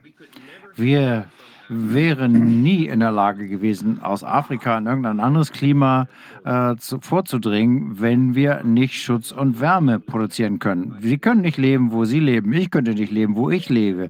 Wir würden ganz schnell sterben. Und deswegen müssen wir das erstmal als Tatsache anerkennen, dass wir eine tropische Spezies sind. Und wir müssen auch zur Kenntnis nehmen, dass die größte Biodiversität der Welt in den Tropen ist. Und auch die meisten Menschen leben in den Tropen, wenn man sich das mal genau anguckt. Man sieht das äh, auf Bildern im Internet, die Anzahl der Menschen, die auf jedem, auf dem verschiedenen Breitengraben leben. Und die meisten Menschen leben in den Tropen, zwischen den beiden tropischen Zonen. Und fast niemand lebt, lebt am Südpol oder am Nordpol. Da ist einfach niemand. Vielleicht der eine oder andere Forscher mit seiner Station, aber das war's. Und Biodiversität ist am höchsten in den wärmsten Klimazonen, solange es genügend Wasser gibt. Natürlich, die Wüsten liegen nicht auf dem Äquator, die Wüsten liegen ungefähr bei 30 Grad, wo es am trockensten ist. Und das ähm, liegt an der atmosphärischen Zirkulation. Aber wenn man sich mal anguckt, wie viele Spezies in dem äh, südlichen Halbkugel und besonders der Antarktis gibt, im Ozean gibt es eine ganze Menge. Aber wenn man aufs Land kommt, dann ist das doch sehr spärlich. Wir wissen also, dass äh, Eis der Feind des Lebens ist. Und trotzdem hat jeder Angst davor, dass die Gletscher schmelzen und sagen, oh, wenn die Gletscher schmelzen, dann gibt es kein Wasser mehr zur Beregnung. Und da sage ich, nun, was wäre denn, wenn die ähm, Gletscher über eure Felder wachsen würden, wie das ja schon oft passiert ist? Komplett Kanada war von einer Eisschicht bedeckt, 20.000 Jahre. Eine Kilometer, anderthalb Kilometer dick. An einigen Stellen war es drei Kilometer dick. In Montreal, Montreal war mit drei Kilometer dicken Eisschichten bedeckt. Und die, äh, das Meer war äh, 120 Meter tiefer als heute. Als Kanadier bin ich mit Fuß und Zoll und, und Inch groß geworden und musste dann in der Universität das metrische System äh, lernen. Ich kann das also in beiden Maßeinheiten sagen. Ich weiß, äh, Sie kennen das mit den Füßen und Pfund nicht so. Wir verstehen es aber trotzdem. Okay, also 120 Meter tieferer Meeresspiegel, weil so viel Wasser aus, der, aus den Meeren als Eis auf dem Land lag. Also wir sind eine tropische Spezies und aus der menschlichen Perspektive wäre eine wärmere Welt schön. Denn was die Menschen nicht wissen, ist, wenn die Erde sich erwärmt, dann passiert das nicht in den Tropen. Es passiert äh, immer an den Polen. Vor fünf Millionen Jahren äh, ist, äh, waren die kanadischen ähm, Inseln komplett durchfroren. Ähm, es gibt fossile Funde, die das belegen. Und es wuchsen Bäume dort, wo jetzt Tundra ist. Und natürlich waren immer Menschen dort, auch während der Eiszeiten. Ähm, aber die Tropen sind nie eingefroren, aber sie sind in den Warmzeiten eben auch nicht wärmer geworden. Und ich spreche jetzt nicht nur hier, also im Eozän als die Erde viel wärmer war, als sie heute ist im Durchschnitt. Da äh, gab es Leben an den Punkten. Und heute gibt es keins. Die, Antik die Antarktis war mal mit Wald bedeckt. Und zwar 100 Millionen Jahre lang, 200 Millionen Jahre lang. Äh, die Zeit zwischen der, dem der letzten Eiszeit, die erst vor 2,6 Millionen Jahren angefangen hat, und der davor, die war vor 250 Milliarden davor, 200, ich weiß die Zahlen gerade nicht genau. Das sind einfach so lange Zeitspannen, als es überhaupt kein Eis gab, auf keiner der Polkappen und das Leben ist dort erblüht. Als die Dino Dinosaurier ausgestorben sind, das war eine der wärmeren Zeitalter, aber die sind nicht wegen eines Asteroiden äh, gestorben, der so viel Staub in die Atmosphäre ge geschleudert hat, dass die Erde dunkler wurde für einige Jahre und das hat zu einem Verhungern geführt. Wir wissen einige anderen äh, Auslöschungen nicht. Das äh, Perma-Zeitalter ähm, hat das auch gesehen. Da war das etwas unklar. Das Perm. Also diese Angstmacherei, dass die Pole schmelzen und dass der Wasserspiegel steigt und dass wir alle untergehen und äh, Deutschland ist dann überflutet. Ist das überhaupt realistisch oder ist das einfach wieder nur so eine Geschichte? Nun, einmal kann man sagen, das ganze Eis in der Arktik, in der Arktis schwimmt auf dem Ozean. Das macht also überhaupt keinen Unterschied aus, ja, das was die Meereshöhe anbelangt. Und die Gletscher im Himalaya die Erde hat sich ja die letzten 300 Jahre erwärmt. Deswegen ist der Meeresspiegel angestiegen um ungefähr 1,5 Millimeter pro Jahr. Wenn man sich mal die Geschichte anguckt der letzten Eiszeiten, da ist die, der Meeresspiegel um 120 Meter gestogen, gestiegen bis vor ungefähr 7000 Jahren Also 7000 Jahre ist das her. Ähm, da war alles das, was die ähm, mittelhohen äh, Gletscher geschmolzen sind und es sind nur die polaren Eiskappen übergeblieben, die erstaunlicherweise seitdem noch vorhanden sind. Die Zwischeneiszeit, in der wir jetzt sind, die übrigens schon seit 10.000 Jahren läuft, hat die nördlichen und südlichen Eiskappen nicht geschmolzen. Und die Erde äh, kühlt sich seit den letzten 6000 Jahren ab. Die Menschen glauben, dass dieser kleine Anstieg, den wir jetzt hier haben, der vielleicht 500 Jahre dauert, wenn das genauso ist wie ähm, im Mittelalter und zum Zeit der Römer, äh, als Grönland grün war. Das heißt, was ist das? Wir sind netto abgekühlt seit 6000 Jahren. Ja, 6000 Jahren. Als die Sahara wieder zum, zur Wüste wurde, von dem, was sie vorher war, wir wissen das nicht ganz genau, was sie vorher war, aber wir wissen, dass dort Menschen überall gelebt haben und dass sie grün war. Und eine der Theorien, warum die ägyptischen Kaiserreiche entstehen konnten, ist, weil diese ganzen Menschen alle ins Niltal kamen. Ähm, und dass sozusagen eine urbane Situation entstanden ist. Und da ist das ägyptische Kaiserreich entstanden, nachdem die Wüste nicht mehr grün war. Das ist ein bisschen hypothetisch, macht aber Sinn. Also in anderen Worten, Dr. Moore, wenn wir uns den Einfluss äh, des äh, World Economic Forum hat, und wir sagen das ja auch ständig, wenn wir uns also deren Einfluss anschauen und äh, die Leute, die damit zu, zu, tun haben, und selbst wenn wir die dann rauslassen, können wir vielleicht mit dem einverstanden erklären, mit dem, was äh, Roosevelt mal gesagt hat. Wir müssen uns vor nichts anderem fürchten als vor der Angst selbst. Die Furcht ist, was uns Angst macht. Also inklusive äh, Erderwärmung und Klimawechsel. Äh, das ist vielleicht äh, Übersimplifizierung, aber so sehe ich das. Ich bin damit einverstanden und ich glaube auch, dass die meisten Leute, äh, die sowas sagen, nie im Leben richtig gearbeitet haben die haben nie äh, wirklich äh, arbeiten müssen. Die haben immer ein großes Privileg gehabt. Und wenn die dann so sagen, äh, sie werden nichts haben, sie werden nichts mehr besitzen und dann glücklich sein, wenn jemand mir das sagt, dann würde ich sagen, sowas, so, solche Leute sollen ins Gefängnis gesteckt werden, so einen Quatsch zu, zu fabrizieren. 2015 war ich in einem mehrtägigen Seminar über Interventionen so, so, so, so, da ging es also um ähm, Strahlung, Solarstrahlung und wie wir das äh, in den Griff kriegen können. Äh, sind natürlich auch alle äh, äh, verbunden. David Keith war, war, dabei aus Harvard mit der Idee, äh, dass wir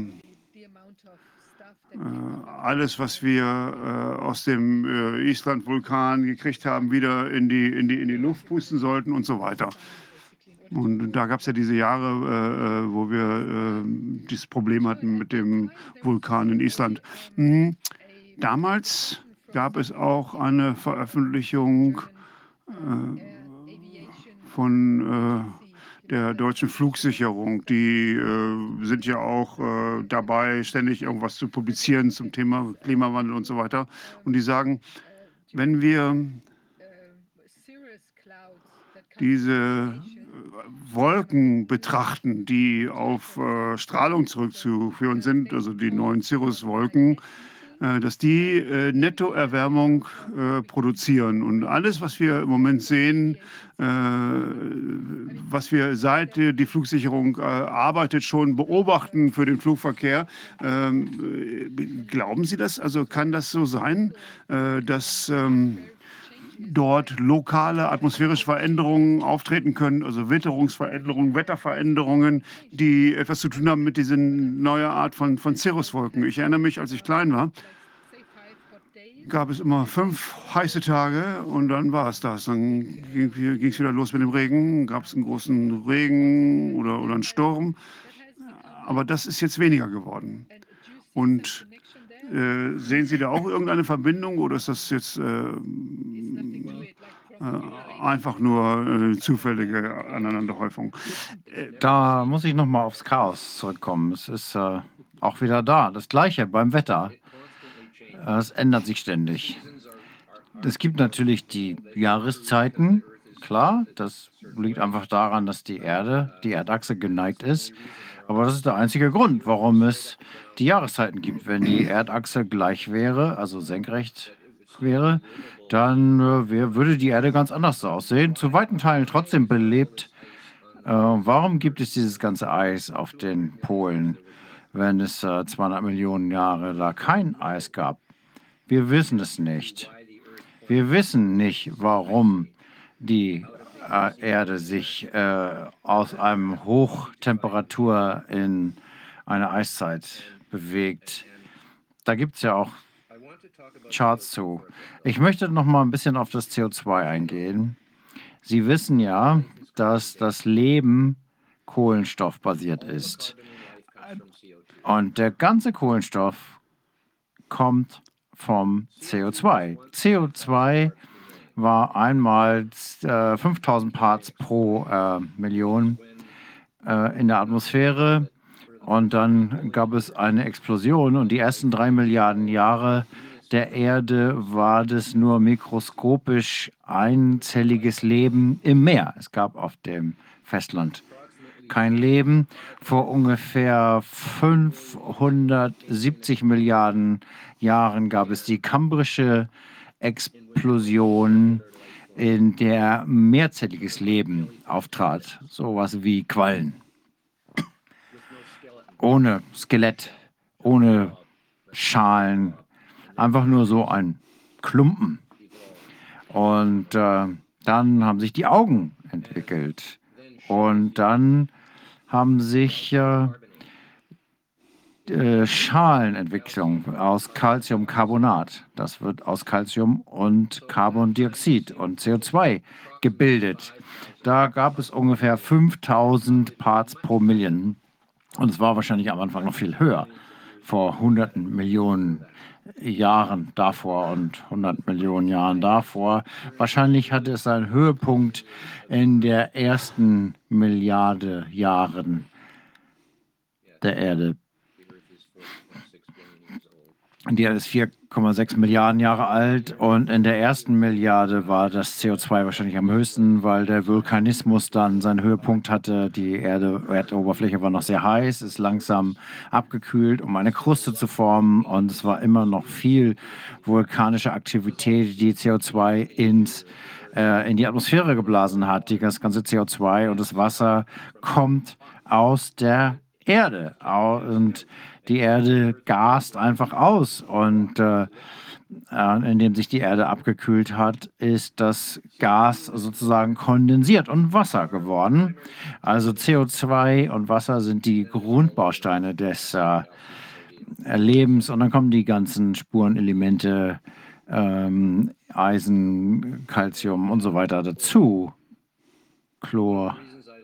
Ein Grund, warum ich Chlor, äh, warum ich Greenpeace verlassen habe, war, dass meine Mitdirektoren, von denen keiner eine wissenschaftliche Ausbildung hatte, sich entschieden haben, eine äh, Anti-Chlor-Kampagne ausgerufen haben. Und ich musste ihnen damals klar machen, dass Chlor Teil von ähm, Natriumchlorid ist. Tafelsalz, was ein essentieller Baustoff des Lebens ist, ohne dass es Leben gar, gar nicht geben würde. Jedes äh, Lebewesen braucht Natriumchlorid und damit Chlor. Und ähm, Chlor, Trinkwasser zu Chlor, klären, äh, zu chloren war eines der größten hygienischen ähm, Errungenschaften der Menschheit, um die Ausbreitung von Seuchen einzudämmen. 85 Prozent unserer Medikamente werden aus Chlor gemacht und 25 Prozent haben direkt Chlor. Äh, wenn man sich mal anguckt, welche Erkältungsmittel gibt, dann sieht man die, das Kürzel CL für Chlor auf fast allen. Hier sitze ich also als Wissenschaftler mit äh, und arbeite über toxische Stoffe. Das habe ich die letzten die letzten ähm, fünf Jahre habe ich mich mit Toxin, mit äh, Giften in Flüssen, insbesondere in ähm, äh, Europa, bezeigt. Ähm, Nordamerika hat dort, war dort viel fortschrittlicher mit der Gesetzgebung. Und wir haben diese Kampagne dann nach Europa gebracht. Wir hatten ein Flussboot, wo wir dann ähm, die Flüsse hochgefahren sind und den Fabriken, äh, die Abflussrohre unterhalb der Wasseroberfläche verstopft haben, sodass das Gift dann in der Fabrik wieder rauskam. Aber gleichzeitig haben die meisten internationalen Direktoren gesagt, man muss kein Raketenwissenschaftler sein, um den Atomkrieg zu vermeiden. Man muss kein Biologe sein, um 30.000 Wale vor dem Abschlachten zu schützen. Aber für die Giftigkeit die Giftstoffe, da muss man schon biologische Ahnung haben, weil die, Chemis die Chemie des Lebens und der Medizin doch sehr komplex, sind. Und meine Mitdirektionen haben äh, entschieden, da Chlor in den PCBs und den DTDs war und gab es noch einen weiteren Stoff. Ähm, aber chlorinierte Hydrodioxin. Dioxin ist das andere Stoff, ja. Ähm, also alles, was irgendwie Chlor in sich hat, ist böse und muss weg. Obwohl die, meiste, die meisten Medikamente irgendwie mit Chlor äh, nutzen. Chlor ist Teil des Tafelsalzes.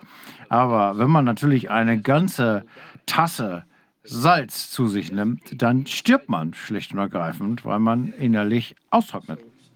Und äh, einige Dinge braucht man in kleinen Mengen. Äh, und die dann aber in einer bestimmten Menge Gift werden. Und das ist ja bei der, in der Medizin dasselbe. Da, da haben wir ja die Regel, verursache keinen Schaden. Und bei Giften ist da die Grundregel, die Menge macht das Gift. Ich habe eine Frage. Darf ich eine Frage stellen? Das ist äh, Dr. Wodak, der telefonisch zugeschaltet ist.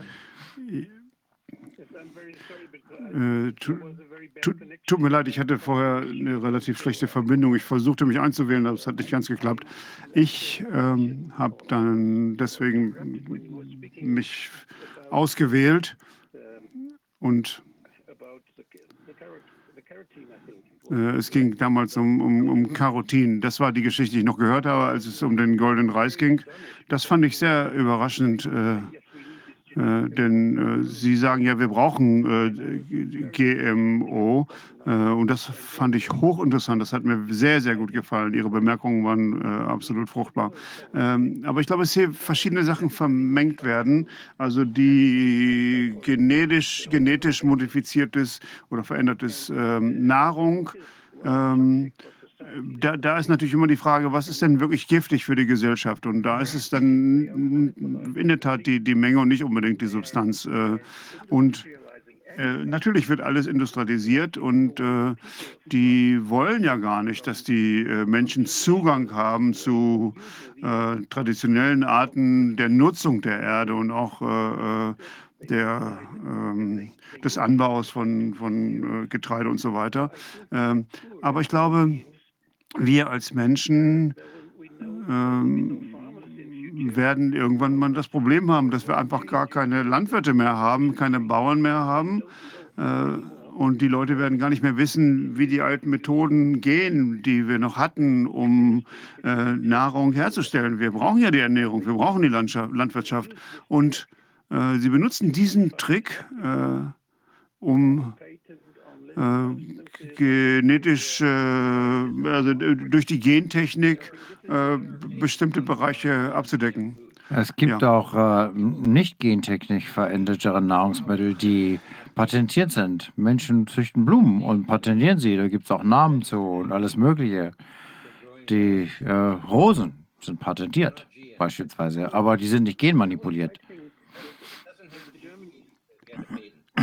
Also man muss äh, das nicht irgendwie gentechnisch verändern, um das patentieren zu lassen. Man kann alles patentieren lassen. Aber was die Grünen gemacht haben, ist, sie haben gesagt, nee, nee, man kann keine Gentechnik im Essen haben. Also machen wir ganz viele Regeln und Gesetze. Und das kostet jetzt 100 Millionen Dollar, einen äh, gentechnisch veränderten Samen zu produzieren. Und deswegen äh, können sich das nur noch die ganz großen Unternehmen leisten, anstatt dass man es so macht, dass es einfach wie normale Züchtung ist. Die Menschen züchten schon seit Ewigkeiten, Zehntausenden von Jahren, züchten die Menschen Pflanzen und Tiere. Und jetzt haben wir diese neue Technik, mit der wir von der wir glauben, dass sie teuflisch ist, obwohl sie eigentlich nur äh, das Umbauen von Gens ist. Und das CRISPR-Verfahren äh, heißt eigentlich nur, dass man Gene gar nicht mehr verpflanzt, sondern sie nur ein- und ausschaltet. Vielleicht wissen Sie, dass äh, viele Samen ähm, durch ähm, Neutrinenbestrahlung äh, erschaffen wurden. Also die ähm, Pflanzensamen werden radioaktiv bestrahlt und dann ähm, pflanzt man die Samen ein und guckt, ob was Interessantes rauskommt und dann hat man damit eine neue Variante geschaffen, indem man sie radioaktiv bestrahlt hat. Auch chemische Behandlungen äh, sind ist eine Möglichkeit, neue Pflanzenarten zu züchten und diese chemischen Substanzen ändern die Gene. Und äh, wenn man also 100.000 Samen in ähm, eine chemische ähm, in, eine, in eine chemische Substanz tut, ähm, dann pflanzt man die an und guckt, was dabei rauskommt. Und das ist eigentlich zufällig. Und das ist der Unterschied zur Gentechnik. Bei der Gentechnik weiß man vorher ganz genau, was dabei rauskommt. Bei CRISPR weiß man ganz genau, welches Gen man ein- und ausschaltet. Aber ich möchte beim Klima bleiben, denn ich möchte das Thema CO2 noch mal etwas vertiefen. Zunächst mal äh, habe ich ja gesagt, CO2 äh, 5000 Partikel pro Million und wir wissen, dass es von 280 kommt äh, im Höhepunkt der letzten Eiszeit, als die Ozeane durch ihre Kälte mehr CO2 aufgenommen haben. Wie viel haben wir jetzt? Äh, wir haben einen Anstieg von 260 ppm. Und das ist immer noch einer der niedrigsten Werte, die wir in der Erdgeschichte verzeichnet haben. Und ich glaube nicht, dass irgendeiner das Gegenteil beweisen kann, dass diese 180 ppm die niedrigste CO2-Wert war, der jemals in der Geschichte war, in der Erdgeschichte. Und das ist erst 20.000 Jahre her. Was ist da passiert? Wie ist das von 5000 auf 180 abgesunken? Da gab es zwei Gründe für. Der erste Grund, und das ist der kleinere Grund, Das sind, ist das Verbrennen von fossilen Brennstoffen. Die fossilen Brennstoffe werden aus dem Leben geschaffen, sozusagen. Die Kohle wird aus Wäldern, entsteht aus Wäldern und äh, Gas äh, und wird durch ähm, Lebewesen, die auf den Meeresgrund fallen, entsteht das. Also diese ganze Energie, die wir nutzen, äh, nutzen wir das Leben. Und dieses Leben, diese Gase sind entstanden, äh, oder die Kohle äh, sind entstanden, indem Leben CO2 aufgenommen hat. Und so ist das CO2 überhaupt erst dahin gekommen weil es in den Sedimenten eingeschlossen wird. Und das nennt sich dann Kohl, Öl oder, Öl oder Gas. Wenn wir also fossile Brennstoffe verbrennen, dann geben wir dieses CO2 in die Atmosphäre zurück und die Ozeane, wo es ursprünglich mal hergekommen war. Die Ozeane und die Atmosphäre sind im Gleichgewicht. Äh, wenn in der Erde, in der Luft mehr CO2 ist, dann nimmt das mehr, mehr auf und gleicht es auf. Der Grund, warum es CO2 im Wasser gibt, dann liegt es daran, dass es aus der Atmosphäre aufgenommen, haben, aufgenommen wurde. CO2 ist ein Gas. CO2 gibt es nur als Gas bei Temperaturen, die wir auf der Erde haben. Gas, äh, Wasser kann ja ähm, flüssig oder fest sein oder gasförmig, aber CO2 ist die Basis des Lebens. Das ist Grund, die Grundlage des Kohlenstoffs, auf dem das Leben basiert. Aber das ist nicht der Grund, warum äh, CO2 sich äh, reduziert hat. Wir haben ja angefangen bei 240 äh, CO2 zu verbrennen. Wie ist es aber von 5000 überhaupt so weit runtergekommen ist?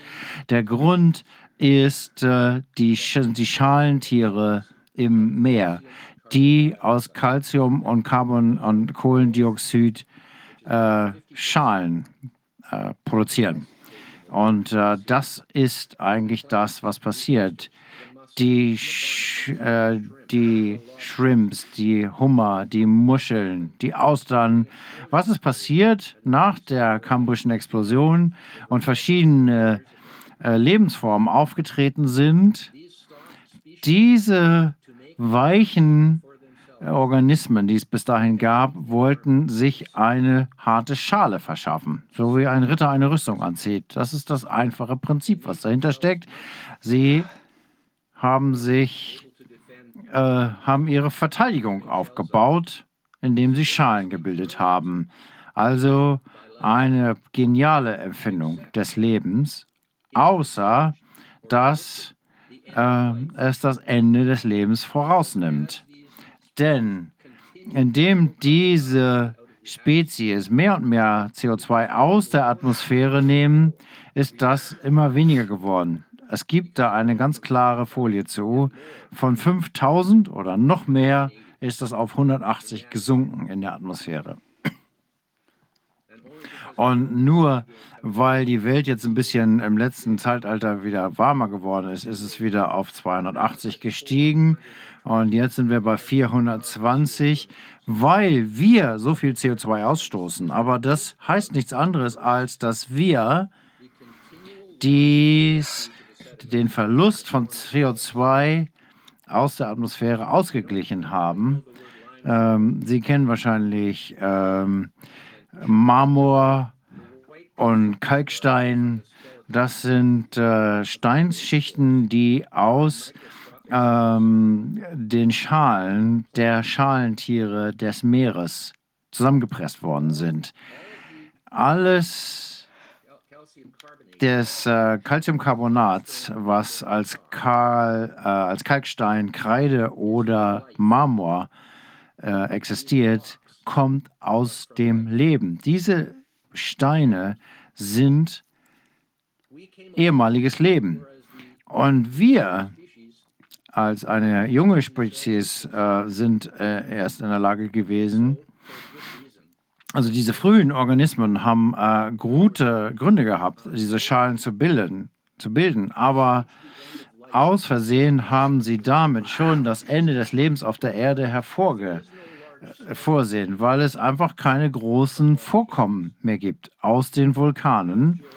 Äh, die US-Geologie äh, sagt, dass ähm, wir das CO2 ähm, aus, dass nur ein Prozent des CO2 aus den Vulkanen ausgestoßen wird. Also das, was wir hier gemacht, hat das Leben eigentlich verlängert auf dem Planeten oder hat das Ende herausgezögert, was in geologischen Zeithorizonten äh, gesehen bald in den nächsten drei bis fünf Millionen Jahren ansteht, weil dann würde es nicht mehr genügend CO2 geben, damit die Pflanzen auf der Erde leben können. Bei 150 äh, Parts per Million äh, fangen die Pflanzen an abzusterben und wir waren schon in der letzten Eiszeit bei 180 Parts per Million. Und dann kamen wir und haben die Balance des globalen äh, CO2, der CO2-Balance wiederhergestellt. Warum wird das dann überhaupt nicht thematisiert? Äh, die einzige Person, die ich jemals gehört habe, die so spricht, und in weniger wissenschaftlichen Formen ist der äh, Wetterkanal in den USA. Äh, denn da wurde einmal ein CNN-Reporter äh, angegriffen, nicht physisch, sondern er hat einfach gesagt, shut up, äh, du weißt gar nicht, wovon du redest. John Coleman, ja. Ich kann mich daran erinnern. Brillanter Mann. Ja, das war auch mein Eindruck. Aber er ist natürlich äh, achtkantig rausgeflogen. Mir geht es übrigens genauso. Ähm, ich äh, bin gerade bei LinkedIn rausgeflogen für die Dinge, die ich so sage. Man, man sagt, ich bin eingeschränkt. Ähm, wenn ich da jetzt versuche, mich äh, anzumelden, wo ich 3950 äh, Leute haben, die regelmäßig meine Sachen lesen. 118.000 habe ich auf Twitter. Da bin ich noch nicht äh, ausgesperrt worden. Ich muss mich aber ein bisschen vorsehen. Aber bei LinkedIn aha, haben sie mich ausgeschlossen und die sagen, wir brauchen ihren Identitätsnachweis. Und da steht dann, ich muss meinen Pass dort einreichen, bevor die überhaupt überlegen, dass ich da wieder mich anmelden darf. Also das ist schon sehr demütigend. Das ist das, was sie versuchen das, ja, machen, das, sie machen Sie, das machen Sie mit allen. Mit allen, die kritische Fragen stellen, äh, die, die, das offizielle Narrativ in irgendeiner Form in Frage stellen. Und es gibt äh, viele Leute, und äh, jeden Tag sind es mehr, äh, die das System durchschauen. Und deshalb haben sie so viel Angst vor uns. Ich glaube, da haben Sie recht. Ich hoffe, dass Sie recht haben. Ich bin nicht sicher. Ich höre auch widersprüchliche Dinge aus den USA im Moment. Liz Cheney hat äh, ähm, Schwierigkeiten mit ihrer kandidiert, äh, zu kandidieren. Das zeigt in die richtige Richtung. Andererseits höre ich auch, dass äh, die Frage überhaupt besteht, ob die Republikaner das ausnutzen können. Also als Kanadier interessiert mich die amerikanische Politik mehr als die kanadische. Nicht nur, dass wir so einen Idioten haben, der hier unser Land leitet. Äh, die USA haben ja keinen besseren, aber äh, ich weiß nicht, wie Sie da zurechtkommen äh, mit den Leuten. Das ist genau das Gleiche. Kein Unterschied, kein Unterschied. Aber Stück für Stück wird alles ans Tageslicht kommen. Und ich glaube, Leute wie wir, wir machen den Unterschied hier, weil äh, auch die Leute, die nicht unserer Meinung sind, die das Narrativ der Regierung noch glauben, äh, was diese Pandemie betrifft. Aber mehrere, mehr und mehr Leute verstehen jetzt, dass da noch andere Aspekte in dieser Agenda sind. Eins davon ist die sogenannte Erderwärmung und dann die Geschichte mit der Ukraine. Äh, das ist alles eine Sache, die sie sich ausgedacht haben, ein großer Hoax. Und deshalb ist es auch so gut, dass Sie sich die Zeit genommen haben, um auch äh, die Geschichte mit dem Klimawandel nochmal ordentlich aufzuklären. Und ich glaube, es gibt sehr, sehr viele Menschen, durch das, was Sie gesagt haben, jetzt äh, mit äh, Hoffnung inspiriert sind. Denn wie gesagt, wir dürfen uns vor nichts mehr fürchten als vor der Furcht selbst. Ja, das ist schon einiges. Wissen Sie, eine der großen Probleme ist, dass 80 Prozent der Menschen im Moment in Städten leben. Es war mal genau umgekehrt. 80 Prozent der Menschen lebten äh, auf dem Land und hatten ein Feld, wo sie ihren Müll entsorgen können oder irgendwie Wälder. Und äh, man hat also hier diesen Typen, der irgendwo im 34. Stock irgendwo in der Mitte der Stadt lebt, während die LKWs äh, das nachts die Nahrungsmittel vom Land in die Stadt karren, um die Läden voll zu machen, die sieht er nie. Der geht einfach nur, fährt den Fahrstuhl runter und morgens steht das Essen vor der Tür. Und ihm ist völlig egal, wo das herkommt. Und der, wie soll der LKW eigentlich dahin fahren, wenn es keine fossilen Brennstoffe mehr gibt? Wie sollen wohl die Landmaschinen fahren? Die leben völlig in einem anderen Universum, was diese Fragen betrifft. Und deswegen habe ich die Befürchtung, dass Demokratie vielleicht nicht in der Lage ist, dieses Problem adäquat anzugehen. Ja, es ist natürlich abhängig von wie schnell wir aufmachen. Und ich glaube, dass wir auf dem richtigen Weg sind. Und das ist gut, das zu hören. Das glaube ich wirklich. Das glaube ich wirklich. Ich glaube, dass wir Fortschritte machen und äh, die Leute verbinden sich und viele anders verstehen jetzt dass es keine gute Idee ist, einfach nur in den Großstädten zu leben. Nicht nur, weil sie die Natur nicht mehr verstehen, sondern auch aus anderen Gründen. Aber mehr und mehr Menschen stellen Fragen. Was ist denn äh, mit diesen Anti-Corona-Maßnahmen, die ja sowieso keinen Sinn ergeben? Was ist das denn mit dem Klimawandel und der Erderwärmung? Äh, denn das scheint ja offensichtlich der nächste Schritt zu sein, um uns äh, weiter hier im Panikmodus zu behalten. Und dann gibt es wieder los mit Lockdowns und so weiter. Da haben wir die meisten Leute Angst. Keiner kann sich das irgendwie äh, nur, nur wild vorstellen. Nein, im Gegenteil, das ist ja etwas, was wirklich da ist. Und äh, all das ist ja ein ganz großes Lügengebilde.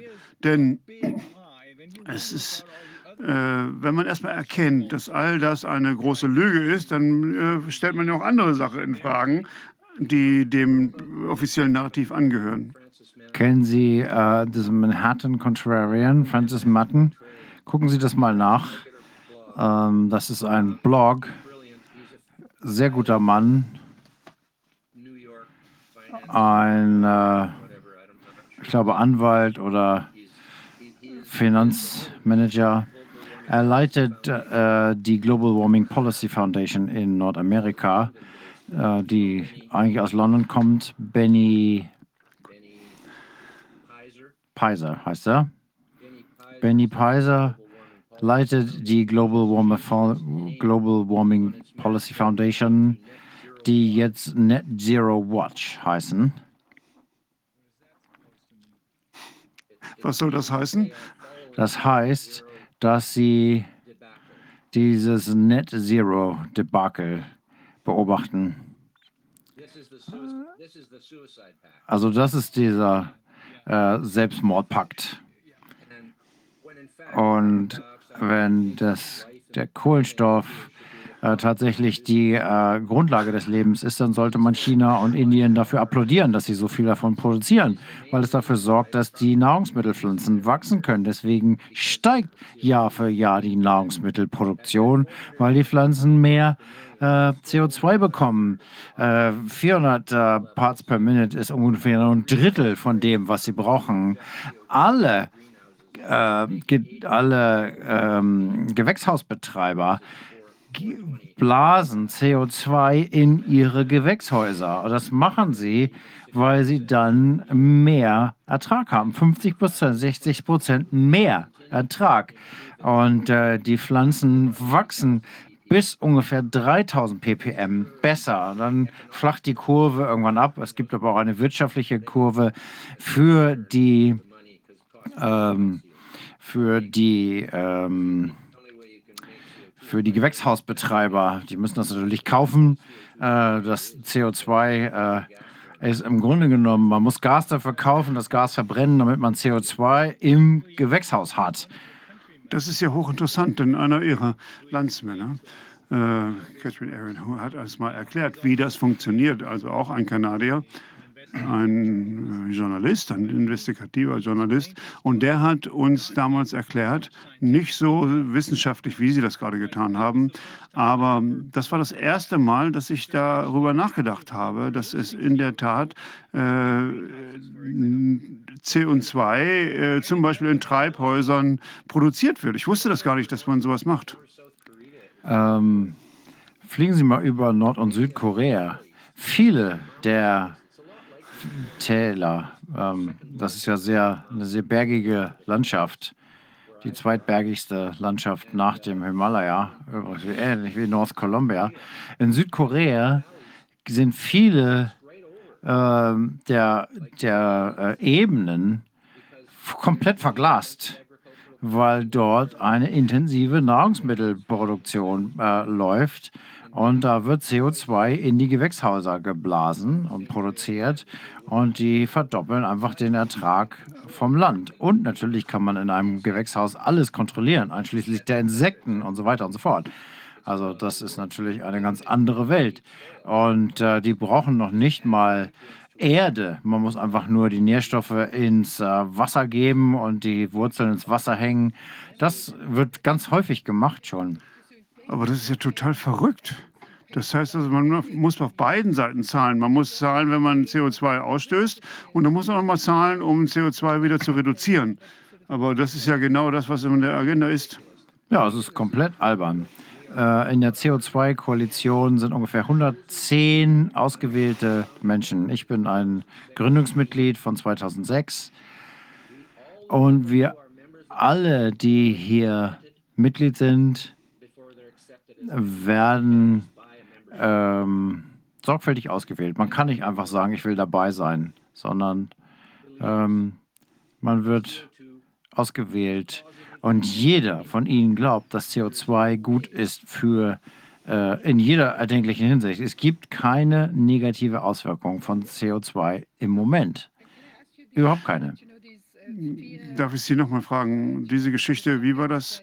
Äh, die Angst, also mit äh, vor Methan, also die Angst, dass äh, Methan aus den äh, sibirischen Boden austritt, wenn es zu warm wird und dass wir auch Methan aus den Ozeanen herauskriegen und dass es dann so giftig sein wird, dass äh, die Erderwärmung noch mehr zunimmt. Das ist einfach eine Lüge. Ist also auch eine Lüge? Okay. Das war dort für die meiste Zeit ist die Tundra viel wärmer gewesen als jetzt. Jetzt sind wir in einer Kaltzeit. Äh, das CO2 war niemals niedriger als bevor. Die Temperatur war niemals niedriger seit Hunderten von Jahren. Das ist genau das Gegenteil von dem, was die behaupten. Und das kann man auch nachlesen. Das ist da. Man kann es, es veröffentlicht. Und wenn Sie mein Buch lesen, hier ist nochmal eine lustige Geschichte. Sie sagen, der, der Eisbär wird aussterben wegen dem Klimawandel. Wenn es nicht den Klimawandel gäbe, dann gäbe es gar keine Eisbären. Das, äh, die, der Klimawandel hat die, die Eiszeitalter, die haben den Eisbären überhaupt erst vorhergebracht. Vor 30 Millionen Jahren gab es oder vor 2 Millionen Jahren gab es kaum Eis auf, in der Arktik. Der eurasische Braunbär, den kennen Sie wahrscheinlich, den nennen wir Grizzly.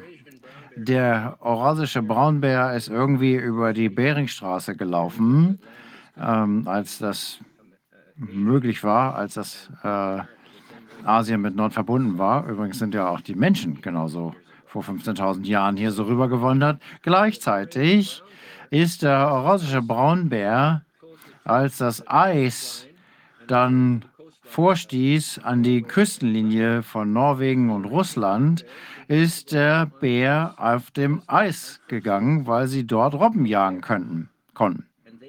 Und die haben sich dann in die Polar, in die Eisbären entwickelt, in einer halben Million Jahre Evolution. Also ohne, ohne Klimawandel gäbe es den Eisbären einfach nicht. Also das kann man leider nicht widerlegen. Denn wenn das Eis nicht ans Festland gereicht hätte, dann wäre der Eisbär, würde überhaupt nicht existieren. Und das Eis war da nicht. Das war ein offen, die ganze Arktik war offen. bis vor drei, vier Millionen Jahren. Und dann fing es an zuzufrieren. Und was die Menschen nicht sehen, ist, dass jeden jedes Jahr sechs Monate gibt es in der Arktis keinerlei Sonne. Keine Sonne. Die Sonne ist nur im Sommer da, also in, zwischen den Tag- und Nachtgleichen. Äh, es gibt sechs Monate lang überhaupt keine Sonne. Kein Wunder, dass es da friert. Die einzige Art, wie Wärme in die Arktis kann, ist durch die Atmosphäre. Der Wind bläst eine Wärme dahin. Aber die Sonne wärmt dort null. Also sie ist unter dem Horizont, geht nie auf. Und das sechs Monate lang. Das gleiche gilt natürlich für die Antarktis. Stimmt es denn nicht, dass äh, das äh, Eis äh, sich weiter verbreitet und gar nicht schmilzt? Dieses Jahr hat sich das Sommereis gegenüber dem letzten Jahr ausgedehnt. Aber auch das ist zyklisch. Es ist kein Zweifel daran, dass die Erde sich seit 1700 leicht erwärmt hat, als das Eiszeitalter sein Eiszeit, als die Eiszeit ihre Höhenpunkt hatte. Wie ich gesagt habe, 1814 ist die Themse das letzte Mal zugefroren. Vorher passierte das regelmäßig einmal alle zehn Jahre in der kleinen Eiszeit die äh, nach dem Mittelalter eingesetzt hat, als die äh, Skandinavier äh, Grönland besiedelt haben. Und 1300 gab es keinen einzigen Wikinger mehr äh, in Grönland. Nur die Eskimos, die schon seit tausenden von Jahren da gewesen waren und ihre eigene Lebensart entwickelt hatten. Aber das waren eben keine äh, Bauern. Äh, man kann da ja keine Landwirtschaft betreiben. Und die äh, Wikinger gingen dort, sind da hingesegelt und haben festgestellt, dass man dort ähm, Landwirtschaft betreiben konnte. Äh, ich weiß nicht genau, es gibt das Wort RUSS, das waren die Wikinger. Die haben das Kaspische Meer beherrscht, die Handelsrouten dort. Und deswegen gibt es dort so viele blonde Russen. Die sind aus Skandinavien dorthin gekommen. Wir wissen nur, dass sie nach Westen gegangen sind, nach Grönland, Island und auch Neufundland. Neufundland. Da gab es das auch. Zu der Zeit sind die auch dorthin gegangen. 1080. Und jetzt sind wir natürlich in der modernen, warmen äh, Zeit aber die schreitet sehr langsam voran. Nur 1,2 Grad Celsius. Und äh, die sagen, nochmal ein weiterer Grad wird die menschliche Rasse auslöschen. Das ist lächerlich. Diese 1,5 Grad, das wäre auf jeden Fall gut. Das kann überhaupt keinen Schaden verursachen. Es würde bedeuten, dass jeder Grad Celsius kann man 200 Kilometer weiter nördlich Nahrungsmittel anbauen. Und das ist eine Riesenmasse Land, die dann zur Verfügung steht für den Nahrungsmittelanbau. Also das ist alles ein Kartenhaus, wie man so sagt. Und ich hoffe, dass Sie recht haben, dass wenn man ein, zwei Karten unten rauszieht, das alles in sich zusammenbricht. Ich glaube, das Kartenhaus bricht ja jetzt schon zusammen. Deshalb sind wir auch dabei. Und deshalb sind die in Panik geraten und deshalb versuchen sie, diese Panik auf uns zu übertragen. Und glauben Sie, dieses ganze Gerede zu freier Energie oder andere Energieformen aus dem Wasser, ist da irgendwas dran, dass man auch sagen könnte, okay, wir können uns von diesem ganzen äh, fossilen Zeug verabschieden? Nein, die Antwort darauf ist nein. Äh, Sie reden jetzt von äh, Wasserstoff. Tut mir leid. Tut mir leid, es gibt keine äh, Wasserstoffminen. Wasserstoff ist nicht äh, ein primärer äh, Kraftstoff. Es muss erstmal in einer Fabrik hergestellt werden mit Energie. Und wenn man dann äh, diesen Wasserstoff hat, ist es sehr volatil. Es ist ganz schwer, es zu bearbeiten. Es frisst Metall äh, es rostet. Und das ist so ein kleines Molekül, dass es überall durchflitzt. Also ganz, ganz falsch, dass man annehmen könnte, dass äh, Wasserstoff in irgendeiner Weise ein Faktor sein kann. Andererseits ist es aber so, äh, die Entsalzung des Meerwassers, das ist etwas, äh, was man machen kann, um mehr frisches Wasser zu haben. Aber das hat nichts äh, mit Energie zu tun. Damit muss man natürlich Energie äh, reintun. Aber die wahre Lösung ist natürlich die Kernindustrie. Und der Grund dafür ist, dass die Atomenergie überall in der Welt zur Anwendung kommen kann. Es gibt keinen Ort in der Welt, wo man nicht äh, äh, Kernenergie nutzen kann. Man kann es kühlen mit Wasser, mit Luft und äh, man kann es auf einen Floß setzen und irgendwo im Norden von Russland aufbauen. Denn äh, was macht denn eigentlich ein Kernkraftwerk? Es äh, äh, produziert Elektrizität und Elektrizität kann in Wärme umgewandelt werden. Das kennen wir ja. Also, alles, was fest ist und an einem festen Ort ist, kann von mit Kernenergie erwärmt werden oder gekühlt werden, Klimaanlage. Äh, und man kann damit, äh, alle, alle, alle elektrischen Geräte können damit äh, betrieben werden. Da haben wir schon mal 35 Prozent, 40 Prozent des gesamten Energiebedarfs der Welt. Gebäude. Und jedes Schiff, jedes große Schiff kann mit Kernenergie betrieben werden. Äh, die Russen haben bereits fünf äh, Eisbrecher, die atomgetrieben sind. Das heißt, die brauchen den gar nicht mehr aufzufüllen. Das haben sie da oben äh, im Norden und äh, die, die Frachtschiffe genauso. Und wenn man ein äh, U-Boot äh, drei Monate lang unter Wasser laufen lassen kann mit äh, Kernkraft, dann kann auch jedes andere Boot natürlich mit Kernkraft betrieben werden. Rolls-Royce hat das schon äh, für britische Unterseeboote seit 50, 60 Jahren gemacht. Die wissen, wie es geht. Und dazu kommt große Maschinen in den Minen, also diese ganz großen Schaufeln, die bewegen sich nicht weit nach vorne, aber auch die kann man da anschließen. Die kann man mit äh, Elektrizität betreiben und diese Elektrizität wiederum kann von einem Kernkraftwerk kommen. Alles, was wir haben, kann im Prinzip, jeder Zug kann elektrisch betrieben werden. Also die einzigen Sachen sind auch äh, zum Beispiel große äh, äh, Landwirtschaftsmaschinen. Die sind natürlich schwer äh, zu, äh, zu, zu, betreiben mit, mit, mit Strom, weil da müsste man ein langes Kabel anschließen äh, und genauso mit den, mit den großen LKWs. Und diese Geschichte im Netz, dass wo alle, alle Autos elektrisch werden, äh, naja, die Leute würden es gar nicht kaufen, wenn es nicht diese äh, Zuschüsse gäbe. Es sei denn, weil es halt was, was Cooles daran ist, was Interessantes, weil es was Neues ist. Aber die kosten sehr viel Geld in der äh, Produktion.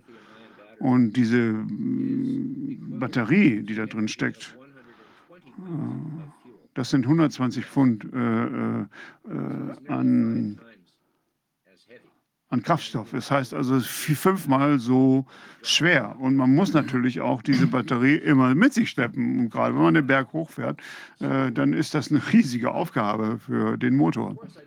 Natürlich, da sollte natürlich kein Gesetz sein gegen die Herstellung von äh, Elektrofahrzeugen, aber äh, die, ich verstehe nicht, warum die auch noch unterstützt werden vom Staat. Also was Sie jetzt hier sagen, Dr. Moore, ist, dass unsere Sicht der Welt, insbesondere wenn es zur Energieerzeugung kommt und auch CO2, eigentlich auf dem Kopf steht.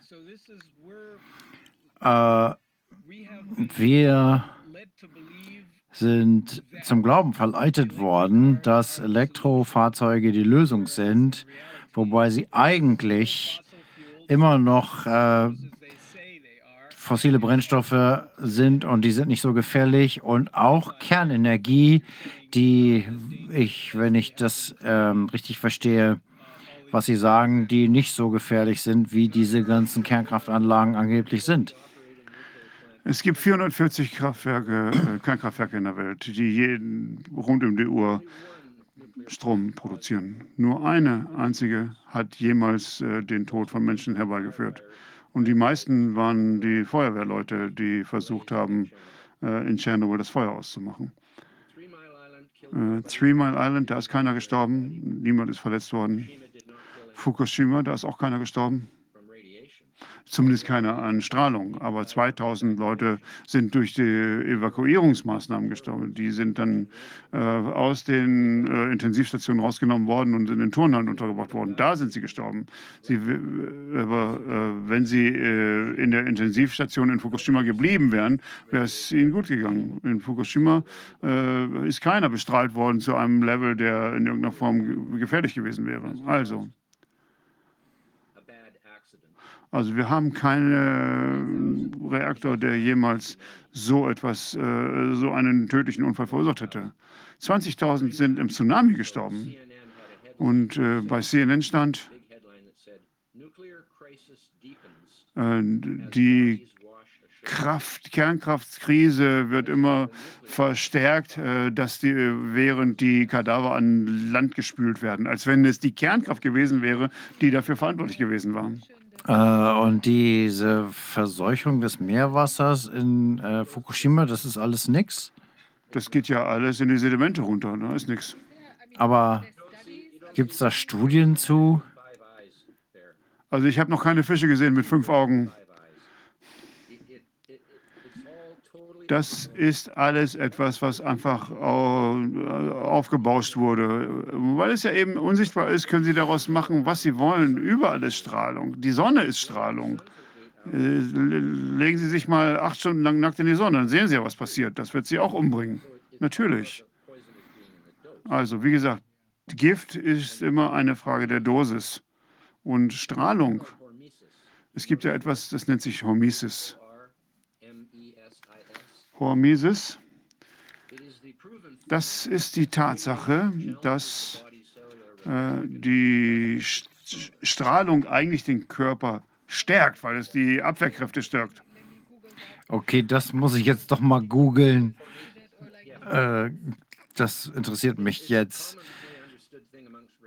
Naja, das ist ja das, was Leute, die mit Radiologie zu tun haben, gut kennen. Aber warum muss man sich dann schützen bei Röntgenaufnahmen und so weiter? Ja, das ist hunderttausendmal äh, äh, vollkommen überdreht. Muss überhaupt nicht sein. Man sieht es nicht und damit kann man einem Angst einjagen. Man kann immer leicht Angst kriegen vor Dingen, die man nicht sehen kann. Und das, äh, ja. Also lesen Sie bitte das Kapitel über Strahlung in meinem Buch und dann werden Sie eine neue Sichtweise bekommen. Das mache ich. Äh, seit ich damals in der Kampagne war gegen äh, diese nuklearen Tests. Damals war es äh, ein, eine, ein, eine Schiffsreise auf der Greenpeace, wo wir gegen die Atomtests protestiert haben. Aber die Bomben, dagegen haben wir protestiert. Gibt es da Studien zu, zu dieser Hormese?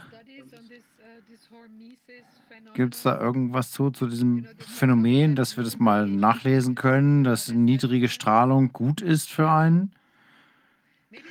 Ja. Vielleicht wäre es gut, wenn Sie uns da mal ein bisschen was zukommen lassen können. Sie haben jetzt so viele Dinge erwähnt, die doch sehr überraschend sind. Es wäre schon schön, äh, hier einfach mal ein paar Unterlagen zu haben, dass wir uns das angucken können, weil das ist ja doch sehr, sehr naja, es ist ja ähm, nur anders. bei relativ niedrigen äh, Niveaus. Äh, da haben wir überhaupt keinen negativen Effekt.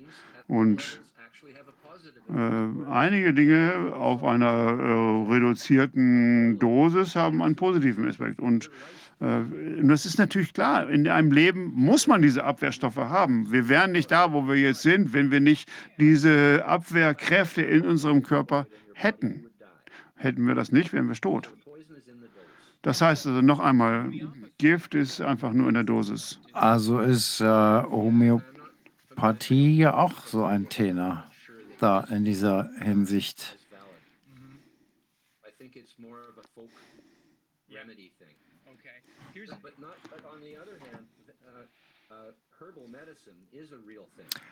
Okay, ich weiß nicht, ob das vielleicht einfach eher Folklore ist, aber ich beweise, dass es viele Heilkräuter gibt. Hm, wenn wir uns jetzt nochmal die Strahlung anschauen, Es gibt mehr Kernbrennstoffe, als wir in 100.000 Jahren aufbrauchen könnten. Und das liegt einfach daran, dass wenn die Menschen, wenn man von Atommüll spricht, dann sprechen wir von den Brennstäben. Und es ist niemandem klar, was ganz einfach ist, dass äh, Uranium 235 das einzige fossile Isotop auf der Erde ist. Uranium 235. Äh, das heißt, dass es eine Kernreaktion auslösen kann, aus der man Energie gewinnen kann. Wenn man das macht, dann verwandelt es sich in Plutonium 239. Aber Uranium 235 ist nur 0,7 Prozent des natürlichen Urans. Die anderen 99,3 Prozent sind Uranium, ist Uran 238. Und das ist nicht äh, spaltfähig. Aber es ist, äh, es hat das Potenzial. Und das bedeutet, dass man es in einem Kernreaktor in dass man es in einem Kernreaktor spaltbar machen kann.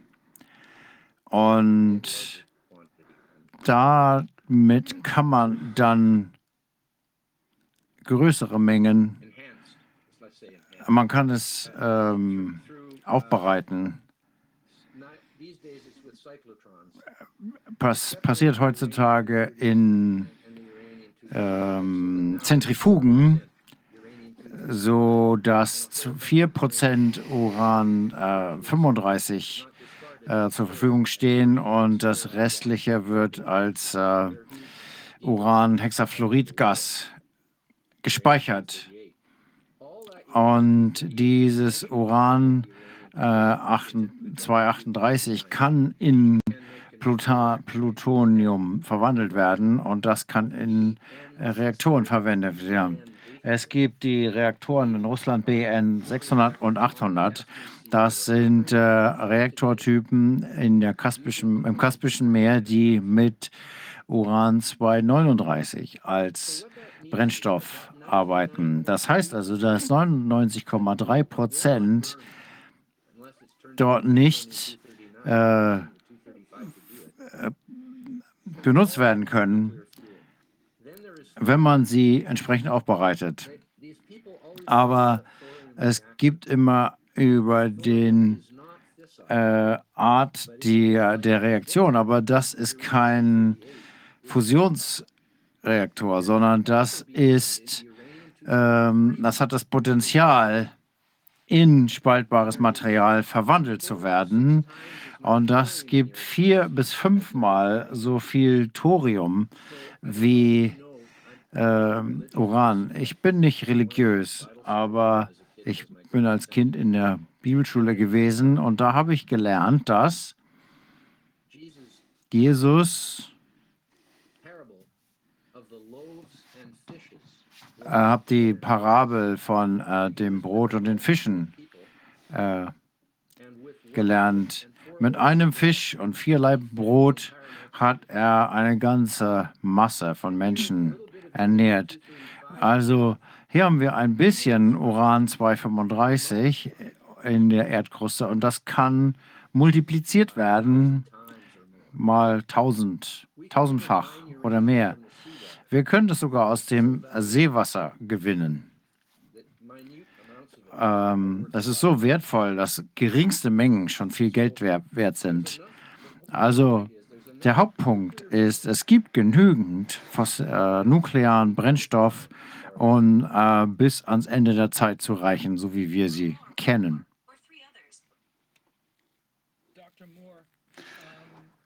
Dr. Moore, ich möchte Ihnen noch eine Frage stellen, einfach nur um zu sehen oder um klarzustellen, dass Sie nicht auf der gleichen Linie sind mit jenen, die sagen,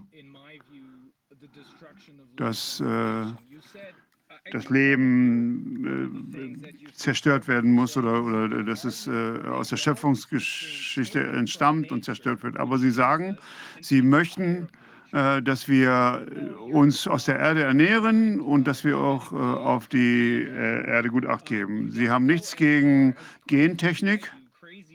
Und äh, sie wollen nicht sowas machen wie Harari, die an die Schöpfung selbst glauben und dass das äh, von den Menschen äh, jetzt in die Hand genommen werden soll. Das ist nicht Transharmonismus. Sie, was sie sagen, ist, dass, ähm, wenn ich sie richtig zitiert habe, auf ein Gleichgewicht von der Natur zu nehmen und äh, auf die Natur aufzupassen. Aber sie sagen nicht, dass wir die Schöpfer äh, des Lebens also sein sollten, so wie die Transhumanisten sagen.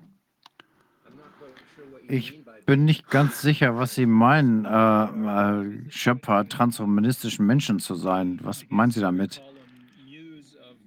Naja, das ist äh, Klaus Schwab, Noah Numal Harari. Das ist ja dessen Argumentationslinie dass er sagt, äh, wir sind besser als Gott. Wir können das, was wir wollen, können wir auch schaffen. Das ist natürlich lächerlich. Wir können natürlich viel machen. Wir können auch eine ganze Menge Chaos anrichten. Äh, wir können äh, Unsinn machen. Ähm, mit äh, welchen wirtschaftlichen Diskussionen auch immer. Äh, was oft passiert, ist, dass wir glauben sollen, Wind und Solar ist billiger als die anderen Energiequellen. Vielleicht kann ich das noch mal kurz darstellen. Die, wenn wir jetzt ähm, die meiste Energie aus Wind und Sonne erzeugen, das gibt es maximal 25 Prozent der Zeit, sagen wir mal großzügig ein Drittel der Zeit, wo wir da mit genügend Energie erzeugen können, um uns zu versorgen. Das ist erstmal die ganze Nacht lang dunkel. Also Solar funktioniert nicht. Am Anfang und Ende des Tages steht die Sonne nicht besonders hoch. Da kriegt man auch nicht so besonders viel aus Solaranlagen raus. Also sagen wir mal acht Stunden. Äh, und das ist dann eben ein Drittel des Tages. Und dann kommen noch die Wolken dazu, die natürlich das auch schon wieder verderben. Gut. Wind ist noch schlechter vorherzusagen. Auf lange Sicht. Also und jetzt, und man wird natürlich Batterien nutzen dafür, wenn der Wind nicht weht und die Sonne nicht scheint. Aber es ist schon ein bisschen schwierig, die Batterien aufzubeladen, aufzuladen, wenn weder die Sonne scheint noch der Wind weht. Also, wenn der Wind weht und die Sonne scheint, dann muss man nicht nur 100 Prozent der Elektrizität für die Städte erzeugen und die Fabriken, sondern gleichzeitig auch noch die Batterien laden weil anders kann man das ja nicht machen. Das braucht man jetzt dreimal die Kapazität, die man äh, als man brauchen würde, wenn man eine zuverlässige Energiequelle hätte, ähm, die dauerhaft läuft. Also anstatt 1000 Megawatt braucht man dann 3000 und das ist natürlich dreimal so teuer, sogar noch mehr als dreimal so teuer, denn man hat ja noch nicht mal die Batterien bezahlt. Jetzt kommen noch die Batterien obendrauf und dann hat man plötzlich dass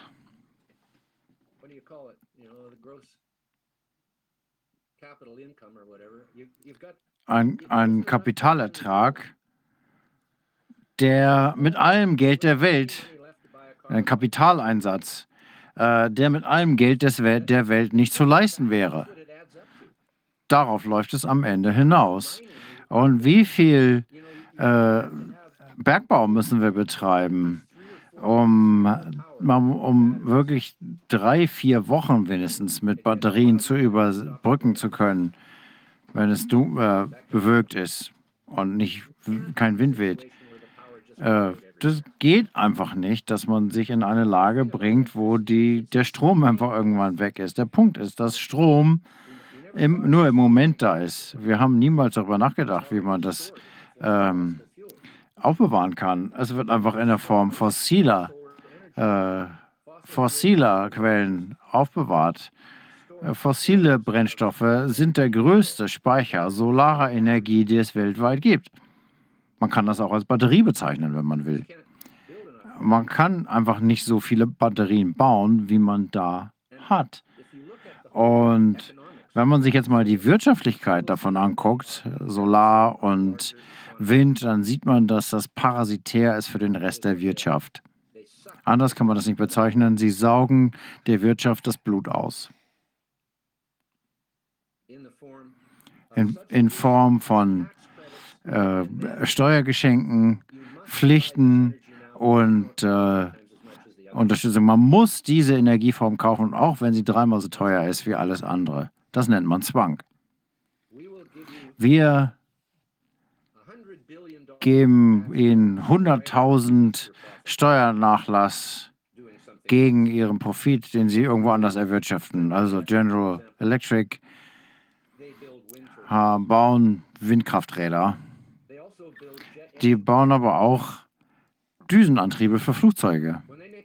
Und wenn Sie bei den Düsenantrieben Profit machen, dann können Sie das gegen den Verlust, der, den Sie mit den Windrädern machen, gegenrechnen. Und dann bezahlen Sie keine Steuern.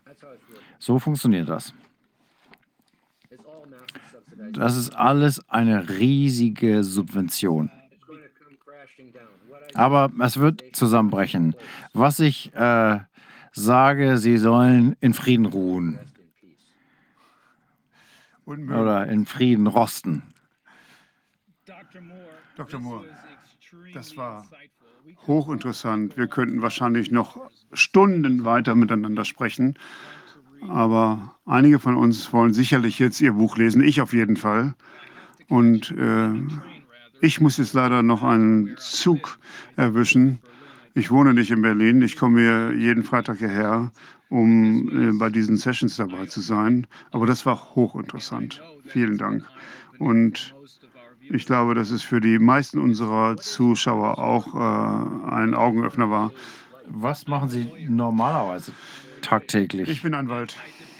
Und wenn ich über Corona spreche, über Erderwärmung und all diese Themen, äh, die uns jetzt gerade so sehr beschäftigen, da muss ich mich natürlich darauf verlassen, äh, die Informationen von den Experten zu bekommen. Und leider sprechen diese Experten nicht äh, mit der Regierung. Und ich glaube, das ist gar nicht unsere richtige Regierung, sondern es ist das äh, World Economic Forum, äh, das Weltwirtschaftsforum, was uns hier kontrolliert. Und deswegen haben wir ja diesen Untersuchungsausschuss, um zu sehen, äh, und das ist eigentlich das, was die, das Parlament hätte machen müssen, aber sie haben es nicht getan. Deshalb haben wir den Corona-Ausschuss, äh, denn wir wollen die richtigen Antworten von richtigen Menschen, äh, sondern äh, wir wollen es nicht von bezahlten Wissenschaftlern haben, sondern von Wissenschaftlern, die wirklich das sagen, was sie glauben und äh, die auch wirklich Ahnung haben, die nicht nur irgendjemandem Gefallen tun wollen, sondern die wissen, dass das, was sie erzählen, evidenzbasiert ist. Und ich weiß, dass sie das tun. Deshalb bin ich sehr dankbar für das, was sie uns gesagt haben. Als Anwalt wir verstehen im Prinzip gar nichts von Werterwärmung. Aber jetzt, wo Sie uns das äh, äh, erklärt haben, kann ich auch eine rechtliche Analyse dessen machen, was uns erzählt wurde. Und ich sage ganz einfach, ich bin bis jetzt immer belogen worden. Gut, vielen Dank für Ihre Arbeit. Ich habe Ihren Namen nicht gesehen. Ich bin Rainer. Ähm, ich äh, habe einen Doktortitel äh, in Rechtswissenschaften. Äh, ich arbeite als Anwalt in Deutschland, aber auch in den USA. In Kalifornien bin ich akkreditiert. Das heißt also, ich praktiziere auf beiden Seiten des Atlantiks das Recht, aber ich arbeite in erster Linie in Deutschland und mein Unternehmen vertritt in der Regel kleinere Unternehmen gegen diese großen Kooperationen, die uns anlügen. Und das ist also da, wo wir quasi auf äh, der gleichen Seite sind. Denn sie sind ja zu dem gleichen äh, Erkenntnis gelangt wie wir. Ich durch meine äh, Arbeit als Anwalt und Sie in Ihrer Arbeit als Wissenschaftler. Sehr gut, Rainer. Viel Glück mit Ihrer Arbeit. Haben Sie meine E-Mail-Adresse? Ja, ich möchte auf jeden Fall, dass wir in Kontakt bleiben, weil es kommt ja noch einiges auf uns zu. Wir brauchen noch viel, viel mehr Ihre Expertise. Vielen Dank dafür. Fantastisch. Wunderbar. Ich äh, unterstütze Sie sehr gerne. Ja, vielen Dank und vielen Dank, dass Sie sich die Zeit genommen haben und äh, ich wünsche Ihnen ein fantastisches Wochenende. Vielen Dank und äh, auch vielen Dank an Wolfgang. Ja, es war hochinteressant. Äh, ich war vor zehn Jahren mal bei Greenpeace, ähm, als es um die biologischen Dinge ging. Dass ich bin in München gewesen und wir haben uns da gegen Patente über das äh, fürs Leben ausgesprochen. Sehr gut, Wolfgang. Vielen Dank für deine Arbeit. Dankeschön. Vielen Dank. Wir bleiben in Kontakt. Gekommen. Ich glaube, das hier, so lange haben wir noch nie einen einzelnen Gast befragt. Aber hier, ähm, hier tat sich ja ein Abgrund nach dem nächsten auf, ähm, bei all dem, was Ja, wir. ich, ich bin total verunsichert jetzt durch ihn, weißt du? Ja. Da brechen, brechen ja Welten, da brechen ja Welten zusammen. Plötzlich wollen wir kleine Atomkraftwerke haben. Das will ja die offizielle Politik auch. Ja, also äh, für mich ist das neu. Äh, ich habe bisher, ich habe gesehen, die, die, die Tendenz. Was ich, was ich da dort lerne, es reicht nicht, irgendjemanden blöd zu finden und dann alles, was er macht, ist blöd, sondern man muss sich die Mühe geben, die vielen kleinen Dinge ganz genau anzugucken, bevor Ja. man sein Ja. Urteil bildet. Ja. Das ist nicht so einfach, ja. Das ist crazy. Ich glaube, wir müssen da natürlich jetzt auch noch mal ganz genau gucken, ob die Zerstörung des Weltbildes denn auch tatsächlich äh, eine Basis in der Realität hat. Also man, ich, ich möchte mir das erst noch mal ganz genau angucken. Ich meine, wenn es alles so wäre, dann wäre es natürlich äh, der blanke Wahnsinn. Aber ich glaube, wir sollten es trotzdem noch mal ganz genau überprüfen, dass wir da auch wirklich sicher sein können. Ja, es ist ja Wie du, wie du siehst, Viviane, ist Realität ja nicht etwas, was da irgendwo auf uns wartet, sondern Realität wird von uns gemacht. Ja, also so wie der, der, äh, wie heißt das nochmal, The Observer in dem, äh, in dem Doppelschlitz-Experiment, ja, der auch da eine, eine, ähm, eine Wirkung sozusagen entfaltet. Ja, es ist schon faszinierend. Nee, wir sollten, also wir müssen ganz genau hingucken. Ich werde mich damit auseinandersetzen. Wir können auch nochmal andere Experten dazu befragen. Also es auf jeden Fall sind es äh, faszinierende Thesen. Für mich vieles ganz neu heute. Und tja, also pff, man weiß es nicht. Äh, manches stimmt ja überein mit dem, was zum Beispiel Matthew Arrett gesagt haben und Das stimmt. andere. Also äh, ich habe auch nicht den Eindruck, dass er nicht weiß, dass äh, Dr. Patrick Moore nicht weiß, wovon er spricht, sondern im Gegenteil. Ich glaube, er weiß sehr genau, wovon er spricht. Ich hatte bisher eher den Eindruck, dass die sogenannten Wissenschaftler, die uns von den Mainstreams präsentiert wurden, dass die nicht wissen, wovon sie sprechen. Und dafür haben wir jetzt gleich noch mal ein Beispiel. Entschuldigung, Wolfgang. Na, wobei Nein, wir aber auch bin, andere Sachen gehört haben. das, das war, war für mich ein Highlight. Der, Für mich auch. Der, das von den, den Leuten, die ich bisher gehört habe. Und zwar deshalb, weil er so viel anstößt, weil er, weil er, Ja. so viel ist, weil er mich verunsichert, weißt du? Ja. Ich bin jetzt, hole mir jetzt ganz viel Literatur und versuche das wieder zu ordnen. Ich also es ist sehr, sehr spannend, muss ich sagen. Und diese ganzen Sprüche, die man von der, von der Politik hört und was man, was wir alles machen sollen und wie die Zukunft aussieht, das ist ja, die sind, die wissen ja selber nicht, was sie sagen. Aber ich habe selbst solche Leute wie Hermann Scheer, den, den Sonnenkönig, nicht, der Bundestagsabgeordnete, der jetzt von Eurosolar die Solarenergie so gepusht hat, der, der meinte ja, man kann das machen, dass man viele unabhängige Gemeinden hat und dass jede Gemeinde seine Energiewirtschaft selber in die Hand nimmt. Ihm war nicht das Wichtige die Solarenergie, sondern ihm war wichtig, dass wir unabhängig werden von den großen Konzernen, die alles monopolisieren. Das war ihm wichtig. Und das finde ich, da habe ich heute auch keine Gegenargumente gehört. Nee. Denn äh, diese Technologien, wenn sie, wenn sie dann, wenn sie dann beherrschbar sind und wenn, wenn wir sie verbessern, sodass wir sie alle beherrschen können, dass wir sie auch dezentral beherrschen können, sodass man in, in weiß nicht, in Südkorea was machen kann und in Andalusien was anderes machen kann und, und in der Marsch, an der Elbmarsch noch wieder was anderes, dann wir lernen einfach voneinander. Das finde ich sehr, sehr spannend und ich glaube, also ich fand es sehr schön, dass wir uns diesen Verunsicherungen ausgesetzt haben. Ich finde das sehr, sehr gut. Ich Und- auch. Ja, das ist sehr, das ist sehr fruchtbar. Nur so kommt man weiter. Nur so lernt man Neues, indem man eben auch mal völlig neue Ideen, also die sind ja gar nicht neu. Wenn ich ihn richtig verstanden habe, gibt es ja noch ein paar Leute, die das genauso sehen wie er, und zwar ganz schön viele. Nur, das dringt gar nicht durch zu uns. Und zwar deshalb, weil diese Global Corporations, indem sie die Massenmedien und die Politik unter Kontrolle haben, jede andere Meinungsäußerung unterdrücken. Ja. Das ist gespenstisch. Wer, wer, ein Idiot ist, wer, wer ein Idiot ist, das bestimmt immer die Mehrheit. Ja. Und äh, die, wenn man die Massenmedien in der Hand hat, dann kann man Mehrheiten ganz leicht zustande bringen. Das ist eben das Problem. Und wir dürfen uns die, diese Medien, das dürfen wir nicht zulassen, dass ja. die uns praktisch eine Welt vormalen, äh, weil wenige sie bezahlen und weil sie uns praktisch die, die, die Augen zu kleistern mit dem Mist. Ja. Wir sehen ja, wenn, die, wenn, du nicht, wenn du keinen Fernseher hast, bist du relativ geschützt. Aber wenn, wenn du den dauernd Leuten begegnest, die dir immer erzählen, was sie im Fernsehen gesehen haben, ist das auch wieder schon blöd.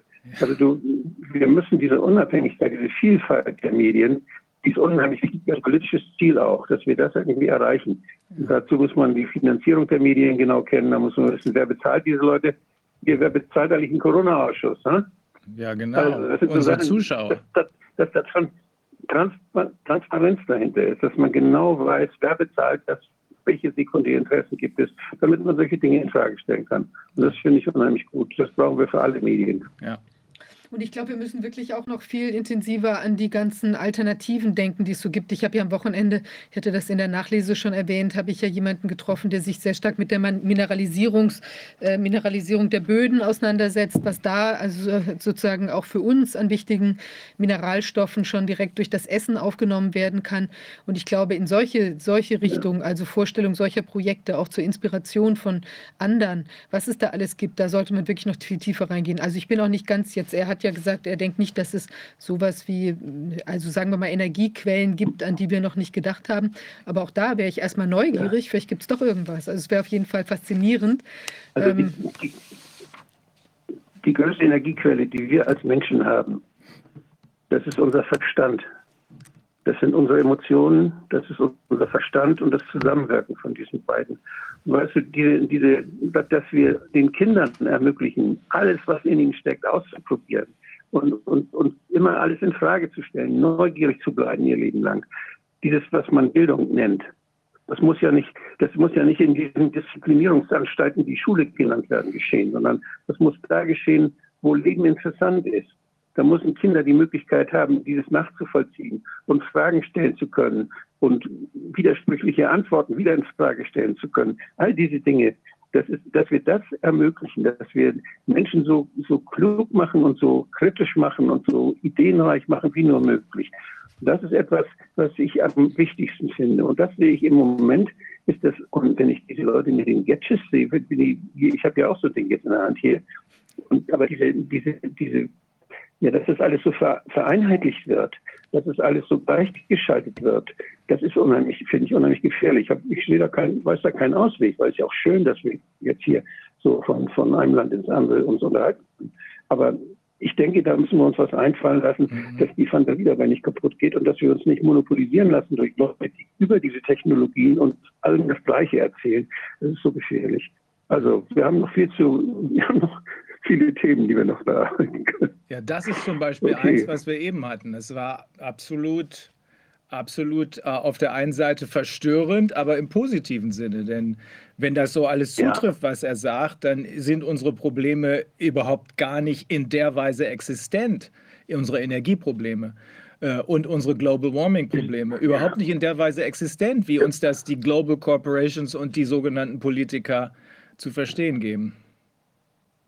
Das ist ja der Trick des Marktes, der Leute, die was verkaufen wollen. Es sind nur noch drei da, greifen Sie zu. Ja, ja. Und die machen uns, die machen uns einfach Angst, die machen uns immer Angst und denken, dann verkaufen.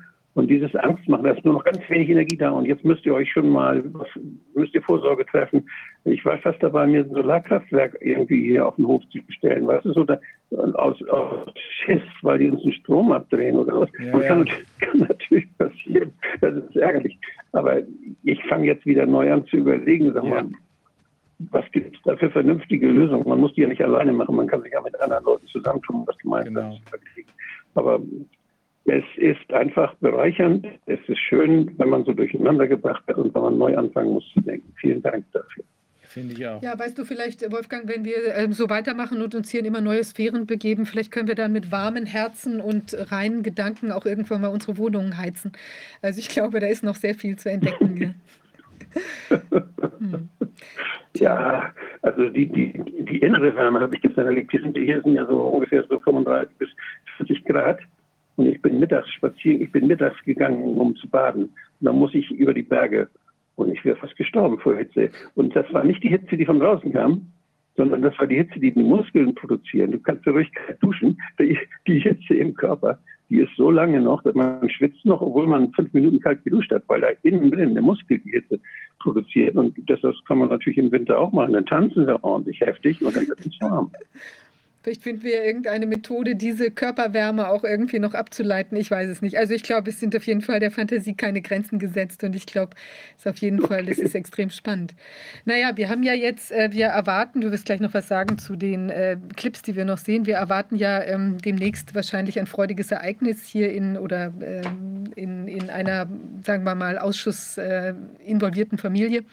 Und insofern kann es sein, dass wir jetzt ein klein bisschen kürzer treten müssen, weil für eine vorübergehende Zeit wir gucken. Äh, also ich denke, dass wir, ähm, ja, ich hoffe, wir sind nächste Woche wieder. Rainer sieht gar nicht so aus, als wäre er schwanger. Nein, unser Manager oder seine Frau. Mhm.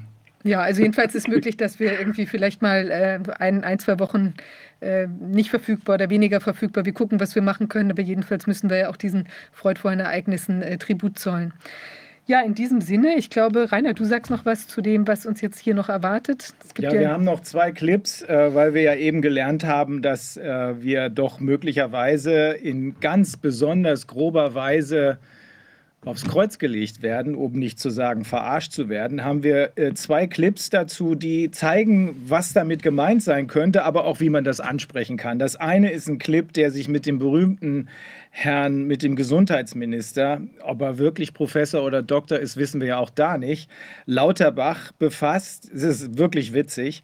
Und dann haben wir ein elfjähriges Mädchen, was Klaus Schwab und seine Globalisten-Theorien, ein elfjähriges Mädchen, ähm, entlarvt. Diese beiden Clips kommen jetzt noch. Wir sollten vielleicht noch diesen anderen also ich Warne schon, ich warne schon vor, vor der ich warne vor Antigreta und so solchen Dingen. Also bitte missbraucht mir nicht elfjährige Mädchen für politische Maßnahmen. Das nee, das ist schade. eine ganz andere. Das ist ein ganz anderes elfjähriges Können wir Mädchen. trotzdem noch mal diesen Clip spielen, den wir vorhin hatten, der vielleicht untergegangen ah, ja, ist ja, in ja. dieser, also von der, von der. Äh ja, das war eine böse Sache. Den sollten wir auch noch mal spielen. Äh, das ist eine, eine, eine Nurse, die darüber berichtet, wie sie ein zehnjähriges Kind transportierte, äh, das nach einer Impfung einen ein Herzinfarkt hatte. Es ist nicht vorstellbar. Ja, das spielen wir auch nochmal. Der blanke Wahnsinn. Ja, in diesem Sinne, wir sagen schon mal Tschüss. Wir sind am Ende der Sitzung für heute und wünschen einen ersprießlichen ähm, Freitagabend und ein erfreuliches Wochenende. Wir sehen uns dann nächste Woche in also, Moment, vielleicht sehen wir sehen, uns. Wenn, wenn vielleicht sehen wir uns nicht in nächste, nächste Woche in alter Frische, aber dann äh, kurz danach. Also wir bleiben weiter am Ball. Ja. Bis dahin. Ja, Tschüss. schönes Wochenende. That two days ago, I, I flew out my first 10 year old with a heart attack, and I had to fight the doctor in the ER because he's like, 10 year olds don't have heart attacks. And I argued back and forth for 30 minutes to force his hand to get an EKG to find out that he was had almost a complete STEMI, which is ST elevated myocardial infarction. Fast einen kompletten Herzstillstand hatte, ähm, was man im EKG sehr gut sehen konnte. Und er hat gesagt, das kann nicht sein. Und ich habe gesagt, doch, die ist gestern erst geimpft worden, das ist durchaus möglich. Ähm, und äh, ich frage immer nach meinen Krankenschwestern. Ich sage ihnen, es gibt hier ein, ähm, eine, äh, ein Opfer anprangern. Ähm, und wenn man das als Impfschaden sagt, dann die Ärzte, die Klinik ähm, werden dann ähm, haben negative Folgen davon. Also nennen sie das als Angstsyndrom oder sonst was. Und eigentlich ist es aber eigentlich nur ein Impfschaden. Ich sage den Leuten, es geht ihnen in Südamerika in einem Feldlazarett besser als in einem hochgebildeten Designer-Krankenhaus in den USA. Als er äh, Krankenschwestern bekommen wir von überall aus dem Land äh, Informationen, dass die Menschen einfach nicht gefüttert werden. Die kriegen kein Wasser. Die werden nicht gewaschen neun Tage lang. Warum brauche ich eine Gerichtsverfügung, dass ich jemandem die Maske abnehmen darf, der was zu essen möchte, der nicht intubiert ist, äh, nur weil ich und der mir sagt, dass er was zu essen möchte? Nein, äh, ich muss. Wir sind dazu da, den Menschen äh, zu helfen. Ähm, wenn sie äh, äh, intubiert sind, dann äh, werden sie nicht behandelt. Die Menschen werden nicht gefüttert, sie werden nicht gedreht. Das ist kein Krankenhaus, das ist mehr ein Konzentrationslager. Nirgendwo in den USA ist es erlaubt, Menschen über hunderte von Stunden zu isolieren ohne menschlichen Kontakt. Das ist noch nicht mal in Gefängnissen erlaubt. Man darf einen Gefangenen nicht über eine bestimmte Zeit raus isolieren, weil es unmenschlich ist und weil es als unmenschlich betrachtet wird festgestellt, dass die Impfung weder vor Ansteckung schützt, noch der Fremdschutz gegeben ist. Die Lockdowns und weitere politische Entscheidungen haben unsere Wirtschaft an den Rand der Belastbarkeit gedrängt. Viele Menschen haben ihre Unternehmen und Arbeitsplätze verloren, um von den psychischen Folgen nicht zu sprechen. Und Sie und Ihr Kollege Buschmann von der Schmiermaxenpartei FDP kommen jetzt daher und wollen erneut im Herbst Maßnahmen für Ungeimpfte wie Test und Maskenpflicht ohne Notwendigkeit oder Evidenz einführen, heißt es laut Kritikern, während um uns herum Länder mehr und mehr öffnen und die Pandemie mehr oder weniger als beendet betrachten. Wie rechtfertigen Sie solch ein Vorhaben? Besonders wenn man in Betracht zieht, dass auch Geimpfte nach drei Monaten bereits wieder als Ungeimpfte gezählt werden, wenn diese nicht stetig nachboostern. Herr Lauterbach, halten Sie das nicht für vollkommen fahrlässig in Anbetracht der neuen Erkenntnisse über die Nebenwirkungen, die nach aktuellen Schätzungen eine von 5000 verabreichten Dosen betreffen? Von, von, wo kommen Sie denn? Von, von, welchem, äh, von welchem Blatt? Ich habe einen YouTube-Kanal. Von YouTube-Kanal haben Sie. Okay, da will ich dir mal Antwort drauf geben. Also, äh, dann schauen Sie mal auf diese Grafik hier, die ich so expertenmäßig vorbereitet habe. Ja, habe ich gemalt. Also, das, das ist natürlich, also in erster Linie wäre es natürlich erstmal fahrlässig, die Leute einer möglichen hypothetischen neuen Killer-Virus-Variante auszusetzen, von der wir zwar noch nicht wissen, ob es die immer geben wird, aber es könnte ja natürlich. Und die wäre dann die übertriebenste Killer-Virus-Variante, die Sie sich überhaupt nur vorstellen können. Also, wie gesagt, wir, wir wissen es natürlich nicht. Äh, aber wenn eine kommt, dann müssen wir die Leute schützen, äh, besonders vor sich selbst natürlich und auch gegenseitig. Denn sie können ja anhand der Inzidenzzahlen sehen, dass sich immer noch Leute anstecken. Ja, die Inzidenzzahlen geben wieder, dass Leute positiv getestet wurden, sagen aber nichts über die Stärke der Symptome bzw. die Verfassung der Leute aus. Oder irre ich mich? Also, das ist, äh, ich meine, wenn die Leute dann vorher und natürlich auch nachher, wie gesagt, Experten haben sich dazu klar und deutlich geäußert. Und die Leute stecken sich ja immer noch an, wie gesagt gesagt. Ja, und das, obwohl mittlerweile 77 Prozent der Bevölkerung geimpft sind. Apropos, wie sieht es eigentlich mit Ihrem Impfstatus? Also, das ist, es könnte ja hypothetisch eventuell eine neue, eventuelle übertriebene Monster-Virus-Variante kommen, die so übertrieben ist, dass sich dann alle gewünscht hätten, oh, Karl, hätte ich doch besser auf Sie gehört, Karl. Sie sind so voll der gute Experte. Und da will ich die Leute natürlich vor den hypothetischen Fall, der nicht ist, aber wer weiß schon, was sein könnte. Das wissen wir ja nicht. Und wenn ich diesen Winter dann vielleicht irgendwann mal. Und da will ich die Leute natürlich vor sich selbst auch schützen. Wenn ihr nicht brav seid, da kommt der Onkel Karl und boostert euch mit seinen langen, dünnen Fingern. Herr Lauterbach, eine Übersterblichkeit hat es mit den schwereren Alpha- und Delta-Varianten nicht gegeben. Erst in diesem Jahr wurde eine Übersterblichkeit verzeichnet, nachdem der Großteil der Menschen mehrfach geimpft wurde. Wie erklären also, Sie? Also, schau, also schauen Sie, also wenn also besonders voll die übertriebene Godzilla-mäßige Killer-Virus-Variante Experten, Experten boostern. To underestimate Schwab. He is intent on destroying our dreams and our futures. There has never been a moment in human history. Es hat noch nie so jemanden in der Geschichte der Menschheit gegeben. Alles, was Sie für Ihre Zukunft denken, was ihr für eure Zukunft denkt, wird nicht passiert. Wir werden mit aller Macht dafür sorgen, dass das nicht passiert. Er wird sagen, seine Freiheit einzuschränken. Und er sagt, dass sie keine freie Meinung haben werden und entscheiden, was ihr wollt. Alles wird von künstlicher Intelligenz kontrolliert werden. Sie, ihr werdet keine einzige Entscheidung mehr treffen. Ihr werdet weiter eingesperrt sein und die seid dann entweder tot oder gehirntot. Aber ihr werdet nichts besitzen und trotzdem glücklich sein. Klaus Schwab ist ein sehr gefährlicher Mann und äh, er ist äh, aufgrund seiner psychischen Verfassung extrem gefährlich. Klaus Schwab hat äh, uns vorgezeigt, was, wie die Zukunft aussehen wird. Er wird den biologischen menschlichen Organismus abschaffen und sich unserer Körper und unserer Geister und unseres äh, Denkens bemächtigen. Äh, wir werden nicht mehr weiter Mensch sein, sondern wir werden in Roboter verwandelt werden. Und äh, seine Muse Harari hat äh, schon gesagt, dass die natürliche menschliche Evolution in den nächsten zehn Jahren einen Sprung machen wird durch seine Eingriffe. Und äh, sie dann unsere Körper und unsere Gehirne an die Internet-Cloud anschließen werden. Wie werden wir wissen, dass wir uns in den nächsten 10 Millionen besser entwickeln? Gut, mit den Computermodellen vielleicht. Ich, Klaus Schwab, ist komplett entgleist und eine Bedrohung für die gesamte menschliche Leben auf dieser Erde. Erst schaffen Sie die Abhängigkeit zu unseren Mobiltelefonen. Legt mal eurer euer Mobiltelefon weg und versucht es nur 30 Sekunden nicht aufzuheben. Und als nächstes werden sie euch an von Wearables abhängig machen und danach werden sie sich eurer Seele bemächtigen. Die jungen Erwachsenen in, an uns liegt die Zukunft.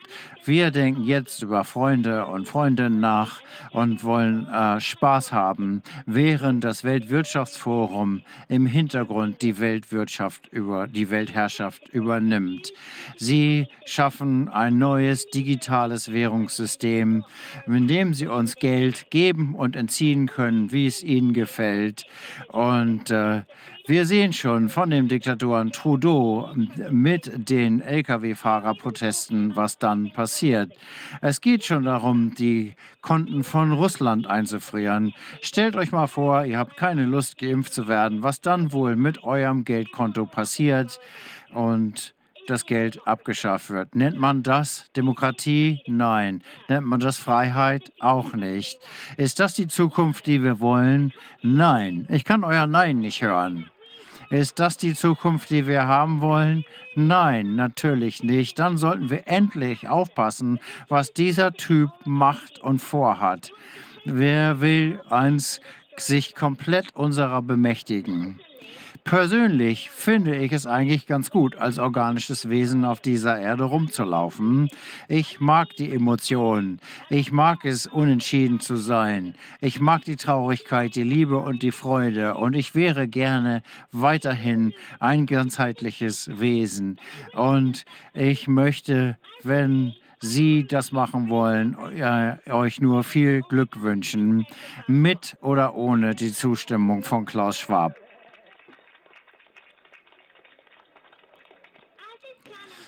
Und wie der Plan sich ausweitet, wird die Wirtschaft zusammenbrechen. Und darauf könnt ihr schon mal warten. Wir werden sich unserer Smartphones bemächtigen und über die Smartphones miteinander in Kontakt treten. Und äh, das merkt man erst, wenn man das nicht mehr hat. Und diese Möglichkeiten äh, leiten die Welt. Wir müssen unsere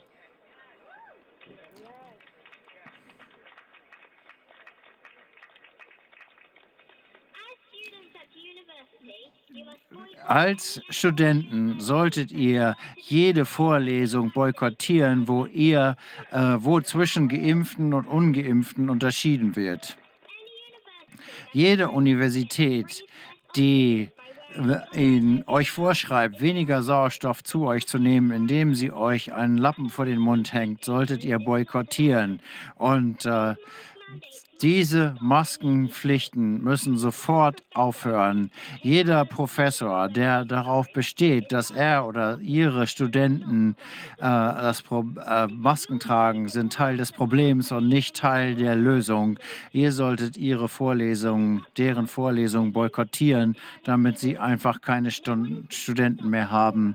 Es liegt an uns, das Blatt zu wenden und dafür zu sorgen, dass kein Politiker mehr uns sagt, was recht ist und was nicht. Wir haben auch unsere Eltern nicht mehr. Wir haben nur uns selber. Wir müssen uns organisieren, gegen dieses Böse vorzugehen. Und wenn das so ist, dann soll das so sein. Ich kann nur sagen, dass ich mich nicht mit einem experimentellen Impfstoff impfen lassen werde. Weder jetzt noch irgendwann in der Zukunft. Es muss schon, man muss schon verrückt sein, um das über sich ergehen zu lassen. Und das führt dann zu den Plänen von Klaus Schwab. Sie sind komplett verrückt. Und die Körper, die ihre Kumpels, sie werden nicht in die Nähe meines Körpers kommen, dann haben sie ein Problem.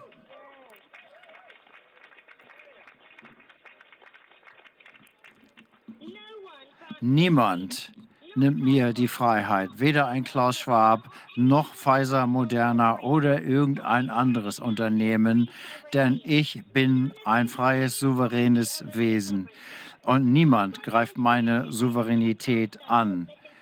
Und ich lebe in diesem unglaublichen Universum und mein Körper gehört nur mir und uns gehört die Zukunft.